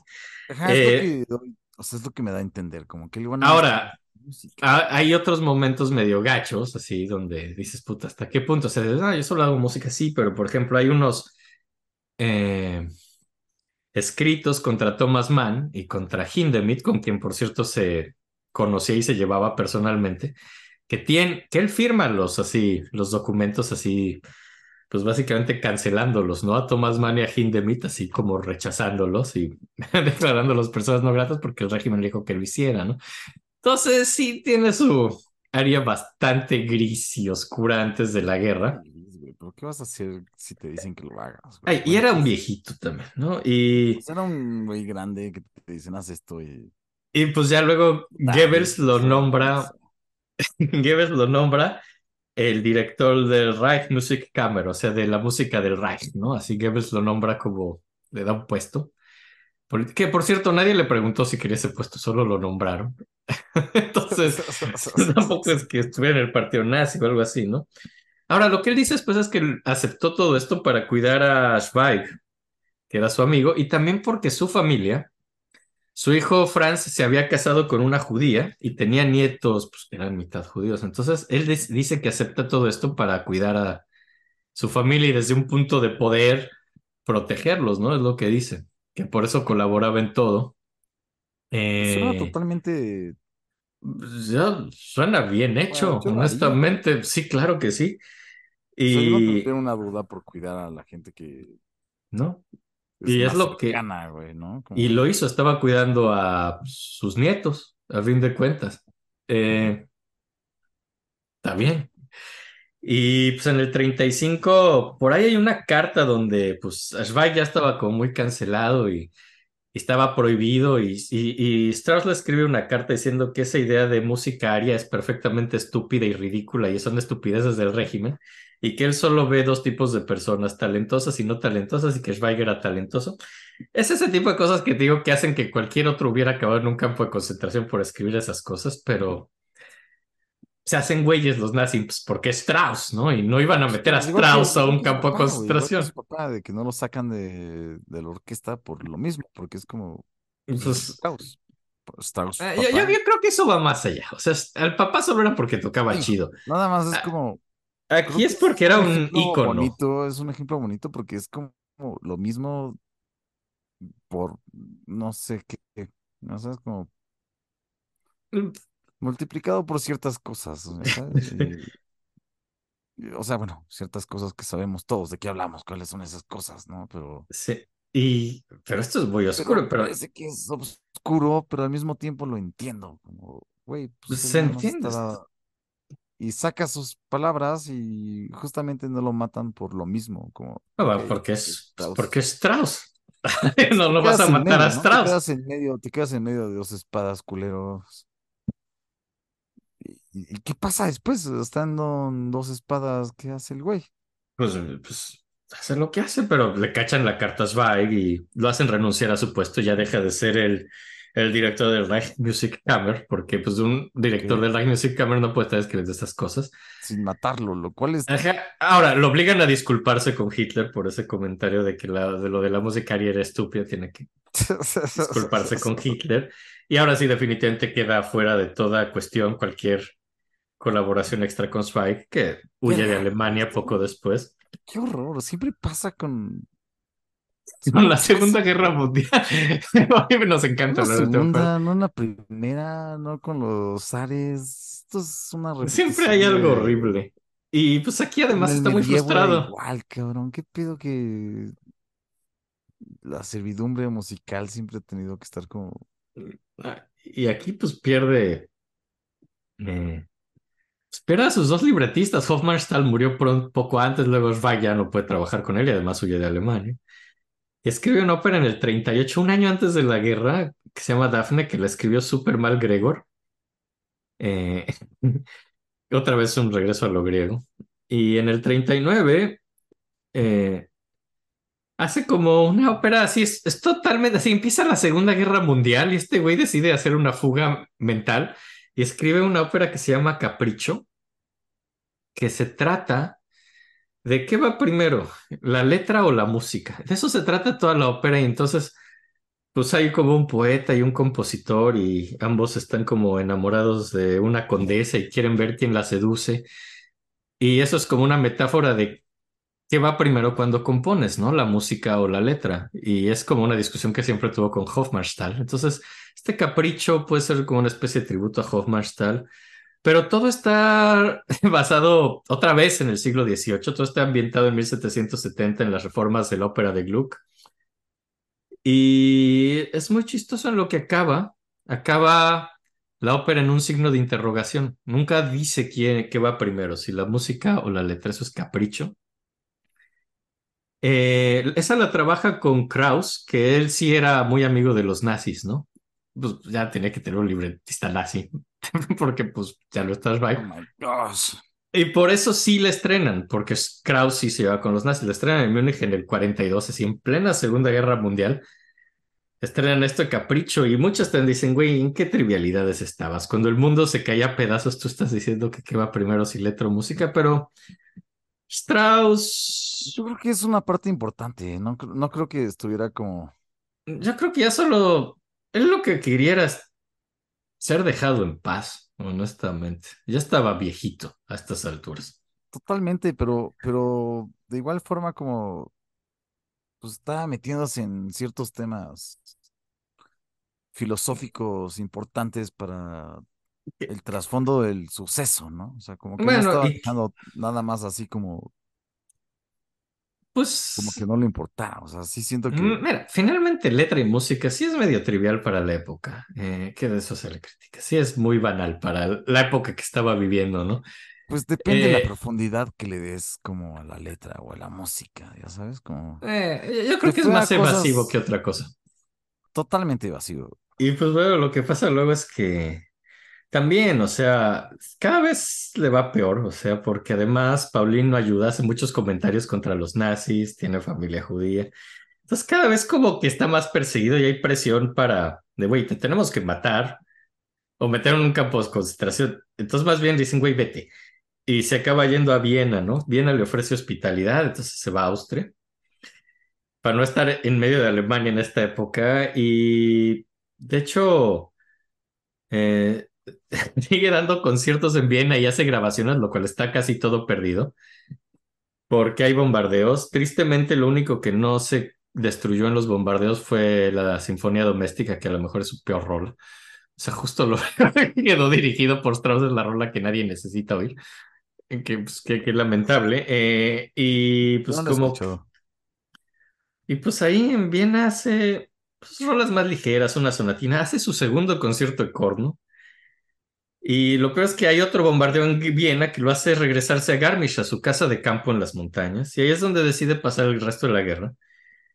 Pero los nazis quieren usar su casa de campo para los Ay, no, convalecientes y enfermos. ya basta. ¿Por qué no lo pueden dejar en paz, cabrón? Y ese es el pedo, dice que se rehúsa, pero pues básicamente lo toman por la fuerza. Entonces, pues de pronto está viviendo en su casa de campo lleno de convalecientes y tullidos de guerra, ¿no? Que pues, desde el 44 que toman su casa a la fuerza de los nazis. Con un apogeo nazi, ¿no? Como, o sea, Pues, pues de hecho es justo cuando van en decadencia y es cuando Goebbels cierra no las casas de lugar, ¿no? Como, o sea, era una Sí, sí, sí. nazi. Sí, se vuelve su casa de campos un hospital nazi. Verga, Y es cuando- más, o sea, güey, ¿cómo, cómo te sientes cuando pasa eso? Vamos de la verga. Y pues es cuando valen madres muchas óperas, casas de ópera en bombardeos, en, también Goebbels la cierra, deja de ver ópera, eso le duele mucho. Y entonces lo único que se pone a hacer estos últimos años es decir, es que Alemania antes era chida y se pone a leer a Goethe para acordarse de cómo Alemania era chida antes de la guerra. Y de hecho compone algo, otra gran pieza que es Metamorfosis, basada en Goethe, que es como una elegía por Ahora sí, digo, ya no es la evasión de capricho, ahora es una elegía en serio por todo lo que se está perdiendo en la guerra eh, y por la destrucción del mundo. Y tiene que ver con Goethe, que es como su término para evolucionar y hacer una metamorfosis. Hace como una pieza programática, que es con la que quiero que dejemos el programa, eh, bastante densa. Es para 23 cuerdas, solo cuerdas, haciendo una especie de elegía por, pues, por la Alemania que fue antes, ¿no? Y por las casas de ópera y por todo lo que se perdió, es muy densa. Otra historia suena hermoso, güey. No es escuché. hermoso, es oscuro. Y otra historia que me parece las cosas más bellas del mundo es que finalmente, pues acaba la guerra, eh, liberan Alemania, los, los americanos son los que llegan a liberar donde está él, Garmisch. Y pues está en su pues, casa de campo, que era hospital nazi, y llegan los soldados americanos a liberarlo y entran los soldados americanos, El hospital, al fin y al cabo, güey, hospital, pues. hospital, pero está en su casa, pero entran y está hasta la madre Strauss de la guerra, está cansado, está viejo. Entran los soldados americanos, lo ven, dicen quién eres o qué. Y lo único que les dijo es de yo soy el compositor del Caballero de la Rosa, déjenme en paz. O sea, está cansado. Y lo chistoso es que uno de los soldados que liberó Garmisch, uno de los soldados americanos, fue, antes de la guerra era oboísta en la orquesta de Filadelfia. Y pues obviamente conocía quién era Strauss. Usted es Richard Strauss. Yo soy... Ri- ¿Usted? ¿En serio? Entonces, pues uno de los que liberan su casa es un fan, ¿no? De, de Estados Unidos, de Filadelfia. Y al parecer pasan, después de que Strauss está hasta la madre, pasan toda la noche hablando. Este soldado que se llama Lanis, el oboísta y él, pasan la noche hablando de música y discutiendo cosas bellísimas de música. Así, justo el día que liberan su casa, Garmisch, y este soldado le comisiona un concierto para oboe. Y me parecen las historias más bonitas que hay. O sea, el día que, que acabó la guerra en su casa y que el, el soldado que libera su casa le está pidiendo una pieza de oboe. Que me parece, que me encanta que su casa, o sea, se usó específicamente como para ayudar, ya sea de un lado o del otro. sí, sí, no, no sí fue, fue- sí no fue algo para detener prisioneros o torturar. Fue, Ajá, no, no hubo culerés, fue una casa, o, o sea, sí se usó para, pues como para ayudar, o sea, al fin y al cabo, para ayudar a la gente que estaba jodida, ¿no? Como, sí. no estés, no, yo estoy seguro que alguno que otro se mezcló por ahí, o sea, ya sabes, como, cuando ves a una persona muriendo en medio de una guerra, yo no sé si sabes de dónde es el hijo de puta, ya sabes, como dices, güey. pues te vamos a cargar y vas a tener que venir a este enfermería y es la casa de Strauss, güey. Y no sé si eso importe o no. No, pero a mí lo que me parece es Y a alguien que sí le importó, ya sabes, y, y el que le importó fue como, güey, esta es la casa de Strauss, cabrón. a mí lo que me parece bellísima es la historia de esa comisión del concierto, güey. Me parece Lo que se me hace más demente de esto es que, o sea, llegaron aquí como por en medio de la guerra y está este güey que tal vez, no sé qué puesto tenía, y le dijo, güey, esta es- tú eres Strauss, verga, güey, yo soy fan.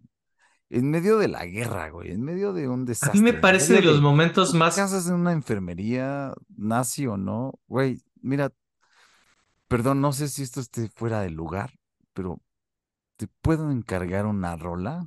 Ay, se quedan abriendo. tan- A mí me pareció, yo, yo, ¿Qué pedo, güey, con eso? Es en los momentos más- conmovedores. eh, Yo me conmoví mucho con esta historia, o sea.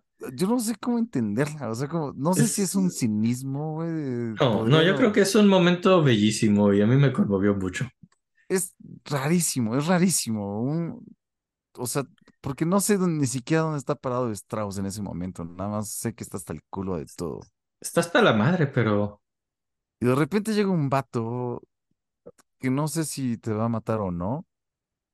Seguramente no, porque no, porque lo iba a matar, ¿no? O Las probabilidades de que era un soldado, ¿eh? son muy bajas, ¿no? Porque es enfermería. Entonces llega un vato y te dice, oye, yo soy de los gringos, güey, este, pero soy fan. ¿Qué pedo? ¿Me haces una rola para oboe? ¡Verga! ¡Güey! O sea, sí, pero no estás viendo todo lo que está pasando alrededor, güey. ¿Cómo? ¿Y qué le dijo Strauss, güey? Como, No, Strauss, Strauss, Strauss encantado, acepta, cabrón. Strauss acepta y hace el concierto para oboe. Qué locura, ¿no? O sea, como Sí, y ese es su concierto pa- es una pinche locura, güey. Es una locura, pero es una locura bellísima y de ahí viene su concierto para oboe. Es la historia más bonita y conmovedora que hay. Y vamos a poner, obviamente, música de esto, por favor. sí, sí, sí, pero deja avanzar. Eh, y, y pues finalmente la guerra, después de la guerra, eh, vienen los juicios de, desnazificación. Todos estos juicios de la Alemania de ver quién colaboró con los nazis y quién no, ¿Quién sí es o no, güey? Ya sabes. y quién y a quién Tenemos puedes que salar los hilos, tenemos que ver de dónde y, y quién puede trabajar y quién no y y pues de- mientras le congelan sus bienes ¿Quién es y, bueno y quién es bueno, güey?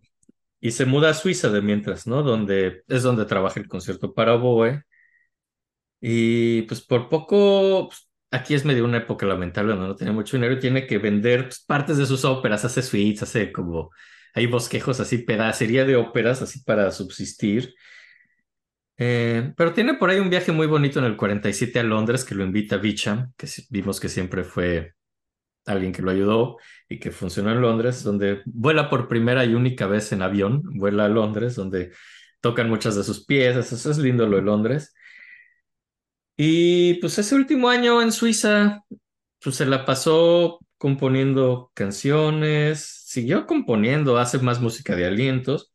A final de cuentas, los juicios de, na- de nazificación lo absuelven, ven que pues no fue realmente un nazi, o sea, no fue un colaborador nazi, no, como tal. Oye, ¿qué, qué, qué, qué, qué, qué, cómo se dice? ¿Qué,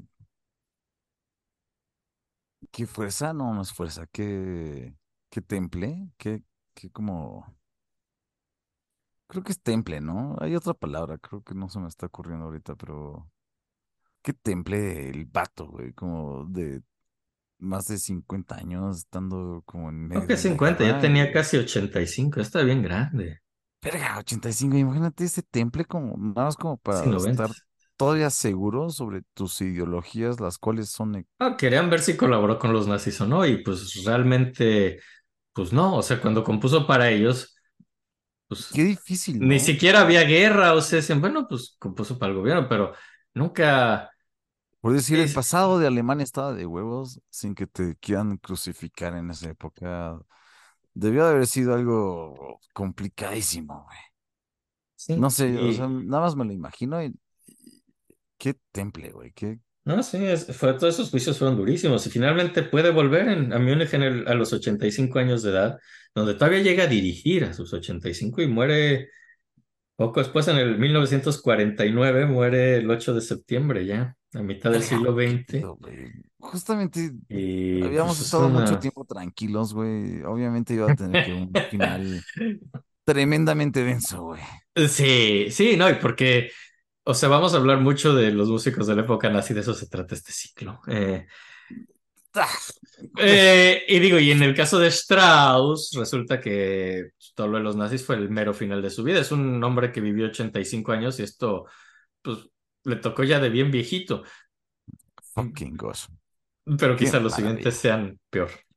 Eh, no, no, quizá O ya no. lo sé. O sí, quién O sabe. no, o sí. Van a tener que escuchar los otros capítulos para saberlo. Pero lo que sí sabemos es que este capítulo, por lo menos para mí, me llenó de sentimientos muy extraños como cada capítulo que hacemos. Siempre densos. acabamos así. Y, y, ¿sabes qué? Yo me gustaba, pero ah, adquirí una nue- un nuevo cariño por la música Strauss. Me gusta mucho. Güey, yo, yo no, yo no lo conocía tanto y ahora quiero indagar más. Un tipo interesante, música muy interesante. Y me parece que es un momento en la historia que se medio olvidó por estar cerca de momentos fuertes históricos, ¿no? Como, o sea, no sé, creo que no se le ve tanto porque estuvo justo en medio de choques muy fuertes y como, Strauss, Strauss sí es famoso. o sea, sí, pero tanto como debe ser, güey, parece que debería ser un Beethoven ese vato. ¿Y qué? Los vemos a los sobrinos pronto para empezar a leer el Quijote. Ey, el Quijote una, la otra es, por favor, sáquenos sus secretos. Ajá. Y creo que hay que sacarlo de, no le echen miedo a los demás, no, no, no vamos a hacer eso. Muy bonito. Sí, no, no vamos a hacer eso, claro que no. No, no vamos a hacer eso. Eh, eh, Eso era un chistorete, nunca haríamos algo así. No, Chistolete, creo que ni la tía Enrique ni yo podríamos tener la fuerza para hacerlo. No. Ya nos dejó todo triste, güey. Perdón, qué pedo, güey. Qué triste historia, güey. Pues sí. Pero bueno, pues ya, los queremos mucho. eh, Los y queremos ya. mucho. Los vemos la semana que entra. Saludos, Este, Strauss. consejo, consejo. Este, Yo creí que era no echarle mierda a los otros, pero mm, si se dejan cualquier tipo de pelo facial, ah, pues lávenselo por lo menos una vez al día, es un extraordinario consejo.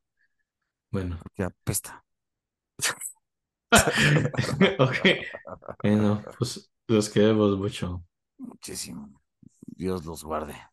Tata.